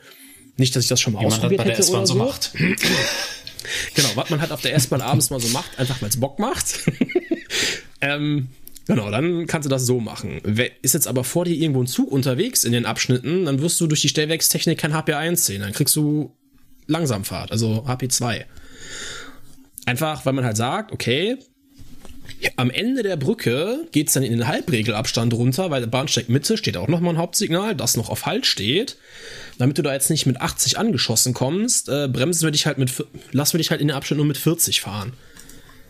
Also das ist jetzt ein bisschen schwierig, das auf KS-System zum Beispiel übertragen. KS-System arbeitet da dann viel mit Geschwindigkeitswechseln. Mhm. Ne? Da sind auf den Hauptsignalen überall ZS3s drauf. Genau. Ne, Geschwindigkeitsanzeiger. Dann würdest du halt statt dem Kennlicht beispielsweise einfach einen Fahrtbegriff mit 40 kriegen oder mhm. mit 30 oder genau. wie auch immer das dann technisch umgesetzt wird. Und das könnte das Signal aufwerten dann später. Ne? Also wenn jetzt das, die Technik sagt, okay, du stehst noch vor dem Signal, aber der übernächste Blockabschnitt ist auch frei geworden, dann könnte zum Beispiel einfach die 30 oben ausgehen. Genau. Aber ne, das HV-System ist halt in seiner Technik so ein bisschen festgefahren, das kann halt nicht aufwerten oder umstellen, sondern was einmal festgelegt ist als Signalbegriff, das steht. Deswegen behilft man sich da halt mit dem Kennlicht. Dass man einfach sagt, okay, ne, du hast jetzt hier kein äh, Hauptsignal mehr vor dir stehen, das du zu beachten hättest und deswegen viel Spaß. 400 Meter weiter ist dein nächstes Signal, Attacke. Genau. Es gibt dazu einen schönen Wikipedia-Artikel, auch mit einer tollen Zeichnung, wie das genau abläuft, wenn ein Zug durch, durch so einen Halbregelabstand fährt. Äh, würde ich an dieser Stelle drauf verweisen wollen. Genau, ist immer wieder ganz auch ganz hilfreich, wenn man einfach noch mal was äh, zum Anschauen hat. Ja, da muss ich mich an dieser Stelle bei Lars entschuldigen, weil ich habe im Blog drauf geantwortet, als wären die ähm, Sperrsignale im Bahnhof gemeint gewesen. Ah, ah, einmal mit Profis. Da wartet man schon nichts und wird trotzdem Profis. enttäuscht. Wirklich. Genau. Apropos enttäuscht, naja. kommen wir zum André. ich hoffe, der ist nicht so enttäuscht, aber ja. Ja. André findet es immer wieder faszinierend und gleichzeitig ziemlich ungewohnt, dass es bei der Bahn zwei Geschwindigkeiten für die Zeit zu geben scheint. Was? Ja. das habe ich jetzt, das habe ich jetzt äh, nicht verstanden. Ja, ja, okay. er, er äh, erläutert nochmal. Einerseits eine Fixierung auf Minuten, zum Beispiel bei Abfahrten. Anmerkung der Redaktion, wir haben Sekundenregeln. Also im Fahrplan, in unserem elektronischen, stehen sogar Sekunden drin zum Abfahren. Ja. Andererseits wird bei einem schriftlichen Befehl angehalten, aufgeschrieben und wiederholt. Das Ganze in einer Unaufgeregtheit und Ruhe, die die gebotene Sicherheit verlangt. Oder trügt ihr Erscheinen. Also nur interessierter Laie habe ich diesen Eindruck als nur interessanter, da fehlt ein Wort, aber egal. Also als nur ein interessant, interessierter Laie äh, hatte also den Eindruck, ähm, ja, ja, ist so. Äh, im, im, Im Vorgespräch hat der, hat der Lukas äh, berichtet, dass er heute Morgen auch wieder Befehl geschrieben hat. Du hattest schon eine Frühschicht, ne? Mhm. Und äh, hast Befehl geschrieben. Ja. Und war Hektik? Nee, also das ist auch immer die Frage, wie man da rangeht. Ich mache mir da mittlerweile keine Hektik mehr, weil wenn etwas kaputt ist, dann würde es nicht dadurch ganz, dass ich mich beeile oder so, sondern dann ist halt einfach die Sache, okay, es muss erstmal geklärt werden, was ist jetzt hier überhaupt am Bach, ja? Und da das meistens Situationen sind, die nicht täglich passieren, muss man da halt auch sich ein bisschen konzentrieren und auch wirklich gucken, machen beide Seiten gerade das Richtige. Also Fahrdienstleiter und Lokführer. Nicht, dass da einer irgendwie auf der falschen Spur ist oder so. Und das erfordert halt ein bisschen Ruhe. Ne? Es soll schon Leute gegeben haben, die haben miteinander telefoniert, aber nicht miteinander geredet, sondern aneinander vorbei. Und das ist, das wäre das ja. Schlimmste, wenn sowas in dem Fall passiert. Also oh, ja. ne, das ist halt, ähm, gerade wenn es irgendwie darum geht, an einem Halt oder so vorbeizufahren oder ne, so ein, so ein wirklich betriebliche Sachen, wo du sagst so, okay, hm, da könnte ja eine Gefahr entstehen, weil wer weiß, ob das Gleis wirklich frei ist oder so, ne? Da geht das halt schon los, ne? Da ist oberste Vorsicht geboten, was meint er jetzt? Ne? Ja. An welchem Signal darf ich jetzt vorbeifahren? Ist das das, was vor mir ist, oder ist das schon ein Befehl für ein Signal, was noch kommt? Ja, das ist nämlich auch immer so eine beliebte ja. Sache. Der Feinsetter ne, stellt einen aufgrund einer technischen Störung an einem Signal, diktiert einem einen Befehl zur Vorbeifahrt an einem Hauptsignal. Und dieses Signal kommt aber noch. Das ist nicht das, was vor mir ist, das kommt noch. Ne? Und wenn er dann nicht sagt, so nach dem Motto, ja, pass auf, da kommt jetzt noch ein Zug und dann stelle ich dir dann ein Signal, wo du gerade stehst, auf Fahrt und dann kannst du den Befehl ja abarbeiten. Sondern wenn er, ne, wenn du dann irgendwie auch dran nicht bist oder so und gar nicht mehr auf die Signalbezeichnung achtest, dann fährst du daran vorbei und hast aber gar nicht die Erlaubnis für dieses Signal, sondern erst für eins, das noch kommt. Und dann wird's richtig gefährlich. Ja, definitiv. Und auf der anderen Seite Deswegen. hat man dann Situationen, wo man ja also Hektik will ich nicht sagen, Hektik ist immer so negativ vorbelegt, aber wo man schon so ein bisschen sich beeilt. Also ja. wenn du zum Beispiel eine Wende machst und auf den Führerstand gehst, äh, dann muss das teilweise, was heißt muss teilweise, müssen die Handlungen zack, zack, zack sitzen, weil so viel Zeit hast du dafür nicht. Da ist dann schon Beeilung angesagt. Ja. Aber das ist ja Routine. Ja. Ne, das machst du ja jeden Tag, ne? da weißt du auch ganz genau, was los ist. Aber äh, wenn, wenn das so ist wie ich heute Morgen, ne, mit dem Übertragungsausfall, der mich da irgendwie so komisch da geparkt hat im Nirgendwo, dann stehen auch beide, sowohl Vereinsleiter als auch Lokführer, erstmal da so, äh, ja, was machen wir jetzt? Ne? genau. So nach dem Motto, wir setzen uns mal zusammen und dann überlegen wir mal in aller Ruhe, wie wir jetzt weitermachen. Ja. Und genauso ist das auch heute Morgen abgelaufen. Ne? Also Wirklich entspannt in dem Sinne. Und da macht es jetzt auch keinen Unterschied, ja. ob du jetzt 30 Sekunden ja. schneller beim Befehl Schreiben bist oder nicht. Das, das ist, ist, einfach egal. Ja, ne? das ist, äh, das ist auch noch eine, eine Kernerkenntnis. Gut, dass du das sagst. Wenn man Störung hat, dann macht dieses Befehlschreiben eigentlich gar nichts mehr aus. Weil was du auf den Befehl raufschreibst, ist ja meistens das, was dich nachher aufhält. Nämlich, dass du jetzt irgendwie zwei Kilometer mit 15 km auf Sicht fahren darfst und sowas. Und, ähm, dann hilft es dir auch nicht, wie du so schön sagst, 30 Sekunden schneller beim Befehlschreiben zu sein. Und es ist ja, ja. auch irgendwie eine Kern, eine Kernkomponente der Eisenbahn, dass wir uns in sicherheitsrelevanten Sachen sicher sind. Und für Sicherheit brauchst du Zeit. Ja. So sieht's aus. Gut. Schönes Abschlusswort. Dann war's das für das Feedback zu den letzten beiden Folgen. Und damit ist jetzt letzten nicht drei oder nicht? Ja, also haben nein. wir 10% der heutigen Folge geschafft. Super. Juhu. Wir haben noch ein paar Fragen offen. Da wählen wir jetzt noch ein paar von aus und den Rest heben wir uns dann fürs nächste Mal auf. Der Herr Walter hat auf Twitter geschrieben, die Idee von dem Zuhörer locker zu kuppeln ist insofern doof, weil man dann bei jedem Fahrzeug den Losbrechpunkt überwinden muss, nachdem man jedes Fahrzeug auf das andere aufgeschoben hat. Steht alles auf Vorspann, gibt man einmal Zunder und schon rollt die Fuhre. Sehr schön. Sehr, sehr schön, vor allem, weil wir einen Cargonauten dabei haben. Mhm. Ich habe das irgendwo habe ich das sogar gelesen, glaube ich, das Kommentar auf Twitter. Das war, glaube ich, ein ähm, öffentliches Kommentar. Ja, ne? ja, war es. Hm, ähm, habe ich das auch gelesen. Es ging darum, um die Frage, ist es für den Cargo-Lokführer ein Vorteil, wenn locker gekuppelt ist? Weil dann müsste er nicht mit einmal den gesamten Zug ziehen, sondern jeden einzelnen Wagen erstmal in Bewegung setzen. Mm, nein, das ist kein Vorteil. Es ist sogar relativ gefährlich, sage ich mal. Wenn du jetzt vorne anfährst, ähm, mit einem kmh, ne, wird ja logischerweise schneller, nehme ich den ersten Wagen mit, dann den zweiten, aber du beschleunigst ja trotzdem weiterhin, ne? Also du fährst ja, sagst jetzt nicht so, ich fahre jetzt 100 Meter nur mit 2 kmh, weil äh, muss ja beschleunigen logischerweise und dieser Ruck von der Kupplung und da sind wir wieder bei den Zugkräften, die die Kupplungen ja aushalten, ne? Der wird ja immer größer. Irgendwann hast du hinten dann so einen heftigen Ruck, dass du wahrscheinlich das schwächste Glied, also die Schraubenkupplung einfach auseinanderreißt und dann hast du eine Zugtrennung. Ja.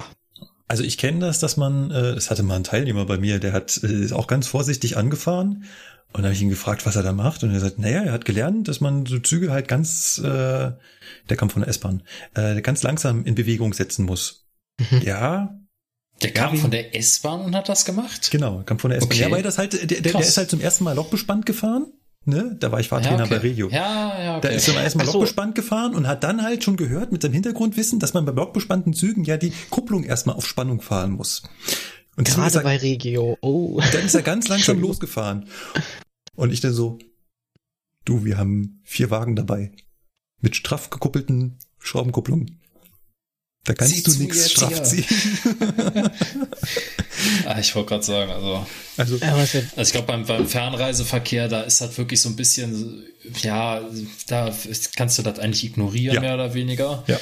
Äh, klar, du sollst natürlich jetzt trotzdem nicht da fahren wie so ein, ne, also nicht so wie so ein Computer 0 und 1, äh, gerade auch was das Absteuern der E-Bremse angeht und so weiter. Da man merkt schon, also die Wagen bewegen sich schon im Zug. Also okay, hört sich jetzt ein bisschen komisch an, aber äh, also da ist schon relativ zueinander noch, bewegen also die, sich die Wagen natürlich. Ja, ja.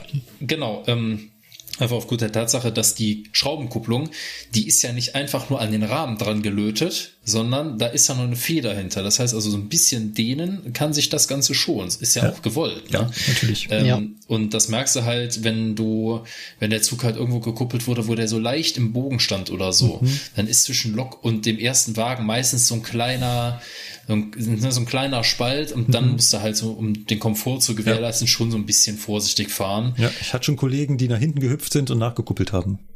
Ja, ja, es gibt's auch einige. Aber zum Beispiel bei uns der Dosto Intercity, der wird ja auch äh, im Regelwerk speziell behandelt. Und so auch beim Kuppeln. Also äh, wenn die ähm, in, der, in der Halle waren und da lang gekuppelt waren, dann kommt wirklich bei uns in Köln die V60, schiebt den ganzen Park zusammen und dann wird richtig straff gekuppelt. Und da merkst du auch wirklich gar keinen Ruck mehr. Ja. Ja, also ja. das äh, geht dann. Jetzt muss ich den Sebastian aber mhm. nochmal fragen. Was meint denn der Herr Walter hier mit dem Losbrechpunkt? Hm, das ist eine sehr gute Frage. Also ähm, also Losbrechpunkt, ja. Also klar, ich muss natürlich die, die Haftreibung von dem Drehgestell beziehungsweise vom Radsatz überwinden, wenn ich losfahre. Und der ist natürlich auch umso größer, umso höher das Gewicht ist. Also ein schwerer Güterwagen hat wahrscheinlich in dem Moment einen höheren Widerstand, den ich überwinden muss. Und ich muss ah, ich glaube, es schwant mir gerade, was er, glaube ich, meint.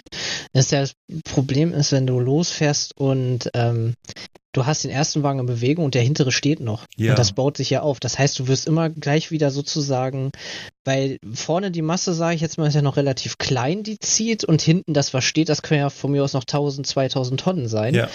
Dass du dadurch dann wieder so einen Schlag von hinten äh, Nacken kriegst, so wupp und steht wieder. Mhm, mh. Und dann müsste ich wieder neu anfahren und zack steht wieder. Ja. Ich glaube, das meint er damit. Ja, das könnte dass sein, wir ja. dadurch halt ähm, Anfahrprobleme kriegen. Ja. Nochmal kurz zurückgedacht auf die Scharko, die wir vorhin besprochen haben, also die Schar äh, automatische Kupplung im Güterverkehr. Die wäre in dem Fall dann eventuell sogar ein Vorteil, weil die ist ja immer straff die, gekuppelt. Die ist zusammen und genau. dann haben die die gleichen Abstände, genau. außer halt, wenn man die Feder und so. Genau. Aber Was auch bei dem Ja? Ja, so ein Spiel hat die dann nicht. Und jetzt ist halt die Frage, und die, die, die, die Frage, die mir kam, ist es eher ein Vorteil, dass sie jetzt kein Spiel hat oder eher ein Nachteil? Und so wie ich es jetzt verstanden habe, eher ein Vorteil ist definitiv ein Vorteil. Okay. Ähm, ich hatte schon einen Zug mal gehabt, den ich auf der Schnellfahrstrecke gefahren habe und äh, ist ja so AFB rein und so. Und wenn du dann so einen Zug hast, der relativ locker gekuppelt ist, ähm, dann kriegst du Stauchungen. Das heißt, äh, geht ja berghoch, bergunter. Wir fahren ja nicht nur im Flachland. Und das Lustige ist, das merkst du dann auch, weil sich die Waggons während der Fahrt dann aufbauschen. Das heißt, du ähm, hast eine Wippe. Zug drückt, Lok bremst. Mhm dann ähm, bremst es und dann kommt halt diese, diese Welle geht wieder zurück und das schaukelt sich dann halt immer mehr hoch und ähm, das sind so Sachen, die fallen dann definitiv weg. Hm, das ist Was spannend. man bei dem bei dem Langkuppeln auch ähm, beachten muss, sind halt äh, die Fahrzeuglängen. Ne? Also wir berechnen ja unsere Züge, ist ja bekannt, wir dürfen maximal 740 Meter hier in Deutschland haben. Wenn es nach Dänemark geht, 830, glaube ich, haben wir ja Maximalzuglängen, die wir fahren. Und ähm, wir rechnen ja mit Puffer zu Pufferlänge. Wenn du jetzt sagst, die Schraubenkupplung halt nur ganz locker zusammen, dann hast du ja zwischen den Puffern vielleicht auch 30, einen halben Meter, ja, so, also ja. richtig Luft. Und das das berechnest du ja nicht ein. Das heißt, du rechnest ja mit deiner mhm. Pufferlänge sozusagen, also vom Fahrzeug und ja, dadurch können dir halt echt viele Meter verloren gehen und das kann dann auch in die Hose gehen. Das hatte ich zum Beispiel in Nordstemm auch mal. Ne? Da haben die Vereinsleiter auf ihren Papieren stehen, ähm, wie lang ihre Gleise sind. Ähm, da habe ich ihn aber gefragt, von, von wo denn die Berechnung ist. Grenzzeichen oder halt Signal? Und er meinte, so weiß ich nicht. Der Fahrdienstleiter jetzt? Ja, der Vereinsleiter. Komisch. Also es gibt normalerweise bei Netz eine betriebliche Gleislänge und eine Nutzlänge. Und die betriebliche ja. Gleislänge ist die mit dem Grenzzeichen und den Signalen. Ja. Und die Nutzlänge ist die, die du, die du nutzt, ohne dass du jemanden anderen blockierst. Also quasi zwischen Hauptsignal und Hauptsignal oder zwischen Sperrsignal und Sperrsignal. Ne, aber die betriebliche Länge geht dann halt entweder bis zum Grenzzeichen oder teilweise sogar bis zum Herzstück. Okay. Na, weil er mich fragte, wie lange ich halt sei, weil er meinte, er kann nur Züge mit 739 Meter oder sowas oder 26 und ich hatte 722 und dann habe ich gesagt, so ja, was, da habe ich ihn halt gefragt und er wusste nicht, ob es Grenzzeichen oder Signallänge ist und dann habe ich da angehalten und dann haben wir die Metronom mal ordentlich verbogen, ne? Ja. weil es nicht gepasst hat. Ja. Genau, so, so sage ich das mein, mein, mein Teilnehmern eigentlich mhm. auch, wenn man so ein bisschen darauf eingeht. Und ich sage dann immer, wenn es halt knapp wird, aber im Endeffekt weiß ich es gar nicht. Ich habe es noch nie miterlebt, aber ich stelle mir mal so vor, dass es halt so funktioniert. Schlimm genug. Äh, wenn es halt knapp wird, also wenn mhm. der Fahrdienstleiter weiß, hey, ich habe eine Nutzlänge von 730 Metern und da kommt ein Güterzug, der ist 724 lang, dann sag ich dem vorher Bescheid. Du, das wird eng. Erstens, fahr vor und zweitens, lass halt die Wagen auflaufen. Genau du das halt. Ja, aber ganz ehrlich, so einfach ist das auch nicht mit dem Wagen auflaufen, könnte ich mir vorstellen. Ja, genau. Weil du fährst gerade auf ein haltzeigendes Signal zu, bist eigentlich darauf konzentriert, dass du da nicht drüber fährst, musst dann noch mit der Zusatzbremse da irgendwie rumhantieren und du sollst auch noch punktgenau irgendwo anhalten. Also so einfach ist das gar nicht. Und wenn du einmal zum Stehen gekommen bist und musst ein Stück vorziehen, ja, dann ist das Thema Wagen auflaufen lassen schon wieder ja. für den Arsch. Ne? Also so einfach eh ist wieder. das auch nicht. Ja. Genau. Ja.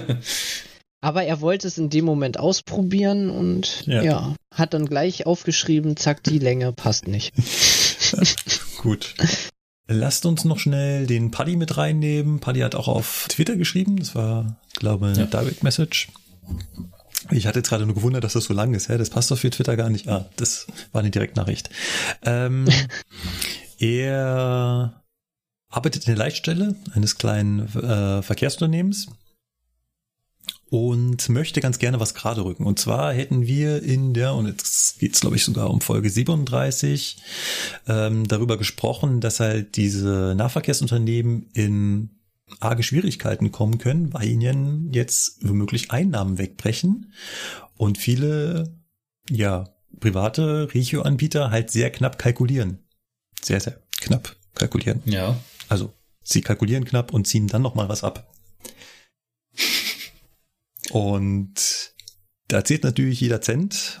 Und jetzt könnte es dann natürlich zu Problemen kommen. Und da schreibt er halt eben, dass ähm, er nochmal klarstellen möchte, dass hier nach dem Bestellerprinzip gearbeitet wird. Das heißt, der Zugverkehr wird von einem Unternehmen des Landes bestellt und auch bezahlt und dieses Geld kommt halt auch weiterhin.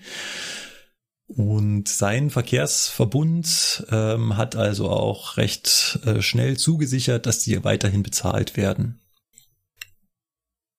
Das zum einen.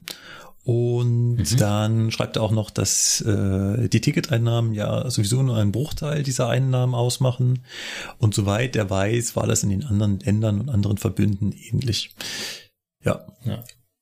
Also ich kann mich daran erinnern, dass wir gesagt hatten, sowas wie, naja, der Nahverkehr ist sowieso abgesichert, der wird ja vom Land bezahlt, hin und her. Ähm, ich muss ehrlich zugeben, also ich habe bisher auch immer gedacht, okay, es wird ein Rahmenvertrag geschlossen über 20 Jahre, da wird diese Leistung vergeben und völlig egal, wer, wie, wann, mit wie viel, also mit wie viel Personen im Zug äh, und so fährt, äh, es wird immer gleich bezahlt, egal welche Uhrzeit oder Wochentag. Ähm, aber kann natürlich sein, dass das in so einem Fall vielleicht anders ist, ne? dass es da halt auch gesagt werden kann, so, na ja, wenn äh, gerade keine Züge fahren müssen, dann ziehen wir euch das ab. Das kann ich mir zwar nicht vorstellen, mhm. weil so ein Unternehmen, so ein Bahnunternehmen hat ja auch Fixkosten ne? und äh, verlässt sich ja dann darauf, aber hm. Ja, weiß ich nicht genau. Könnte natürlich sein, dass da irgendwelche Kriterien oder Klauseln drin sind, die sowas zulassen würden. Mhm. Ähm, ich weiß aber, dass da halt, äh, sage ich mal, Bonuszahlungen in diesen Verträgen drinstehen. Und gerade die Privaten okay. kalkulieren das halt mit ein. Das heißt, sie wissen halt mit ihrem kalkulierten Preis, fahren sie halt plus minus null gerade so oder fahren halt ganz knapp ins Minus und wissen dann aber, hey, wir kriegen ja höchstwahrscheinlich die Bonuszahlung für mehr Fahrgäste, die wir transportieren und sowas. Und die rechnen ja. wir da schon mit rein und schon sind wir halt plus minus null oder gerade im Plus. Und wenn das jetzt halt wegbricht, die Bonuszahlung, weil halt keine Fahrgäste mehr kommen, ja. dann ist es halt problematisch. Oder Zusatzverkehre, die noch bestellt werden. Das heißt, viele Verträge sehen vor, wir möchten die und die Ach, Leistung ja, von klar. euch, aber wir behalten ja. uns offen, dass wir im Laufe des Vertrages Zusatzverkehre bei euch bestellen können, müssen, wollen. Ja. So. Und auch damit kalkulieren die Leute. So, jetzt kommen die Zusatzverkehre nicht, weil, wie gesagt, keine Fahrg Fahrgäste. Und dann kann das natürlich Probleme machen. Wir haben allerdings einen Zeitungsartikel, das packen wir mal in die nächste Sendung, den haben wir heute rausgelassen. Da geht's genau um die finanziellen Probleme der privaten Anbieter. Und da steht halt vor allem drin, dass viele Anbieter, auch große Anbieter, schon vor der Corona-Krise in arge finanzielle Bedrängnis gekommen sind.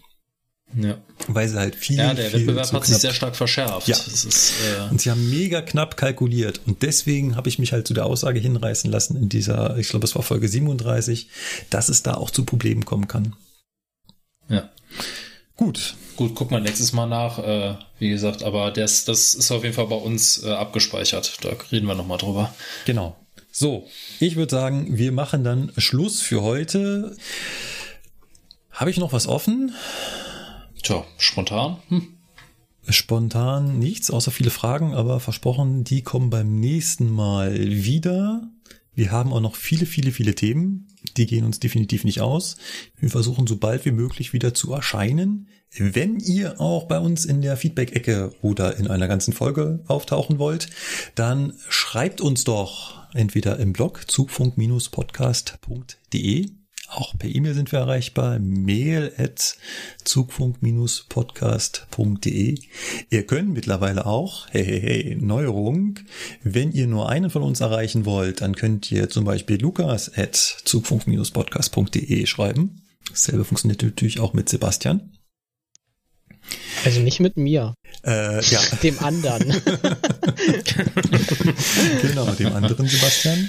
Äh, und ihr erreicht uns sowohl auf Twitter als auch bei Facebook. Und bei Twitter sind wir zum Beispiel die Zugfunker. Ja.